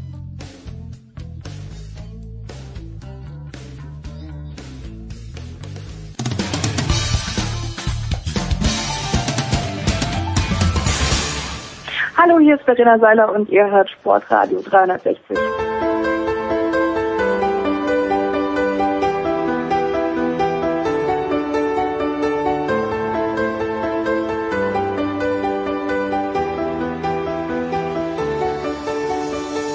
Herrschaften, Stefan de Voice Heinrich hat es angesprochen, äh, ohne zu wissen, dass jetzt der große Johannes Knut in Budapest kommt. Johannes, auf wie viel Grad ist dein Hotelzimmer heruntergekühlt?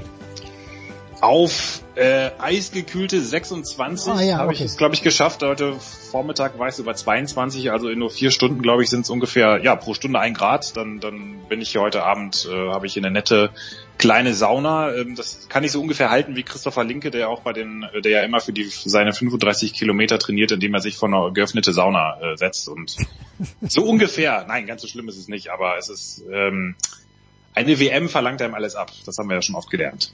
Also die Tage in der Steiermark waren deshalb großartig, weil meine Eltern natürlich, wir haben so gut wie nichts versäumt, nur Mittwochabend bin ich im Auto gesessen, habe Ingebrigtsen nicht gesehen und Warholm nicht gesehen, über die sprechen wir gleich, aber der Eindruck bislang ist, es ist Ungarn, es ist ein Schurkenstaat und Viktor Orban wird äh, das Ganze zu seinen Gunsten nutzen, aber ganz objektiv betrachtet von außen sieht's aus wie eine gelungene Veranstaltung, Johannes.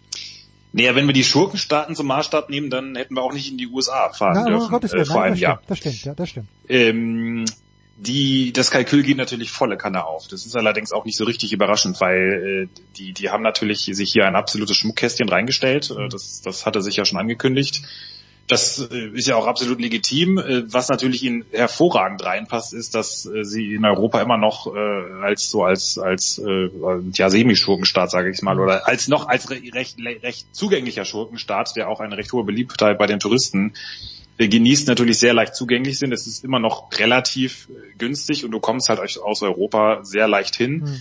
Außer Wenn du du, gerade- außer du. Außer, außer bei, in, außer bei Salzburg Klemm zufällig eine Weiche, dann dauert es halt mal. Das, äh, das gehört ja, äh, äh, irgendwo immer an. Und äh, die, ja, so, so global die Leichtathletik geworden ist oder auch immer schon war, es ist halt einfach, der Kehrmarkt ist immer noch Europa. Und es gibt einfach eine riesen, immer noch eine sehr, sehr große, ja, Masse an Menschen, die sich das anschauen möchte und äh, also die das äh, Orban hat halt die Kulisse, sage ich mal, hingestellt und jetzt das Publikum Europas Leichtathletikgemeinde liefert ihm die Szenerie so ein bisschen dazu.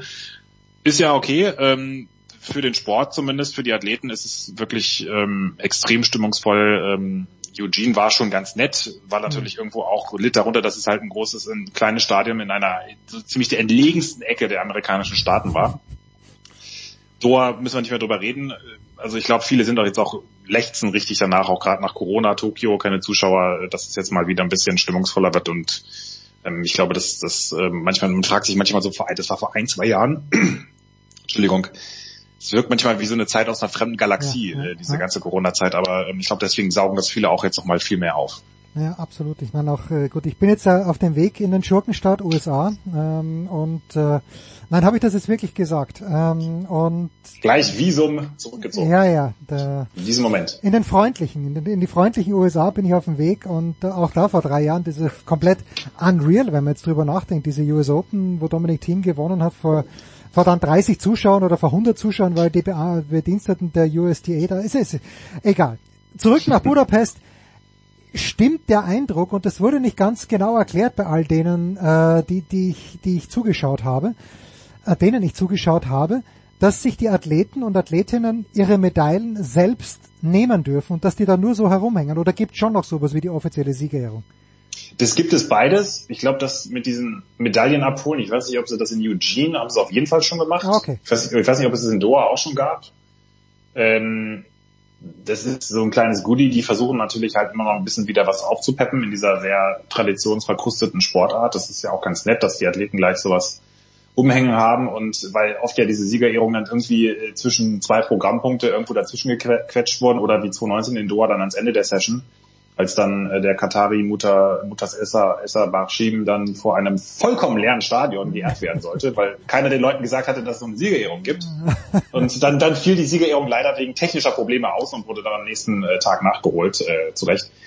Also das machen sie hier aber schon ganz nett, weil sie dann äh, eine Bühne haben vor dem Stadion und bevor es losgeht, die Leute kommen wirklich so durch so einen kleinen Fanpark. Das haben, ist, auch das ist sehr nett gemacht mit, mit Ständen, mit äh, so Geräten. Da kann man sind ein paar, paar Disken und Kugeln angeleint und dann darf man mal in die Hand nehmen, was so wie so eine wie, wie schwer 7,1, 2, 4 Kilo sind, die die äh, Männer da durch die Gegend wuchten. Und da ist eine große Konzertbühne, auf der die Bands sehr laut und manchmal auch etwas zu motiviert spielen, aber da werden die dann geehrt, wirklich wie bei so einem Popkonzert und ähm, das ist schon sehr stimmungsvoll und äh, da, da kriegt auch jeder seinen Jubel ab. Äh, das ist auch, da merkst du auch, das ist, ist natürlich sehr ungarisch gefärbt alles, aber auch sehr, doch dann sehr international Und ähm, also da, da ist von dieser WM-Atmosphäre schwappt da wirklich noch das richtig vor die Tür quasi und ähm, kann da jeder noch so ein kleines äh, quasi angenehmes Bad drin nehmen und ähm, ist auch glaube ich ganz gut, weil die Athleten haben noch mal einen emotionalen Moment und drinnen im Stadion wird dieser Ablauf weil nicht gestört, weil sonst muss ja immer jeder, Ja. du, zieht sich so ein Sperrwurffinale da nach jedem zweiten Wurf irgendeine Siegerehrung, irgendeinen Lauf,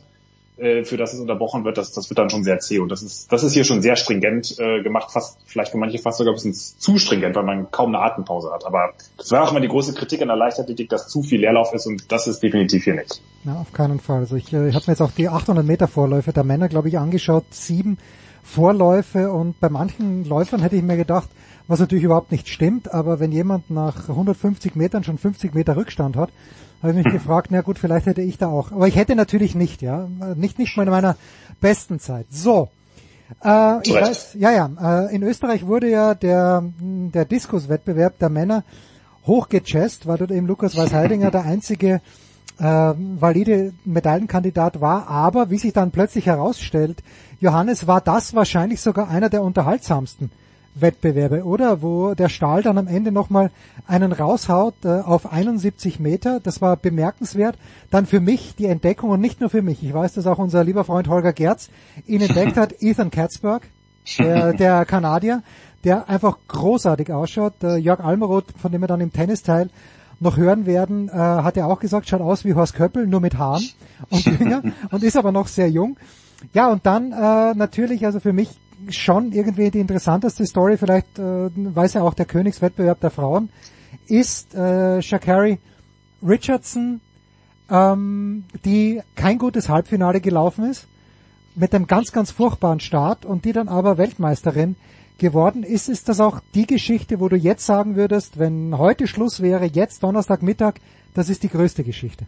Also mir fällt es extrem schwer, das rauszuheben. Es, hat, es ist natürlich alles für sich extrem spektakulär, aber das ist ja auch so, so die Geschichte dieser Titelkämpfe, dass alles, es ist eigentlich so inflationär, alles ist so herausragend und so unfassbar, dass du sagst, man, man weiß schon gar nicht mehr, wo, wo man angefangen hat und wo, wo was eigentlich passiert ist, weil es so zum das, das Extreme oder das Außergewöhnliche zur Fließbandfahre wird. Und dann, äh, das ist in dem Moment wahnsinnig äh, ähm, packend äh, und aber wenn man dann den ganzen Abend davon das kriegt, dann sitzt man am Ende da und fragt sich, was, was habe ich ja eigentlich äh, gemacht? Also es ist so ein bisschen, wenn man sich äh, am, am Nachtischbuffet äh, keine Ahnung mit mit, mit allem äh, überlädt. Irgendwann ist also zu viel von zu viel Gutem ist dann auch wieder nicht gut, um es jetzt mal maximal äh, philosophisch äh, Herrlich, zu kleiden. Ähm, und das, das ist also ein, ein, für mich ist es manchmal ein bisschen ein Overkill, abgesehen davon natürlich, dass man sich fragt, äh, wie, wie kommt so ein unfassbarer Leistungsschub so kollektiv, weil Hm. man kann natürlich über Superspikes und, und auf der Kurz- und Mittel- und langen Strecke reden, aber im, im Diskuswurf, ja, weiß ich, weiß ich auch nicht, ob die da jetzt irgendwelche Luftkisten auch unter ihren Schuhen haben oder im Hochsprung. Ich, ich meine, das gab es mal sogar, das wurde, wurde dann aber wieder eingeschränkt. Es gibt ja kaum einen Wettbewerb, der nicht komplett abhebt. Mal so, so, so Schwerwurf Frauen oder sowas, äh, oder Hammerwurf äh, Frauen. Auch Hammerwurf Männer ist 81 Meter, ist natürlich super, aber es ist jetzt nicht so, dass du sagst, okay, da werden jetzt irgendwelche äh, wackeln jetzt irgendwelche Weltrekorde aus DDR-Zeiten, wie es ja auch teilweise über Richtung 400 Meter Frauen schon wieder ähm, geht. Also dieser Disku der Diskuswettbewerb der Männer steht dafür hervorragend, weil 71,50 Meter äh, Pi mal Daumen, das ist, glaube ich, wir, wir sind hier in einem geschlossenen Stadion, da geht zwar ein Wind, aber das ist äh, jeder, der ein bisschen mal auf so einer einer dieser sogenannten Segelwiesen stand, auf denen die deutschen Werfer dann immer in Schönebeck und Halle ihre Bestleistung werfen, ihre 66, 67 Meter, die dann halt in so einem geschlossenen Stadion 65 Meter sind. Der wird wissen, was das für einen Unterschied macht. Also wenn man Stall äh, im keine Ahnung, in Neubrandenburg hingestellt hätte, auf so einen, bei gutem Wind, dann wäre das wahrscheinlich, ich weiß nicht, auf 80 Meter gesegelt. Also ein irrer Wurf. Ähm, Und so geht es halt quer durch die Bank. Äh, Richardson ist auch irre Geschichte, äh, 10,65 von der Außenbahn, aber gut, die hat halt immer den Start verpennt. Eigentlich war es, auch die 10,84 waren ja schon eine irre Zeit mit dem Start. Also nur Gina Lückenkämper war langsamer bei ihrem Start und äh, so, so leid es mir tut, aber das, das spricht dann schon für sich, wenn, wenn man langsamer als Gina Lückenkämper startet bei 100 Meter. Und ähm, ja, eine, eine wahnsinnig berührende Geschichte natürlich auch, oder bemerkenswerte Geschichte. Das, das hat man sowieso, wenn, wenn man sich so bei den Amerikanern umhört, gefühlt hat irgendwie bei, bei jedem zweiten ähm, hat die alleinerziehende Mutter die Familie irgendwie durchgebracht und äh, deswegen kommt das nicht von ungefähr, wenn die alle in ihren Müttern danken und ihren äh, Familien und, und äh, ja, wie sie sich durchgeschlagen haben. Also da sieht man auch diese Aufsteigergeschichten, die dann doch sehr viele antreibt aus, aus extrem prekären Verhältnissen. Und wenn man dann natürlich jetzt mal äh, wieder den Bogen schlägt, vielleicht bisschen zu den Deutschen, unseren Wohlstandsgesellschaften, da, da hast du natürlich solche Geschichten nicht so häufig, weil, ja, wir... Es geht uns äh, gut. Es geht uns gut und äh, natürlich ist jetzt nicht die Lösung, unser, äh, um uns irgendwie äh, die Mittelschicht auszuradieren, um, um, um wieder mehr Aufsteigergeschichten durch den Sport zu schaffen. Würde auch dem Fußball helfen, Johannes. Würde auch dem Fußball helfen. Absolut, ja, wir müssen, ja, wir müssen, genau, wir müssen jetzt einfach mal nicht, nicht so egoistisch denken. Also äh, muss man auch mal ein bisschen die, äh, kann man auch mal ein bisschen die Stromrechnung ausfallen lassen für. Aber das ist äh, ähm, schon schon auffällig, dass natürlich, äh, dass da ähm, doch äh, wirklich noch ein ganz anderer Treiber auch dahinter ist. Mal abgesehen von 5000 anderen Faktoren, aber ähm, ja, die, die Mütter haben, äh, die, die amerikanischen Mütter, alleinerziehende Mütter haben einen nicht zu kleinen Anteil, würde ich mal sagen, an diesen Medaillenspielen. So, was, was mich natürlich auch fasziniert, und jetzt sind wir bei Warholm und Ingebrigtsen, der es dann nicht gewonnen hat, aber wenn man so schaut, und du bist ja auch ein Mann des Wintersports, ich war vor, äh, vor ein paar Tagen in Maria Alm, da steht so ein massiger Audi A6, norwegisches Team. Ich äh, frage bei unserem lieben Freund Roman Stelzen nach, wer das sein könnte. Dann sagt er, Mhm. es könnte der Braten sein, der dort, der dort wohnt. Ich habe ihn leider nicht gesehen, weil mit dem würde ich wirklich mal gern sprechen. Es, ist, es scheint ein unfassbar interessanter Typ zu sein. Aber jetzt auch bei der Absolut. Leichtathletik. Jetzt auch bei der Leichtathletik.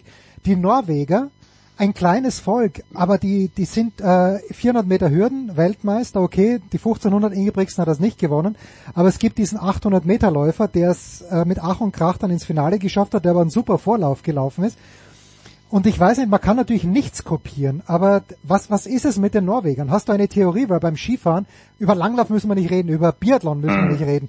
Aber Skifahren ist ja auch keine ureigenste norwegische Sportart und die sind in der Leichtathletik so bockstark oder natürlich jetzt nicht, nicht wie die Amerikaner in fast jeder Disziplin.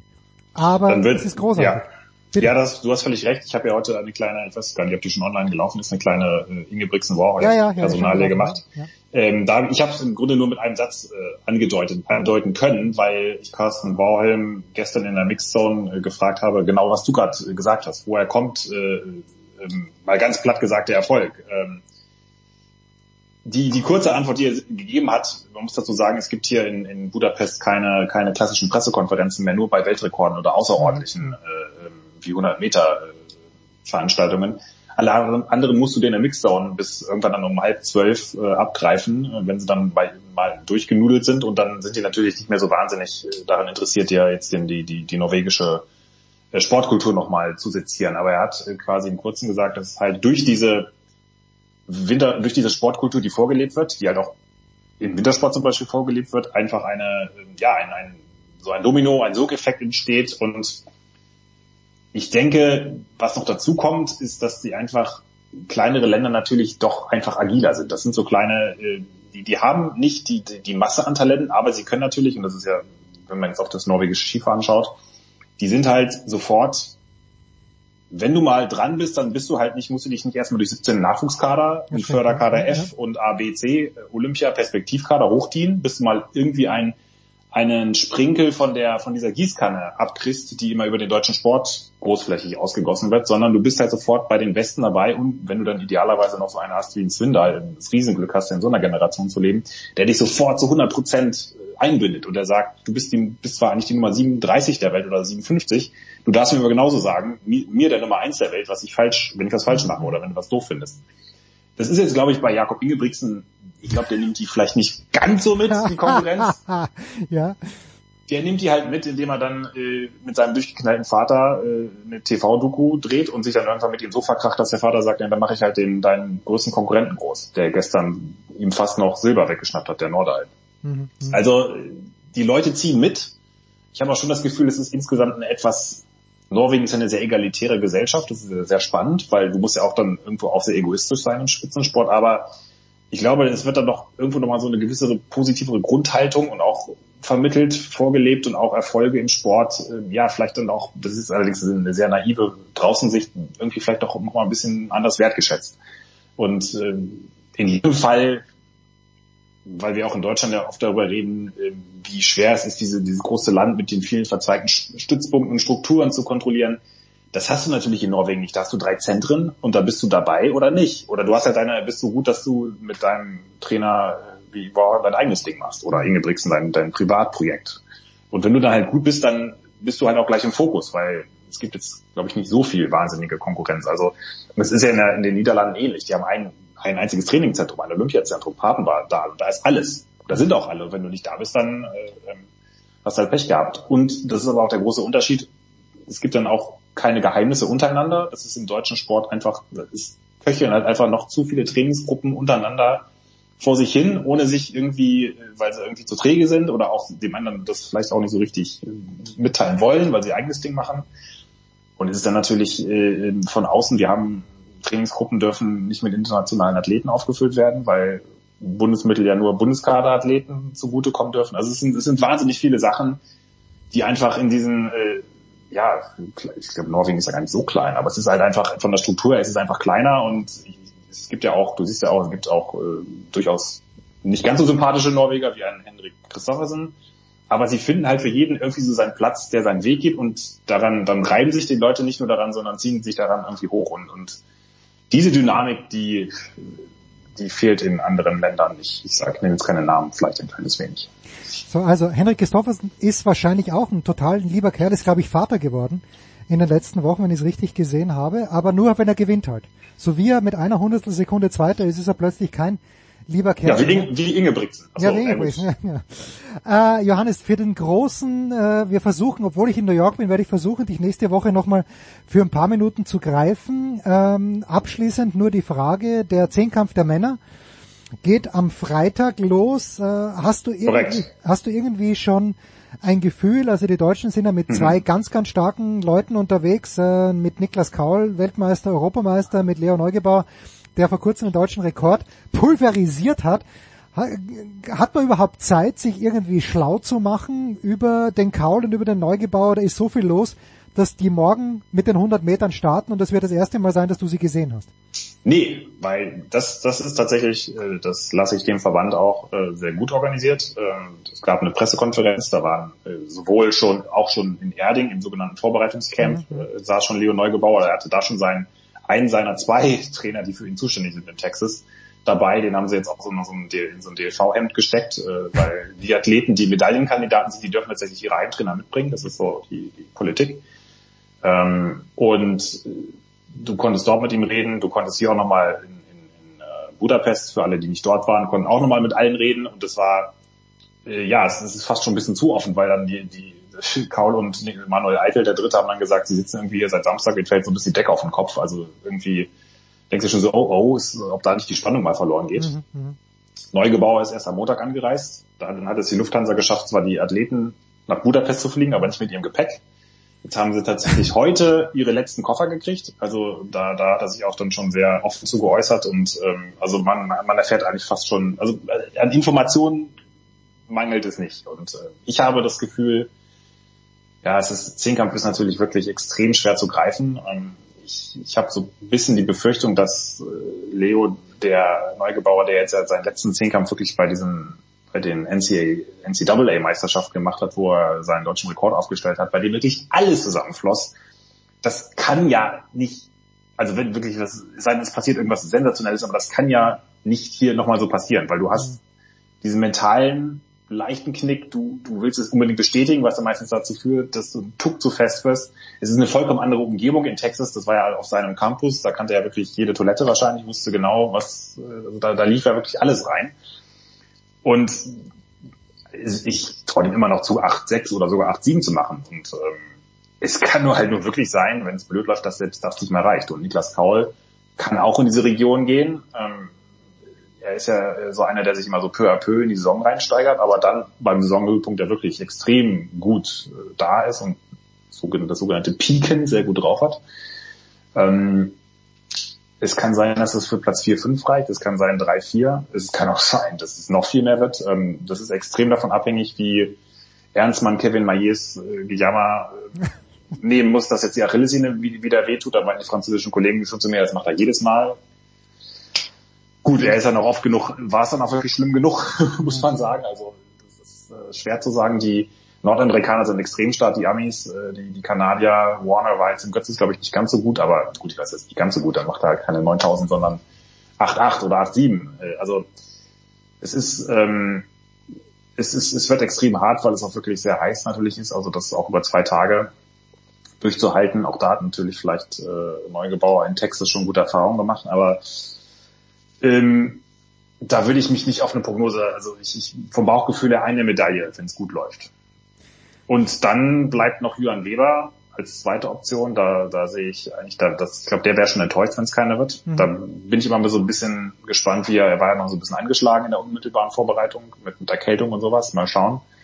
Ja, und alles andere wäre eine große Überraschung. Man weiß natürlich nie, was eine Milat Kijeta, die war, glaube ich, in Tokio gar nicht so weit weg nach Babypause. Das ist für mich komplett unberechenbar. Das kann in viele Richtungen gehen. Aber alles andere, wie gesagt, die Sprintstaffeln können wirklich froh sein, wenn sie ins Finale kommen, ganz ehrlich. Und, und äh, ansonsten wird's, ist es halt, ist das der Stand der deutschen Leichtathletik. Wir freuen uns über fünfte Plätze, die für die Athleten absolut großartig sind, Hochsprung aber der Männer, Hochsprung der Männer. Wunderbarer, Bottler, wirklich irrer, irrer Wettkampf hätte ich nie gedacht, als ich, ich meine, ich habe ich hab ihn vor ein paar Jahren in Regensburg, hüpfte der, hüpfte er da im Vorprogramm bei 2,20 Meter rum.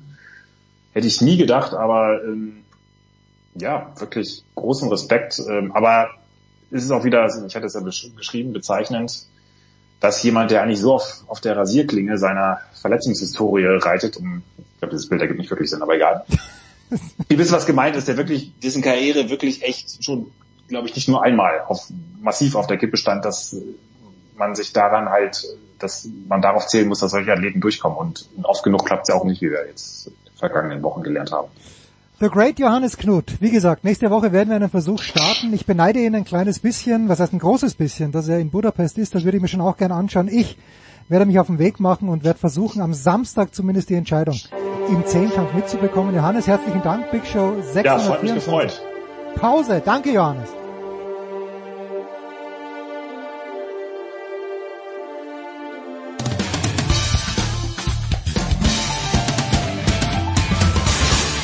Grüß euch, das ist die Niki Schmidhofer und ihr hört Sportradio 360.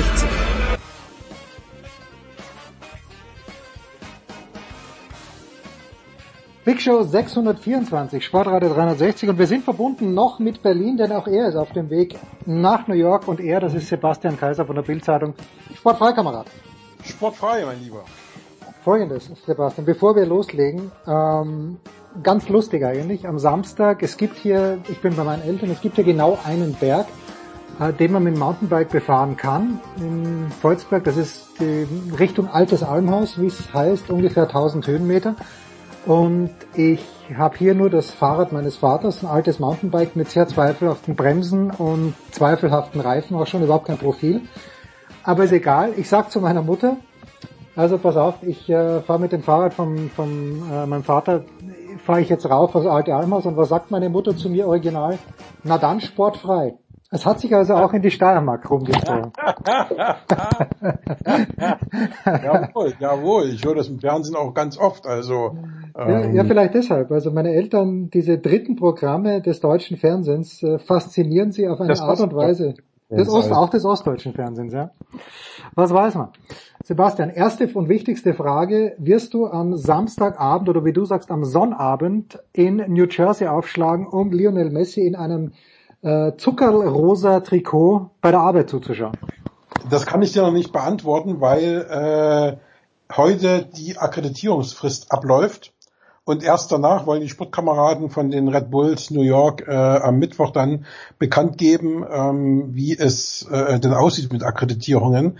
Also wenn die Sendung ausgestrahlt wird, äh, weiß ich schon, aber jetzt zwei Tage vor der Veröffentlichung dieser Sendung ähm, kann ich noch nicht sagen, aber die Kollegen äh, äh, Lüttike und Kaiser sind äh, im Kollektiv akkreditiert und wir hoffen auch, dass wir die Akkreditierung durchkriegen, weil Tickets zu kaufen äh, ist ähm, möglich, aber sprengt den Geldbeutel. Also für die nächste Partie nächste Woche, dann kriegt man schon für, ich glaube, 21 Dollar eine Karte für die New York Red Bulls, aber gegen Inter Miami ist die billigste Karte bei, ich glaube, 421 oder so.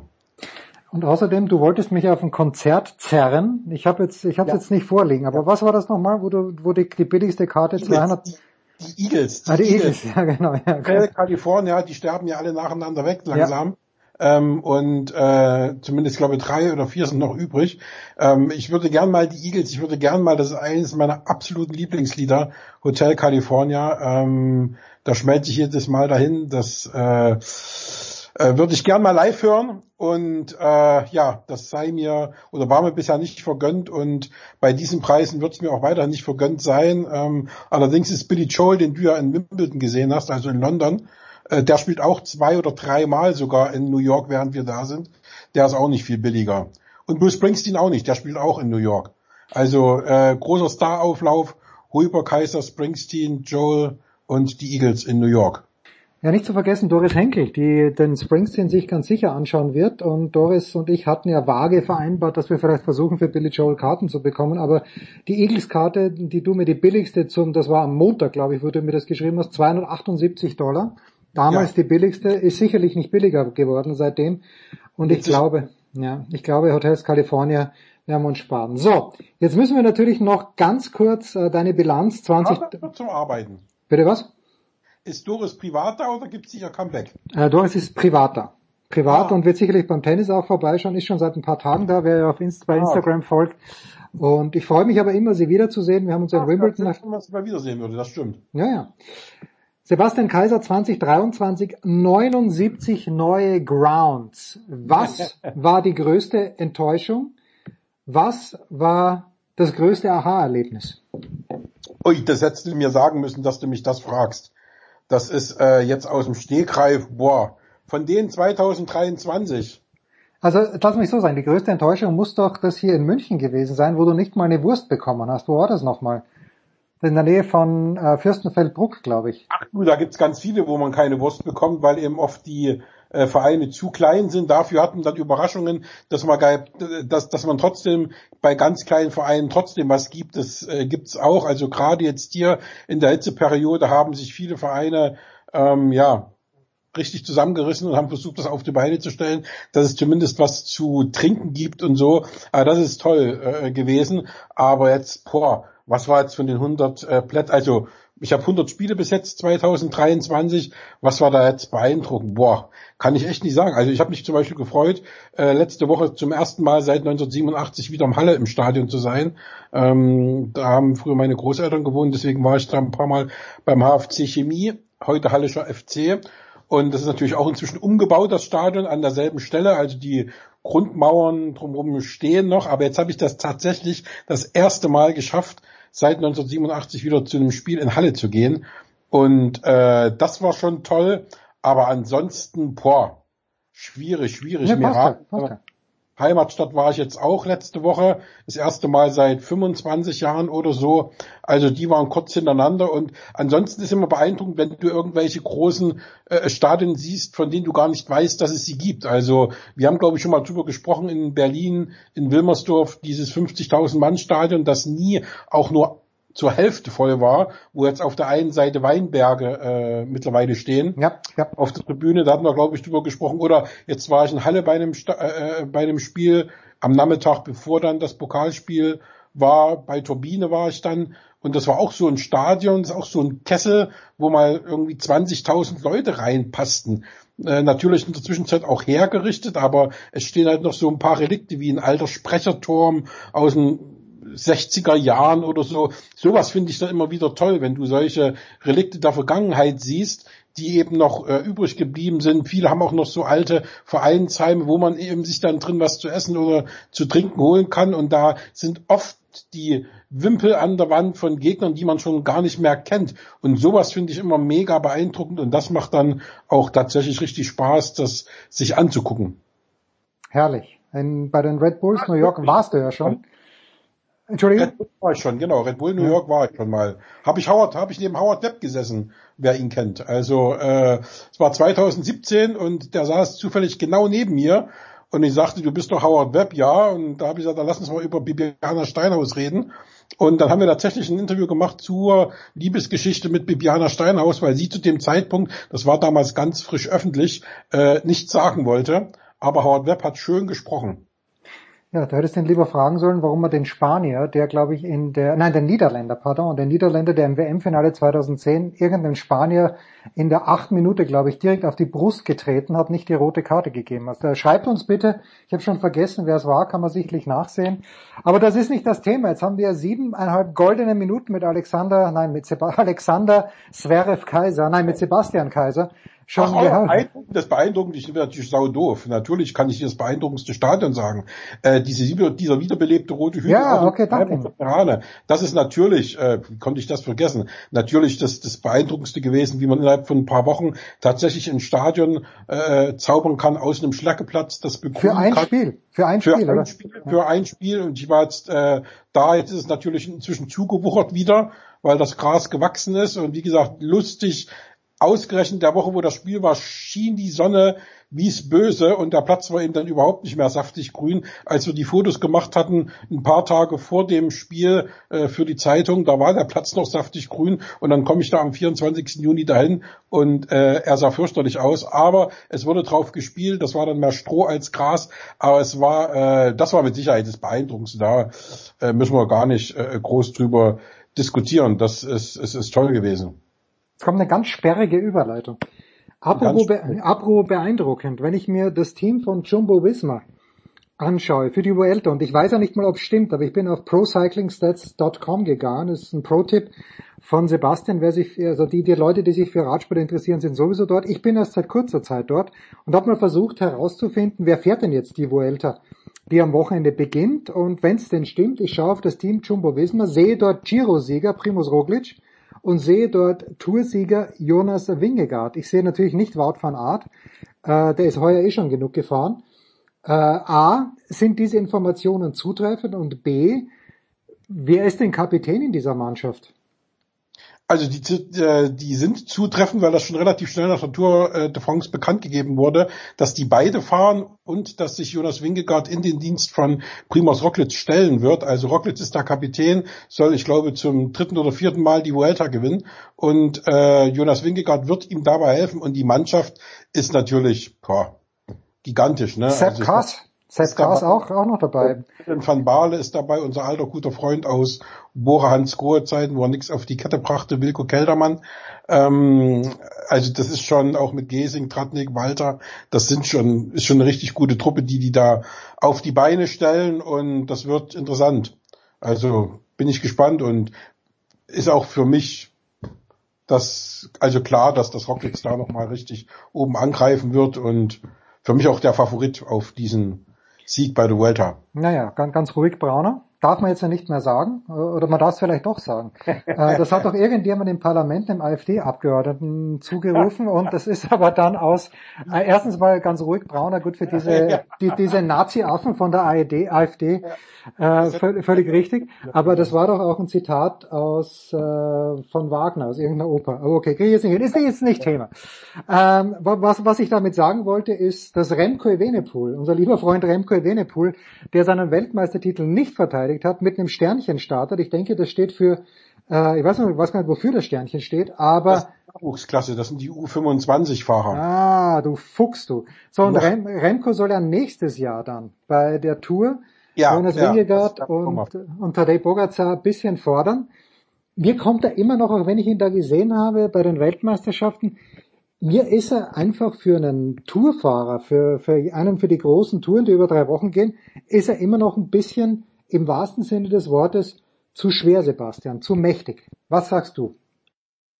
Ähm, ich hätte dir jetzt gern gesagt, schau dir den Giro an, den hat er gewonnen. Ähm, kann ich dir aber nicht sagen, weil er den Giro nicht gewonnen ja, hat. Ja, wollte ich gerade sagen, der hat er doch nicht gewonnen, weil er wegen Corona raus musste. Gesamtführender aussteigen musste wegen Corona. Ähm, da streiten sich so ein bisschen die Gelehrten. Also ich glaube, dass er fähig ist, diese Rundfahrt zu gewinnen, ohne Zweifel. Oder generell auch eine Grand Tour zu gewinnen.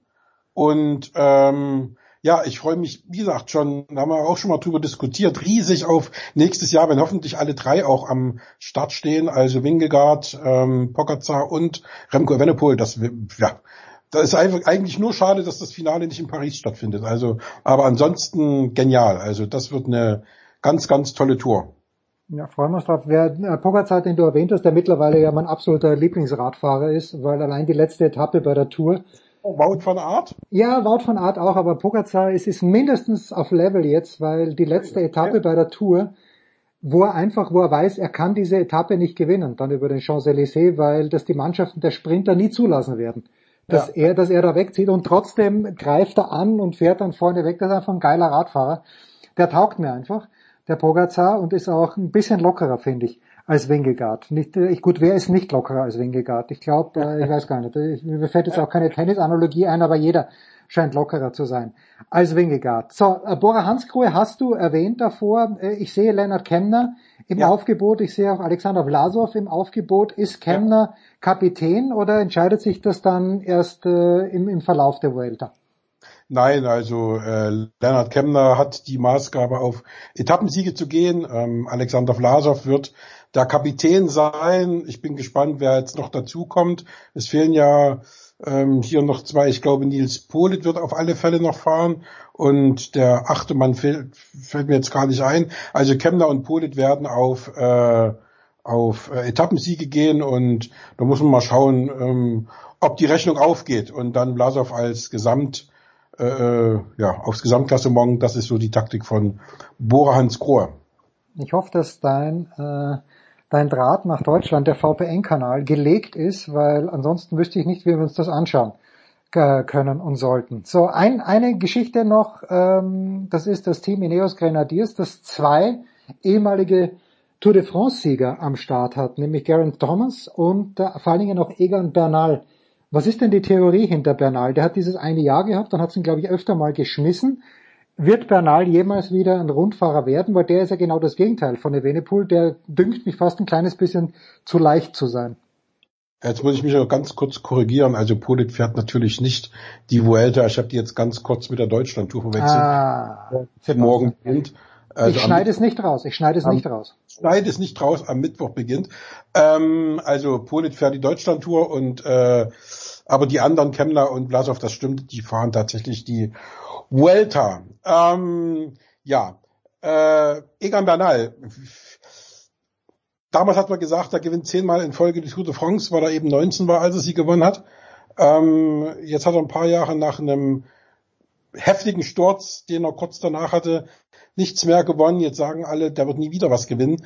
Ähm, ist also ein richtig krasses ähm, Schwarz oder Weiß gemale.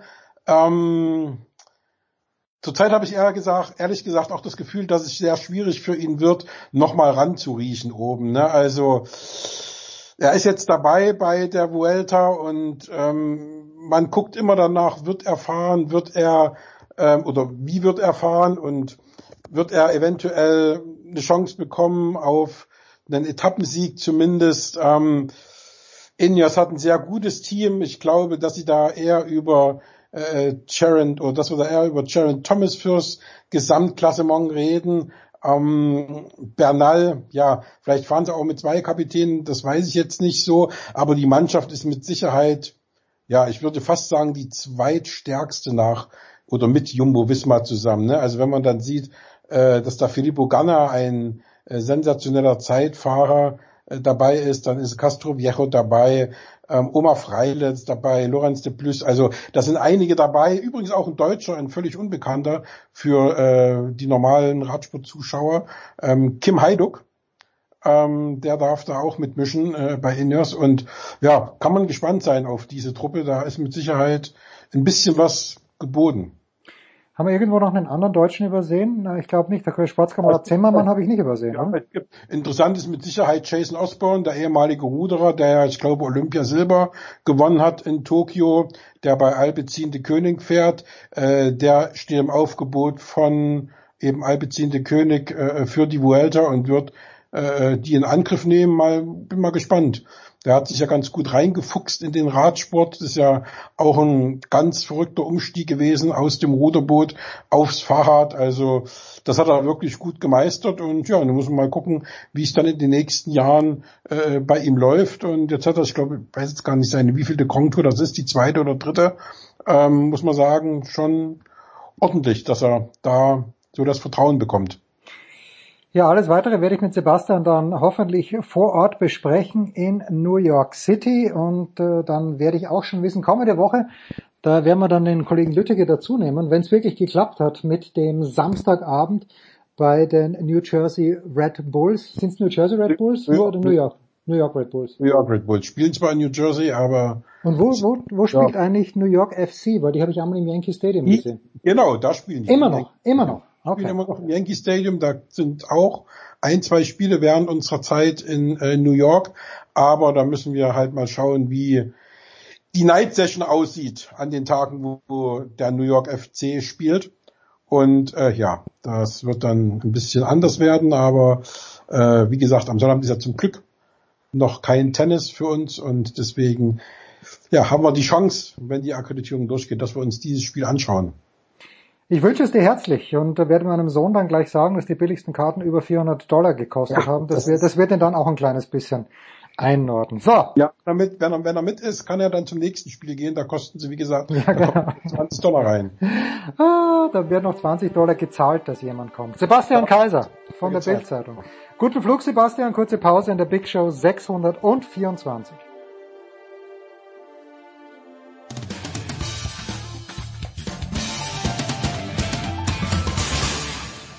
Hey guys, it's Michaela Schifrin and you're listening to Sport Radio 360.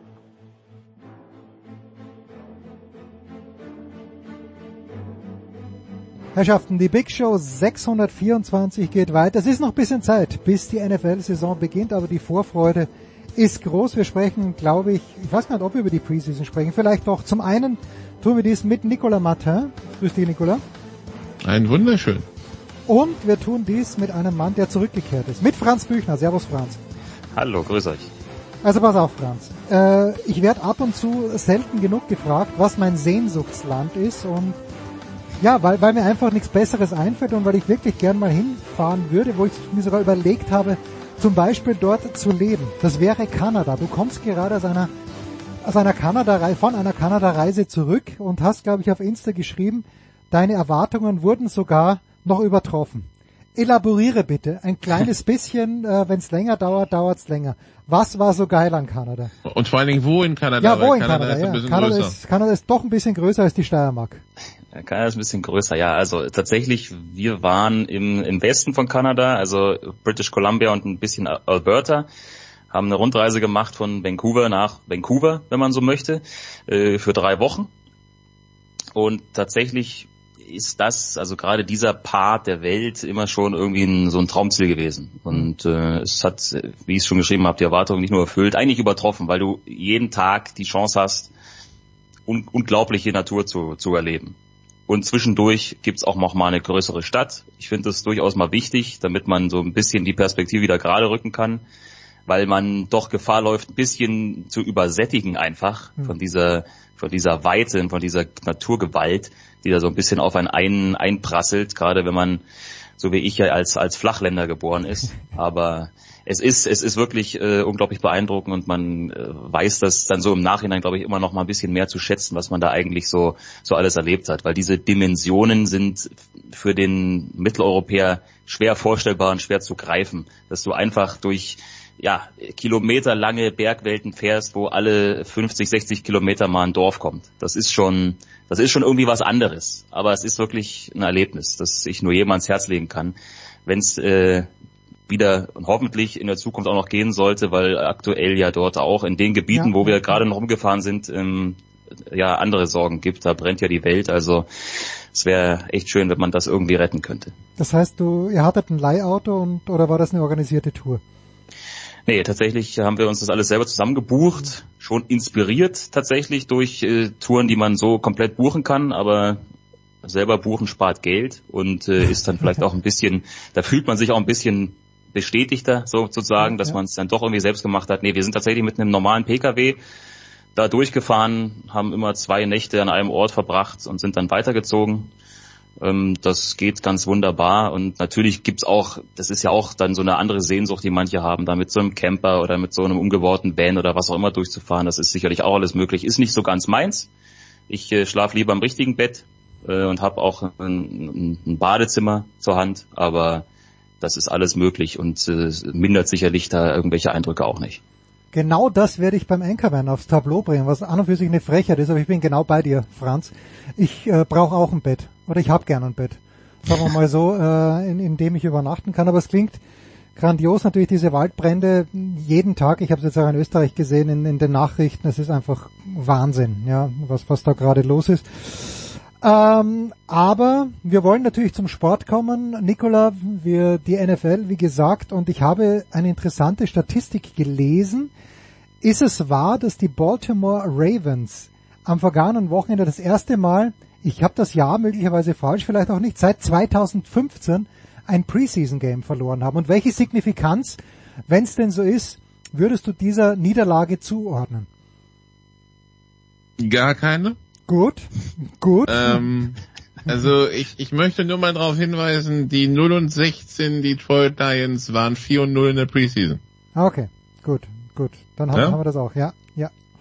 Ähm, es, geht in der Preseason weniger ums Ergebnis. Also natürlich versuchen die dann schon ihre Spiele zu gewinnen, wenn es irgendwie möglich ist, aber die rotieren ja ihre Spieler durch. Die werden jetzt nicht die Starter wieder reinbringen, um Spiel zu gewinnen. Von daher die Ergebnisse an sich, äh, also solange es so, so, nicht chancenlos aussieht mit der ersten Garde, wenn sie spielt, zweiten, dritten, vierten Garde, sind eher zweitrangig. Also es geht wirklich darum, die Evaluation von Spielern und gerade auch den, dem hinteren Teil des Spielerfeldes quasi Spielzeit zu geben, zu gucken, wie sie da, wie sie da reagieren, wie sie agieren, äh, ja, wie so der, der vierte Safety, wenn da Open Field ein Right Receiver auf ihn zukommt, wie stellt er sich an beim Tackle? Nietet er den um oder stellt er sich komplett dilettantisch an? Also darum geht's halt und weniger um, um die Statistik. Also äh, das ist tatsächlich, die Ravens haben jetzt äh, zum ersten Mal seit neun, nee, acht Jahren, nee, sieben Jahren verloren, weil 2020 gab's ja keine. Mhm. Ähm, interessanterweise wieder gegen die Commanders, die irgendwie sämtliche, die irgendwie gerne Siegesserien beenden, aber ohne selber welche zu starten nebenbei. Aber ansonsten Relevanz null. Gibt's irgendwas, Franz? äh, Du warst so schön abgelenkt, aber wir hatten hier äh, mit Christian und mit Nicola schon besprochen, dass Aaron Rodgers dann doch das größte Thema ist. Ich meine gelesen zu haben, dass er am Wochenende auch spielen wird für die Jets gegen die Giants, äh, was insofern nett ist, weil ich in New York schon sein werde und da sicherlich zwei, drei ähm, Dinge vielleicht sehen könnte. Das Was ja ist, zwei Highlights in New York. das wär, ja, genau. und äh, ich werde auch ähm, am Donnerstag dann, okay, Lions gegen at Chiefs, am jenem Donnerstag, den 7. September, da werde ich auch noch dort sein und dann fliege ich nach Hause. Aber Franz, ist Aaron Rodgers auch für dich die große Story oder was, was hat dich interessiert äh, in dieser Ferne, wenn du mal eine Minute nicht auf einen riesengroßen See mit Bergen dahinter, die unfassbar damals noch bewaldet war, gestarrt hast?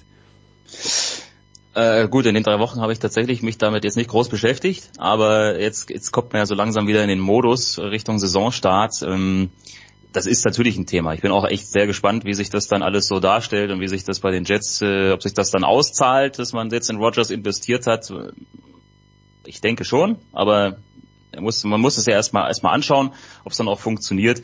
Aber klar, das ist das ist für mich schon schon ein Thema tatsächlich ähm, neben einigen anderen Bewegungen, die es ja dann auch so gab. Aber ich glaube tatsächlich, und das ist jetzt äh, ja, keine große These, dieser dieser Trades, dieser Wechsel, diese Personalie, Aaron Rodgers, die dürfte dann doch alles andere überstrahlen, was da sonst so passiert ist in der Offseason und deswegen, klar, gibt's da ein besonderes Augenmerk drauf. Ähm, da ich ja tatsächlich dann selber am ersten Regular Season Spieltag dieses erste richtige Spiel von Aaron Rodgers kommentieren darf. Das weißt du äh, jetzt schon. So früh sind bei der Zone die, Pläne schon heraus. Unglaublich. Ja, ist, glaube ich, auch ein sehr interessantes Spiel. Monday Night äh, Bills at Jets, erste Woche. Also da, da bin ich tatsächlich selber schon sehr gespannt, wie sich das dann dort präsentiert. Ist für mich Ich bin jetzt ein bisschen enttäuscht, Franz, muss ich sagen, dass du drei Wochen durch Westkanada tourst. Ich meine, wozu haben diese Mietwagen Sirius XM und so, damit man Sportradio hört? Ja, keine Ahnung. Wir haben lieber, wir haben lieber äh, Roadtrip-Musik aufgelegt tatsächlich. Hat denn Ich, ich, ich stelle mir gerade Franz vor, wie er mit der Musik, die er uns hier in den Dailies präsentiert hat, ganz entspannt durch die durch den Westen der Kanada von Kanada gondelt. Aber Ja, das hat mir, das hat mir meine Verlobte nicht erlaubt, leider. Also man ich muss sich ja, verstehen. Man muss ja irgendwo in der Mitte, in der Mitte treffen. Aber die Frage ist wirklich, hat jeder Mietwagen, weil ich werde ja ab Freitag auch einen kutschieren, hat jeder wirklich Sirius XM, weil dann könnte ich ja im Grunde genommen auch endlich mal wieder Howard Stern hören. Also sehr viele haben's äh, tatsächlich. Also von daher äh, auf gut Glück. Ja, einfach mal versuchen. Jetzt, äh, Franz, du warst in Kanada und das nächste Team, und äh, wenn du das schon kommentieren wirst, der Trendy Pick in den letzten Jahren, eigentlich fast jedes Jahr, waren die Buffalo Bills. Hat sich da was dran geändert, außer natürlich, dass wir auf Kansas City das besondere Augenmerk haben. Ähm, wie, wie sieht's mit den Bills in diesem Jahr aus? Denkst du in dieser Division, die ja mit Miami, mindestens mit Miami, möglicherweise auch mit New England, vielleicht sogar die spannendste sein könnte in der ganzen National Football League? Es ist tatsächlich wieder so eine Saison, wo du denkst, ja, irgendwann, irgendwann müssen sie, weil irgendwann ja. läuft ihnen vielleicht auch mal die Zeit davon. Das Fenster ähm, geht zu, wie wir keine das, das Fenster geht zu, ja. ja. Ich glaube, es kann trotzdem nicht schaden für die Bills, dass die, ja, die Vision enger zusammengerückt ist jetzt auch, schon letztes Jahr und jetzt dieses Jahr vermutlich noch mehr, eben mit äh, Miami, mit den Jets, das äh, ist schon ganz, ganz interessant. Das ist eigentlich relativ, relativ offen, würde ich das sogar mal bezeichnen, von vornherein. Wer sich da vielleicht am Ende durchsetzt. Patriots, auch wenn sie ein bisschen was oder einiges investiert haben, gerade in neue Offensivspieler, würde ich da noch ein bisschen dahinter sehen. Zumindest jetzt so ein paar Wochen vor Saisonstart. Aber ja, Buffalo hm, ist nach wie vor ein Contender, sehe ich so. Solange dort Josh Allen verletzungsfrei praktizieren darf, ist das definitiv ein Team, mit dem man rechnen muss. Die Frage ist halt, kriegen sie es irgendwann mal auf die Platte. Äh, vielleicht schon diese Saison, aber ne, so langsam, aber sicher ist dann vielleicht doch der Zeitpunkt gekommen, wo man es wo man's schaffen müsste. Ähm, Nicola, die, die, dieses Fenster äh, und die die Geschichte auf der anderen Seite des Fensters sind die Kansas City Chiefs. Ist das in der AFC tatsächlich so? Du kommst halt nicht um Patrick Mahomes herum, oder?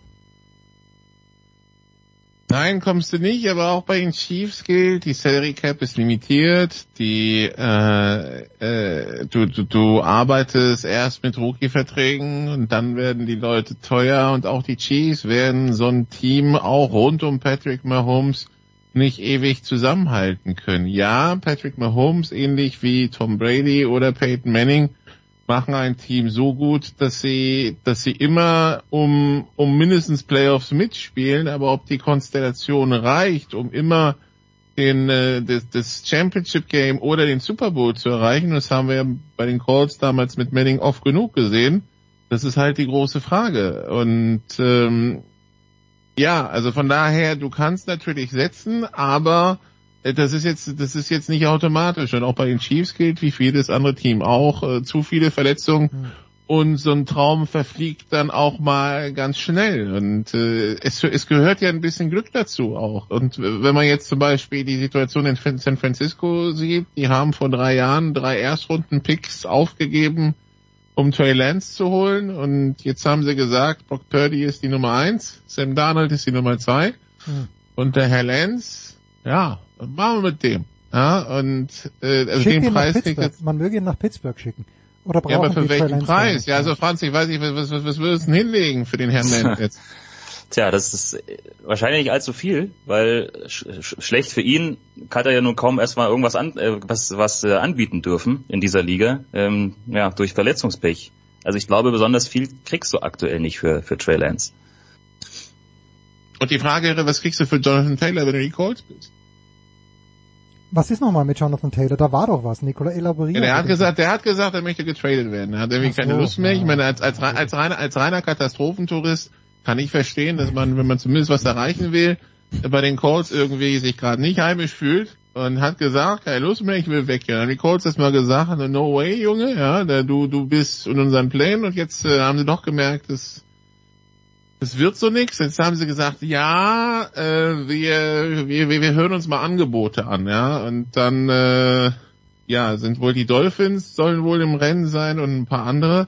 Und äh, dann schauen wir mal, was das wird. Aber äh, also sag mal so, als als guter Katastrophentourist, die Colts bleiben ein da sehr angesagtes Ziel. Franz lacht schon. Ich lache, weil ich jetzt kommende Nacht dann äh, ganz im Sinne des langsam wieder Eingroovens auf die Saison auch dieses äh, letzte Preseason-Spiel der Colts gegen die Eagles kommentieren darf und ich, äh, ja, genau, würde mich dann beteiligen am Katastrophentourismus, wie Nikola das immer so schön ausdrückt. Aber Franz, ist nicht die AFC South genau ähm, die Division, wo es nur Katastrophen zu bestaunen gibt, oder? Es sind die Titans so gut, dass man sagt, okay, Äh, das ist wenigstens einigermaßen respektabler National League Football. Ja, mal schauen. Also ich meine, mit DeAndre Hopkins hat man da jetzt so einen großen Fisch an Land gezogen, das wird schon helfen. Auch bei Jacksonville bin ich mal gespannt, ob die ihren gewissen Aufwärtstrend Ende der letzten Saison jetzt bestätigen können, ob so ein Trevor Lawrence nochmal den nächsten Schritt macht. Ich glaube, dann sind die auch gar nicht so schlecht einzuschätzen. Also ich, ich würde da mal das ein bisschen positiver sehen, tatsächlich, was diese Division angeht, zumindest was äh, Jacksonville zum Beispiel angeht. Bei den anderen, ja, naja, mal, mal schauen. Also ich, viel, viel erwarte ich nicht, sagen wir es mal so. Wenn wir ganz ehrlich, bei den Titans ist wenigstens eine Handschrift zu erkennen. Auch Jacksonville scheint jetzt einen Plan zu haben. Houston ist halt im kompletten Rebuild, scheint, hat sich jetzt mit, Miko Ryans vielleicht den geholt, der es am besten schafft. Bei den Colts, Entschuldigung, ist das seit drei, vier Jahren, das ist ja hinterherhecheln nach irgendwelchen ehemaligen Erfolgen. Und ähm, irgendwie, das sieht auch so bis Thanksgiving gut aus und dann bricht das Kartenhaus jedes Mal in sich zusammen und ja, also ich meine, letztes, okay, letztes Jahr war noch schwieriger, aber äh, mit dieser Sache zum Beispiel, da, da gab es ja diese, das war in Minnesota, ne, wo sie Haus hochgeführt haben und dann noch verloren haben. Ähm, ich, äh, also diese Calls seit drei, vier Jahren, das ist echt schlimm. Ähm, die Rentner-Quarterbacks nach und nach reinholen und dann funktioniert's nicht und ach mein Gott. Also mich spricht die NFC East an, einfach äh, nur weil ich Günthers Leiden immer gerne mitverfolge. Günther übrigens leidet im Moment nicht, sondern golft seit Wochen irgendwo in Spanien. ähm, und die AFC East spricht mich auch an, aber Franz, wenn ich mich richtig erinnere, ist deine Division doch äh, die NFC South, oder? Wie war das nochmal? Wo liegen nochmal deine, deine als, als objektiver Reporter natürlich äh, zurückgedrängt. Aber die Präferenzen, warst du bei den Falcons oder bringe ich da was durcheinander? Nee, das dürfte Nikola gewesen sein. Ah, ja. das war Nikola. Nein, nein, Moment, Moment, Moment, jetzt, jetzt habe ich es wieder. Du warst bei den Panthers.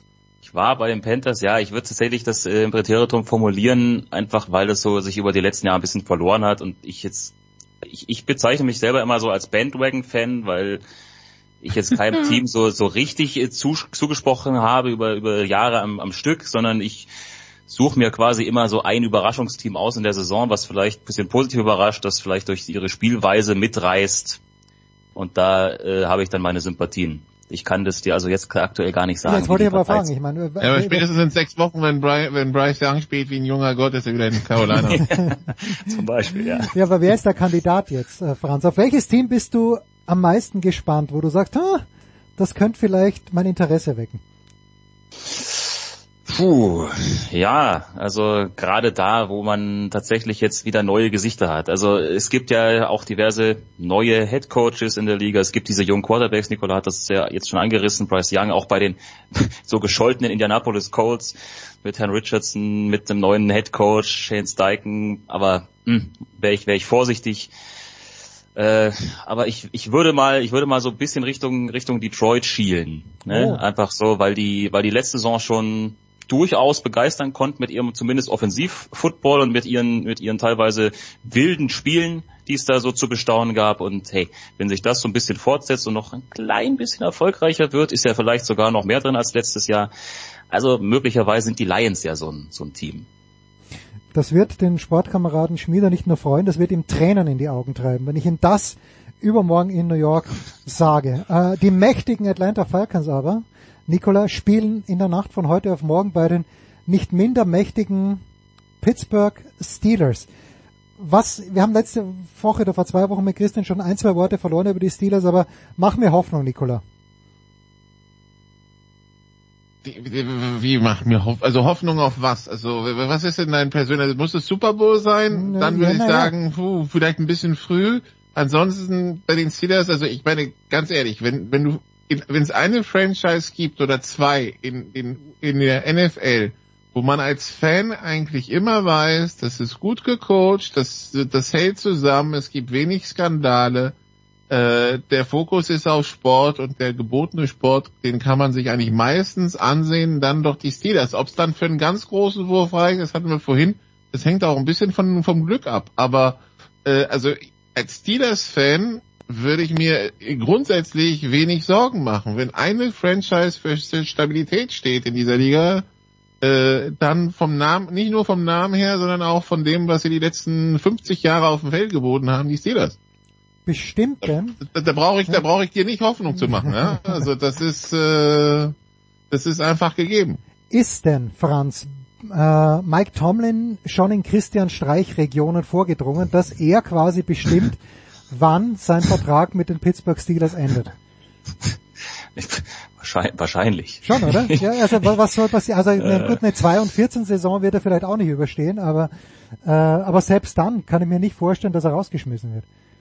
Hey, also ich meine, was willst du, was willst du ihm auch äh, groß vorwerfen? Also er hat einen Super Bowl gewonnen, er coacht eigentlich fast jede Saison ein Team, das äh, zumindest keinen negativen Rekord hat.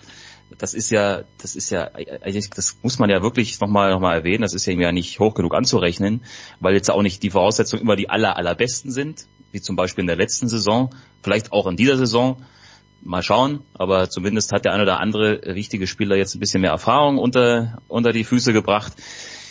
Aber ja, ich glaube, so ein Mike Tomlin ist halt eine Institution da und wenn nicht wirklich äh, gravierendes passiert, was ich mir eigentlich bei Mike Tomlin nicht vorstellen kann, was jetzt vielleicht mit Football nichts zu tun hat oder in, in einer Form mit Football zu tun hat, die wir nicht erleben wollen, dann ja, wird er vermutlich selber entscheiden, wann er dort aufhört.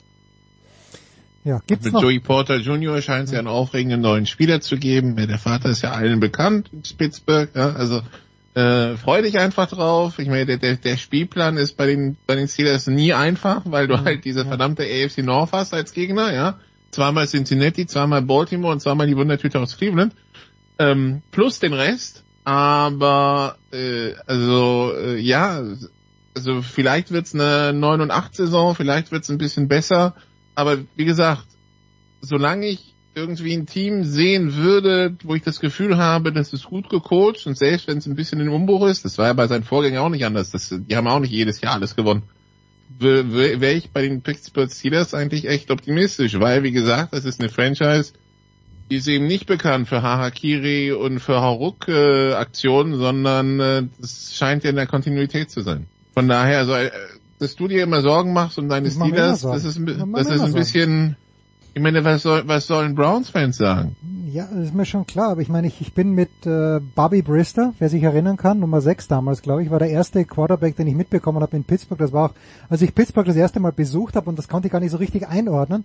Und dann war plötzlich äh, Cordell Stewart da, wo mir alle gesagt haben, das ist gar kein Quarterback. Ich habe ihm trotzdem echt gerne zugeschaut und plötzlich ging es dann mit Roethlisberger richtig bergauf und ich bin halt, äh, das ist die abschließende Frage. Ich dachte halt, äh, Bill Cowher, Also Franz, ich, ich, ja bitte. ich kann dir sagen, ich werde Woche zwei bei Steelers gegen Browns im Stadion sein. Nein. Ich werde, wenn ich jemanden finde, dem ich deine Sorgen zutragen kann, werde ich das natürlich tun. Nein, Nicola, folgendes ist der Auftrag. Du wirst ein Selfie machen mit jemandem, der im Bobby Brister Trikot im Stadion ist. Und wenn dir das nicht gelingt, dann musst du zur Strafe die restlichen Big Shows in diesem Jahr strafmoderieren. So schaut's aus.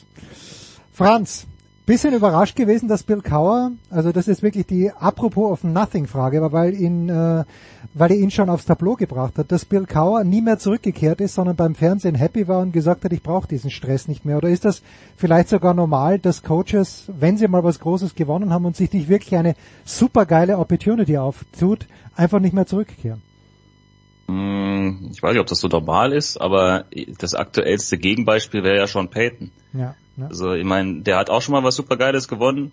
Der hat ein bisschen Fernsehen gemacht und denkt sich jetzt, ich gebe mir jetzt Denver. Also äh, ist da, da, da musst du wirklich eine Leidenschaft mitbringen, glaube ich, für diese Position. Also das ist offensichtlich ist es ist es einfach äh, typabhängig. Franz nochmal, der Zone, äh, ist es oder wo übertragen wir die Preseason und wann genau? Preseason wird übertragen. Ich habe jetzt keinen genauen Schedule-Plan. Ich weiß nur, dass ich heute Nacht Heute Nacht ist das, okay, von heute heute? Nacht, genau, heute ist Donnerstag auf Freitag, äh, Colts Eagles machen werde, irgendwie um 2 Uhr. Ah, okay. Und äh, dann ist ja auch im Prinzip nicht mehr viel Preseason übrig, weil ja dann die Preseason auch irgendwie endet. Und dann warten wir einfach alle gemeinsam auf den Saisonstart Mitte September. Und dann geht's wieder, geht's wieder voll los. 7. September, das erste Spiel Lions at Chiefs. Danke Franz, danke Nicola. Nicola werden wir in, der nächsten, in den nächsten beiden Wochen öfter hören, weil da bin ich in New York und Nicola übernimmt dann netterweise die Moderation von der Big Show. Danke euch beiden. Kurze Pause.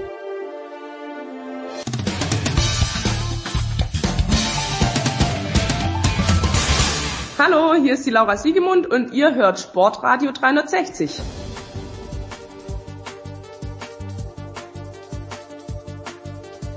Die Big Show 624. Jetzt sind wir fast am Ende angekommen, aber nicht bevor wir noch ausführlich auf das anstehende Highlight im Tenniszirkus zu sprechen kommen, die US Open, die am Montag mit den Hauptfeldspielen beginnen und äh, das tue ich sehr gerne, obwohl er leider nicht in New York sein wird, mit Jörg Almeroth. Servus Jörg. Im Gegensatz zu dir, wie ich glaube, oder? Ja, ja, ich bin äh, quasi schon im Flieger und werde am Freitag anreisen, werde den Media Day versäumen, aber Alexander Zverev wird dort zumindest offiziell eh keine Rolle spielen, also nicht ganz so schlimm. Jörg, äh, im letzten Jahr war das große Theater. Serena Williams äh, sagt, es wird ihr letztes Turnier sein. Das hat sich dann ein kleines bisschen hingezogen, bevor sie gegen Ayla Tomjanovic rausgeflogen ist. Äh, jetzt, das ist eigentlich brandfrisch hat John Isner gesagt. Wisst was? Das war's für mich. Ich bin 38. Ich mag nicht mehr. Ich kann nicht mehr. Hat in diesem Jahr auch nicht wahnsinnig viel gespielt. Ich bin immer noch etwas ambivalent eingestellt gegenüber John Isner und seiner Art und Weise, wie er Tennis spielt. Er kann auch nicht anders mit zwei Meter. acht. Wie sehr wird er dir fehlen, Jörg? Ach, ich meine, John Isner ist irgendwie ein kurioser Typ. Ich meine, dass jemand mit seinen mit seinen mit seiner äußeren Erscheinung äh, überhaupt äh, halt äh, ein erfolgreicher äh, Tennisspieler sein kann äh, ist, ist erstaunlich genug. Und ich meine wir haben wir haben das schon hin und wieder glaube ich in dieser kleinen netten Show besprochen. Äh, für mich ist natürlich der Name John Isner bei den US Open unzertrennlich mit einem gewissen Philipp Kohlschreiber verbunden. Ja der nicht weniger als dreimal, äh, glaube ich, ja dreimal war es, äh, gegen John Isner gewonnen hat. Und äh, wo du genau auch wieder gedacht hast, wie kann eigentlich Philipp Kohlschreiber gefühlt drei Köpfe kleiner äh, auf Hartplatz bei den US Open gegen diesen Aufschlagriesen äh, bestehen. Und äh, er hat es meisterlich gemacht und ich habe ich habe glaube ich auch alle drei Spiele äh, selbst gesehen. Also es, es war fantastisch. Aber wie gesagt, äh, inzwischen ist eine ganz andere amerikanische Generation ja unterwegs und äh, insofern hat sich ja die Zeit von John Isner ist, ist vorbei. Ja, das hat Boris Becker übrigens auch vor ein paar Monaten über Alexander Zverev gesagt. Was für eine grandiose Überleitung. Da sagt der Becker also, ja, also Zverev hat sich überhaupt nicht weiterentwickelt und äh, alle anderen schon. Und plötzlich, nach diesem Halbfinaleinzug in Cincinnati, stellt sich Becker hin und sagt, ja, jetzt nehmen Zverev wieder alle ernst. Ja, was denn nun, Jörg? Ja, was denn nun? Ja, die Frage musst du dem großen Meister stellen. Ja, ich, äh, vielleicht, vielleicht läuft er mir in New York über den Weg, den großen, der große ja, Meister. Ja, die kann man ihm, kann man ihm stellen, aber das ist ja, äh, wie gesagt, äh, er sollte sich natürlich nicht so weit mit in, in, in die Extreme hinauswagen, weil, weil er ja weiß, wie sehr das alles ein Tagesgeschäft ist. Ne? Ich meine, das, da muss, kann sich jeder von uns an die eigene Nase packen, wie oft hat er den Spieler X oder Y abgeschrieben, ja. wieder, wieder belebt, wieder, wieder ganz vorne gesehen und schon wieder im nächsten Moment. Also äh, Fakt ist, ich, also wenn wir jetzt tatsächlich über Zverev eben, eben sprechen, denke ich, er ist, er ist jemand, der zunächst mal, ja, das, den Mindestanspruch haben muss, natürlich in die zweite Turnierwoche vorzustoßen. Ganz vorne sehe ich ihn im Moment noch nicht, äh, ehrlich gesagt, da haben natürlich auch wieder Alcaraz und Djokovic äh, Maßstäbe gesetzt, die, äh, die im Moment, glaube ich, auch für jeden anderen schwer zu erreichen sind. Ähm, insofern, ja, also alles, was über das Achtelfinale dann äh, hinausgeht, muss, muss er als, muss er als, auch wieder als Zwischenstation. Ich denke, diese ganze Saison, Saison ist letzten Endes eben eine Zwischenstation, um ja, dann äh, 2024 ja auch mit voller Kraft anfangen zu können, eine ganze neue Saison. Und da wird, da wird man meiner Ansicht eben sehen, wohin auch so ein bisschen der Weg von Zverev geht. Auch von anderen im Übrigen, ne? die dieser Generation oder diesem genau dieser Altersgruppe wie Tsitsipas, Medvedev und so weiter. Wo, wo, wo geht der Weg für sie hin gegen andere wie, wie Rune, Alcaraz und so weiter, die ein paar Jahre jünger sind? Ja gut, aber gerade wenn du Tsitsipas ansprichst, der gibt mir ganz, ganz große Rätsel auf. Äh, Andrei Rublev gibt mir Rätsel auf. Medvedev halte ich im Moment für überspielt. Hat ja. sehr müde gewirkt, auch in, also ganz generell und unzufrieden auch dieses kurze Video, das man da gesehen hat in Cincinnati, wo er den Schläger in die Bande geworfen hat. Also äh, ich, ich hätte nichts dagegen, wieder, was heißt, wer hätte da schon was dagegen, in jetzt zwei Wochen und zwei Tage oder drei Tagen wieder ein Finale Djokovic gegen Alcaraz zu sehen. Ich glaube nur, Jörg, also meine These ist, dass es mehr Spieler gibt, deutlich mehr Spieler gibt, äh, die Carlos Alcaraz schlagen können, als Spieler, die Novak Djokovic schlagen können. Da sehe ich maximal eineinhalb. Also ich sehe Alcaraz im Endspiel, ja, kann sein, weil wir haben sie in Wimbledon gesehen. Und möglicherweise einen extrem gut aufgelegten Daniel Medvedev im Halbfinale, trotz all dessen, was ich gerade gesagt habe. Aber ansonsten ist die, die Gruppe jener, die Novak Djokovic putzen können, glaube ich, extrem übersichtlich und klein. Wie siehst du das? Ganz absolut bin ich absolut deiner Meinung. Ja, also könnte ich jetzt einfach sagen, ja, weil das sehe ich in der Tat genauso. Also äh, tendenziell ist Carlos Alcaraz wahrscheinlich etwas äh, verwundbarer. Äh, ich meine, trotz allem muss man immer noch sehen, er ist äh, 20, ja. Ja, no, wie viel, wie viel, wie viel Saisons hat er jetzt gespielt im, im ganz großen Tennis? Also in Wahrheit ja zwei, würde ich sagen. Zwei wirklich, in denen er sich auf diesem Niveau, ja, oder ja, klar. Also eigentlich, eigentlich ist sein Aufstieg, kann man, kann man, man könnte sagen, auch sogar zwölf Monate seit seinem US Open Sieg spielt er also regelmäßig nur wirklich ganz, ganz, ganz äh, weit vorne und und und äh, regelmäßig mit mehr natürlich noch zwischendurch eine Verletzungsunterbrechung und so weiter. Aber äh, du hast recht, natürlich Djokovic mit mit mit all dem, du du denkst ja immer, hier ist mal wieder vielleicht eine Schwäche oder da aber er kommt ja immer wieder zurück und es ist einfach dann auch, sind auch Erfahrungswerte und, und, und er weiß, wie man einen Grand Slam spielen muss. Er äh, vergeudet in der Regel wenig, wenig Kraft und Energie in der Anfangsphase, ne, im Gegensatz zu vielen anderen Spielern. Und äh, ja, und ich glaube, hat er in, in ganz tief innen drin ist natürlich auch so ein bisschen jetzt der äh, schon auch der Impuls, äh, gerade New York nochmal eben, ne, nach all, all dem, was da in den letzten Jahren äh, passiert ist, wenn man sich eben nochmal tatsächlich vor Augen führt. Ja. 2020 die unglaubliche, sagenhafte Disqualifikation. 2021 kommt er mit drei Grand Slam Siegen an. Äh, dann äh, steht er im Endspiel gegen Medvedev 6-4, 6-4, 6-4. Wer hätte das gedacht? Und äh, im letzten Jahr eben gar nicht dabei wegen fehlender Impfung.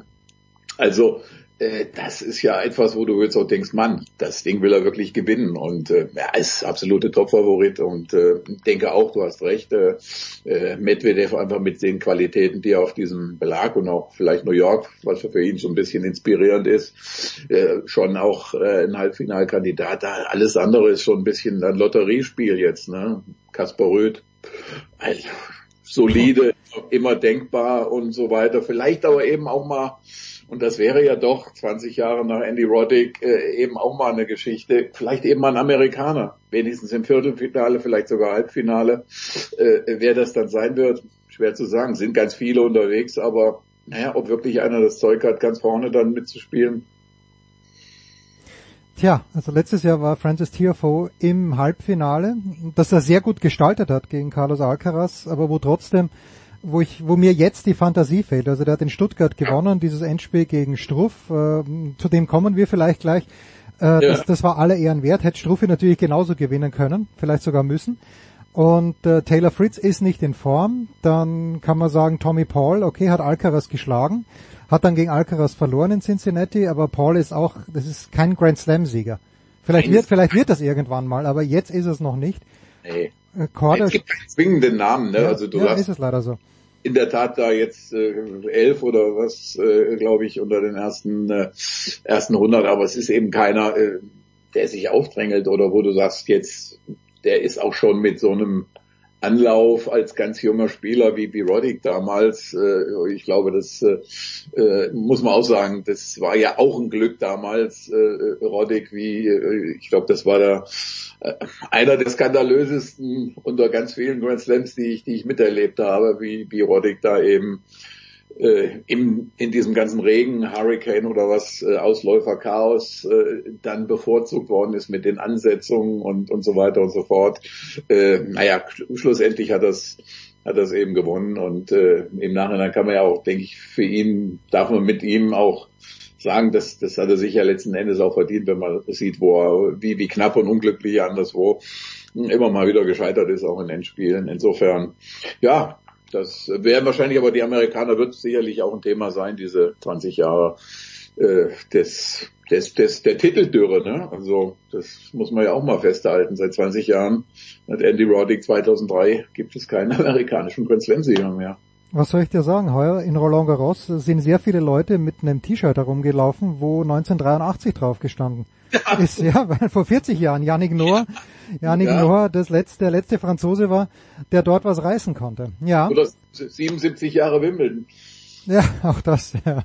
Auch das äh, eine, eine ganz, ganz mühsame Geschichte. Ja, so, also das sind die Amerikaner, das ist Djokovic, das ist Alcaraz und bei den deutschen äh, Männern und Frauen, Jörg, es ist sehr, sehr dünn, weil Tatjana Maria, wiewohl sie jetzt in Kolumbien mal wieder zugeschlagen hat, darf man glaube ich, äh, ja, man würde ihr zu viel aufbürden, wenn man sagt, dass äh, sie muss die deutsche Fahne hochhalten. Das wird natürlich Alexander Zverev sein es, wir, wir reden fast jedes Jahr drüber, aber auch dadurch, dass Jan-Lennart Struff seit dem Auftritt in Halle nicht mehr gespielt hat, Jörg, es wird immer dünner von Jahr zu Jahr. Und wenn jetzt Jule Niemeyer in der ersten Runde in der Quali rausfliegt, wie es ihr ja. gestern passiert ist, da muss man sich sagen, boah, nicht schön. Ja, das ist, ehrlich gesagt, finde ich dramatisch. Ne? Also bei den, bei den Frauen finde ich, sind wir wirklich schon, das ist schon dramatisch. Also man darf sich ja auch nicht muss man wirklich auch mal so klar sagen, denke ich, das darf sich jetzt nicht von äh, einem, einem, einem Run wie, wie in Noma Noa Akugui in, in, in Hamburg hatte, natürlich blenden lassen. Also was zählt, ist eben tatsächlich jetzt hier sowas wie die US Open. Und wenn du natürlich jetzt heute Morgen äh, zum ersten Mal in die Scores reinguckst und siehst, dass äh, die beiden, also sie und Jule Niemeyer, also so sang und klanglos in der ersten Qualifikationsrunde da ausgeschieden sind, wo du ja doch ein bisschen, also eine gewisse Hoffnung hast, dann ähm, Mai, also das, das ist schon, das ist schon dramatisch und äh, wie gesagt, Tatjana Maria ist natürlich auch eine, eine Meisterin äh, darin, sich ihre Punkte auf ja zu auf konstruieren. Sag mal so. Ja, zu konstruieren. Ja. Ist, ist, ist, ist, äh, ich meine, ist ihr, ist ihr gutes Recht, aber wie gesagt, äh, ähm, das, da darf man ja nun gar, damit keine Hoffnung verbinden. Und äh, die Tatsache, dass sie, hat mir gerade mal, während wir sprechen, die, äh, das Ranking, die Rankings aufgerufen. Sie ist die einzige unter den Top 50, wie gesagt, mit diesen ganzen als 36-Jährige. Äh, dann kommt auf 77 Tamara Korpatsch, Friedsam Niemeyer noch unter den ersten äh, unter den ersten 100. Äh, das ist es dann schon. Und äh, klar, äh, du hast dann immer mal wieder die Hoffnung, Eva Lies, die hat gut gespielt heute Nacht und äh, äh, vielleicht ist sie jetzt tatsächlich mal auf einem auf einem auf einem Run nach nach oben. Das, aber wie gesagt insgesamt, boah, da äh, muss man sich da, äh, das ist, das ist eine Entwicklung, die, ja, weiß nicht, da ist im Moment ja auch nichts, ja gut, nichts absehbar, gut, alle betonen natürlich immer, man muss Geduld haben und so weiter und so fort, aber ja, äh, wenn, wenn du jetzt auch das unter dem medialen Aspekt betrachtest, ne, also wenn, wenn man jetzt angenommen, es wäre, wäre so wie im letzten Jahr noch verletzt, ja, wer sollte denn ernsthaft, sage ich mal, jetzt auch medial außer denen, die pflichtgemäß dahin reisen, wen sollte das noch interessieren? Also wen, nicht jetzt die, die, die, die Kollegen oder wir, aber wen interessiert es dann draußen äh, an den Bildschirmen beziehungsweise in den, äh, als Zeitungsleser, äh, weil, weil dann ja nichts äh, nichts stattfindet. Also das ist ja eben auch für die Sportart, sind, äh, muss man festhalten, sind die vier Grand Slam Turniere die größte Gelegenheit, sich darzustellen. Gut, Davis gab mal, mal, mal vielleicht mhm. noch bei genommen, aber ja, äh, wie gesagt, die, Sportart Tennis ist im Moment in Deutschland vor, vornehmlich die Sportart Zverev. Ja, und da an ihm hängt alles, so wie ähm, ja, ähm, ich weiß gar nicht, ob das stimmt überhaupt, aber Jessica Pegula ist ja vor Corey Goff. Ich weiß, wir springen ein bisschen, aber wir, die amerikanischen Männer haben wir schon. Und ich habe äh, Corey Goff ja, ich, ich mag sie wirklich sehr gerne. Also wirklich als Person ganz, ganz grandios. Die hat immer was zu sagen und was sie sagt, ist schlau. Und ich sage aber seit Jahren hier an dieser Stelle auch, dass das Spiel nicht gut genug ist, dass sie wirklich große Titel gewinnt, weil diese Vorhand ein absolutes Debakel ist mit diesem Western-Griff, den sie hat. Wer wüsste da besser darüber Bescheid als ich. Ich habe hab mir den auch irgendwann mal angewöhnt, aber äh, ich hatte ja nie irgendwelche Ambitionen. Und jetzt gewinnt sie nicht nur in Washington, was schon gut war, sondern sie gewinnt auch in Cincinnati, was noch viel besser war wo sie gegen Iga Świątek im Halbfinale gewinnt. Dennoch, Jörg, äh, du, du kriegst diesen Zirkus ja auch mit. Ich fürchte, dass jetzt die Erwartungen und der Druck schon wieder ein kleines bisschen zu groß werden. Wie siehst du da die Gemengelage Corey Goff bei den Frauen gerade und wen, wen würdest du vor ihr sehen? Naja, ich, ich, das ist logisch. Die Amerikaner veranstalten natürlich. Sie haben es beim, beim Metcalf ja schon, wann ist sie, glaube ich, 2019 zum ersten Mal ja, ja. bei US Open gespielt, ja, habe ich selbst noch gesehen, damals das Debüt und äh, natürlich ist es ein, ein, ein wahnsinniger Zirkus und, und äh, der, der nicht nur medial, sondern natürlich auch von den Zuschauern wahnsinnig gehypt wird. Ne? Also wenn die da zum Training marschiert, dann ist da schon natürlich äh, laufen einige breitschultrige Kollegen neben mir her, damit sie nicht da irgendwie ja von den Zuschauern buchstäblich umarmt und was weiß ich äh, nicht noch. Aber äh, du hast recht, ich habe da äh, auch grundsätzlich eine gewisse Skepsis. Äh, andererseits, sie ist ja auch erst 19, das darf ja, jetzt nicht ja, vergessen. Das, das ist der Wahnsinn natürlich, ja. Sie ist erst 19. Ja, sie ist ja immer noch, wenn du jetzt sagst, wir, wir Deutschland, wir, wir sprechen von Hoffnung und reden von Juli Niemeyer, die ist ja, die ist ja vier Jahre älter.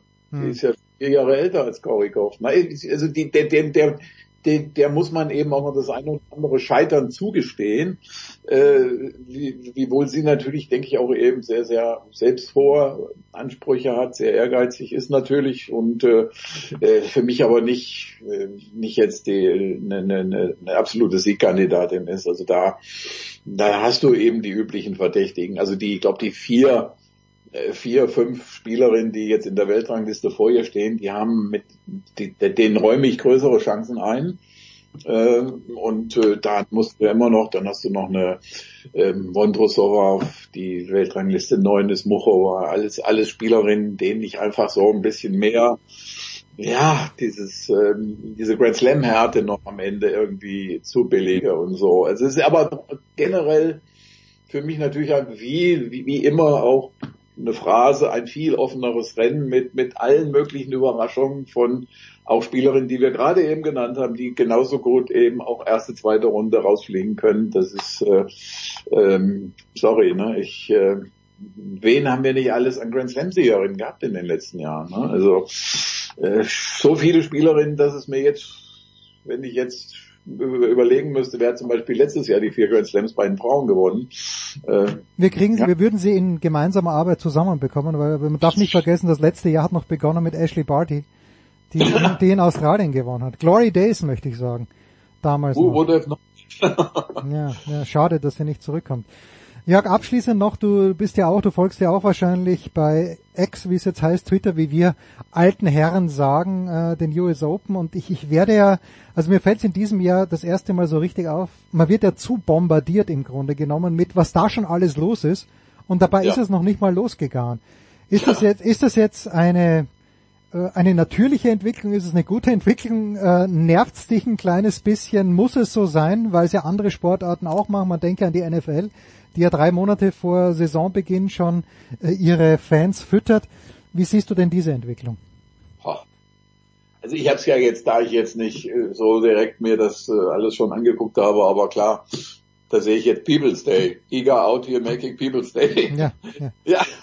früher gab's äh, irgendwie noch einmal diese Show am Sonntag oder was, ne? Samstag beim, beim Kids Day, ja genau. Da, das war's ja. ja. Das war's ja. Also ich meine, klar, das, das System nährt sich natürlich auch irgendwie das ist so, ne, also klar, äh, äh, du, du kannst es ganz einfach, du, du, du, du, du, alles wird größer, und ich meine, die, die Preisgelder, also das heißt, sprich, du, ich weiß gar nicht, ob es beim People's Day freier Eintritt war, äh, weiß ich jetzt gar nicht, wahrscheinlich ja, aber äh, Na, ich glaube, du musst für, ich glaube überall, du musst für Arthur Ashe zahlen, dass du da ein Plätzchen hast, glaube ich, kann, ich bin mir nicht ganz sicher.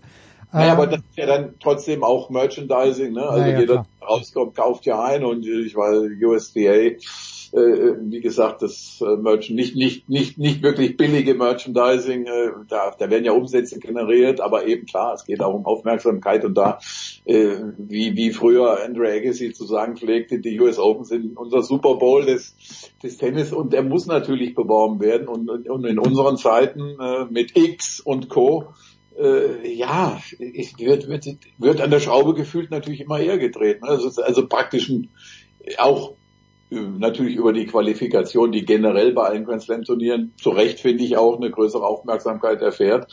Äh, aber wie gesagt, es ist ein drei Wochen Event, ne? mindestens. Also drei, drei, drei bis dreieinhalb Wochen Event. Äh, und natürlich, also wie gesagt, wenn das zum Beispiel natürlich hm, einhergeht mit einer Aufwertung beziehungsweise Wertschätzung dieser Qualifikation, denn da spielen immer noch wahnsinnig gute Leute mit, äh, dann, dann sei, dann sei es recht. Ne? Also ich meine, klar, warum nicht, wenn die Leute rauskommen und äh, sie haben im Sommer in äh, New York nichts Besseres zu tun, warum sollen sie nicht schon zum Tennis rausgehen? Und äh, ja, da äh, und, und, und wenn die, wenn die Stars, wenn die alle mitspielen, ich, wie ich, ich versuche mir gerade vorzustellen, also jetzt schon damals äh, die ganzen Kameraden, Connors McEnroe und wie sie oh ja. alle heißen, oh ja. in einer Woche, eine Woche vor dem, vor dem Turnier mit allen möglichen Aktivitäten. Ich glaube gesagt, die hätten auf Deutsch gesagt, ihr könnt mich am A-Punkt lecken und, äh, und wären nach Manhattan gefahren, äh, nach dem Training und so weiter. Aber wie gesagt, andere Zeiten. Ja. Gut, gestern Jimmy, Jimmy Butler, Basketballstar in Miami, hat zuerst den Balljunge gegeben, hat dann ein paar Bälle geschlagen. So ist es halt, diese verrückte neue Welt. Ja, ich werde mich äh, in die hoffentlich vertrauenswürdigen Hände von British Airways begeben, oh ja. werde dann äh, nach New York fliegen. Jörg, ich danke dir ganz, ganz herzlich. Das war's. Die Big Show 624 Sportradio 360 nächste Woche. Dann aufgeteilt. Nicola macht es hier, ich mache es dort. Wir schauen mal, was dabei rauskommt. Das war die Big Show auf sportradio360.de. Folgen Sie uns auf Twitter, klicken Sie den Gefällt mir Button auf unserer Facebook-Seite und abonnieren Sie uns via RSS-Feed oder auf iTunes. Die nächste Ausgabe der Big Show gibt es am kommenden Donnerstag. Bis dahin sollten Sie die Zeit nutzen und die weiteren Angebote auf sportradio360.de wahrnehmen. Play ball. Da ist gar nichts toll.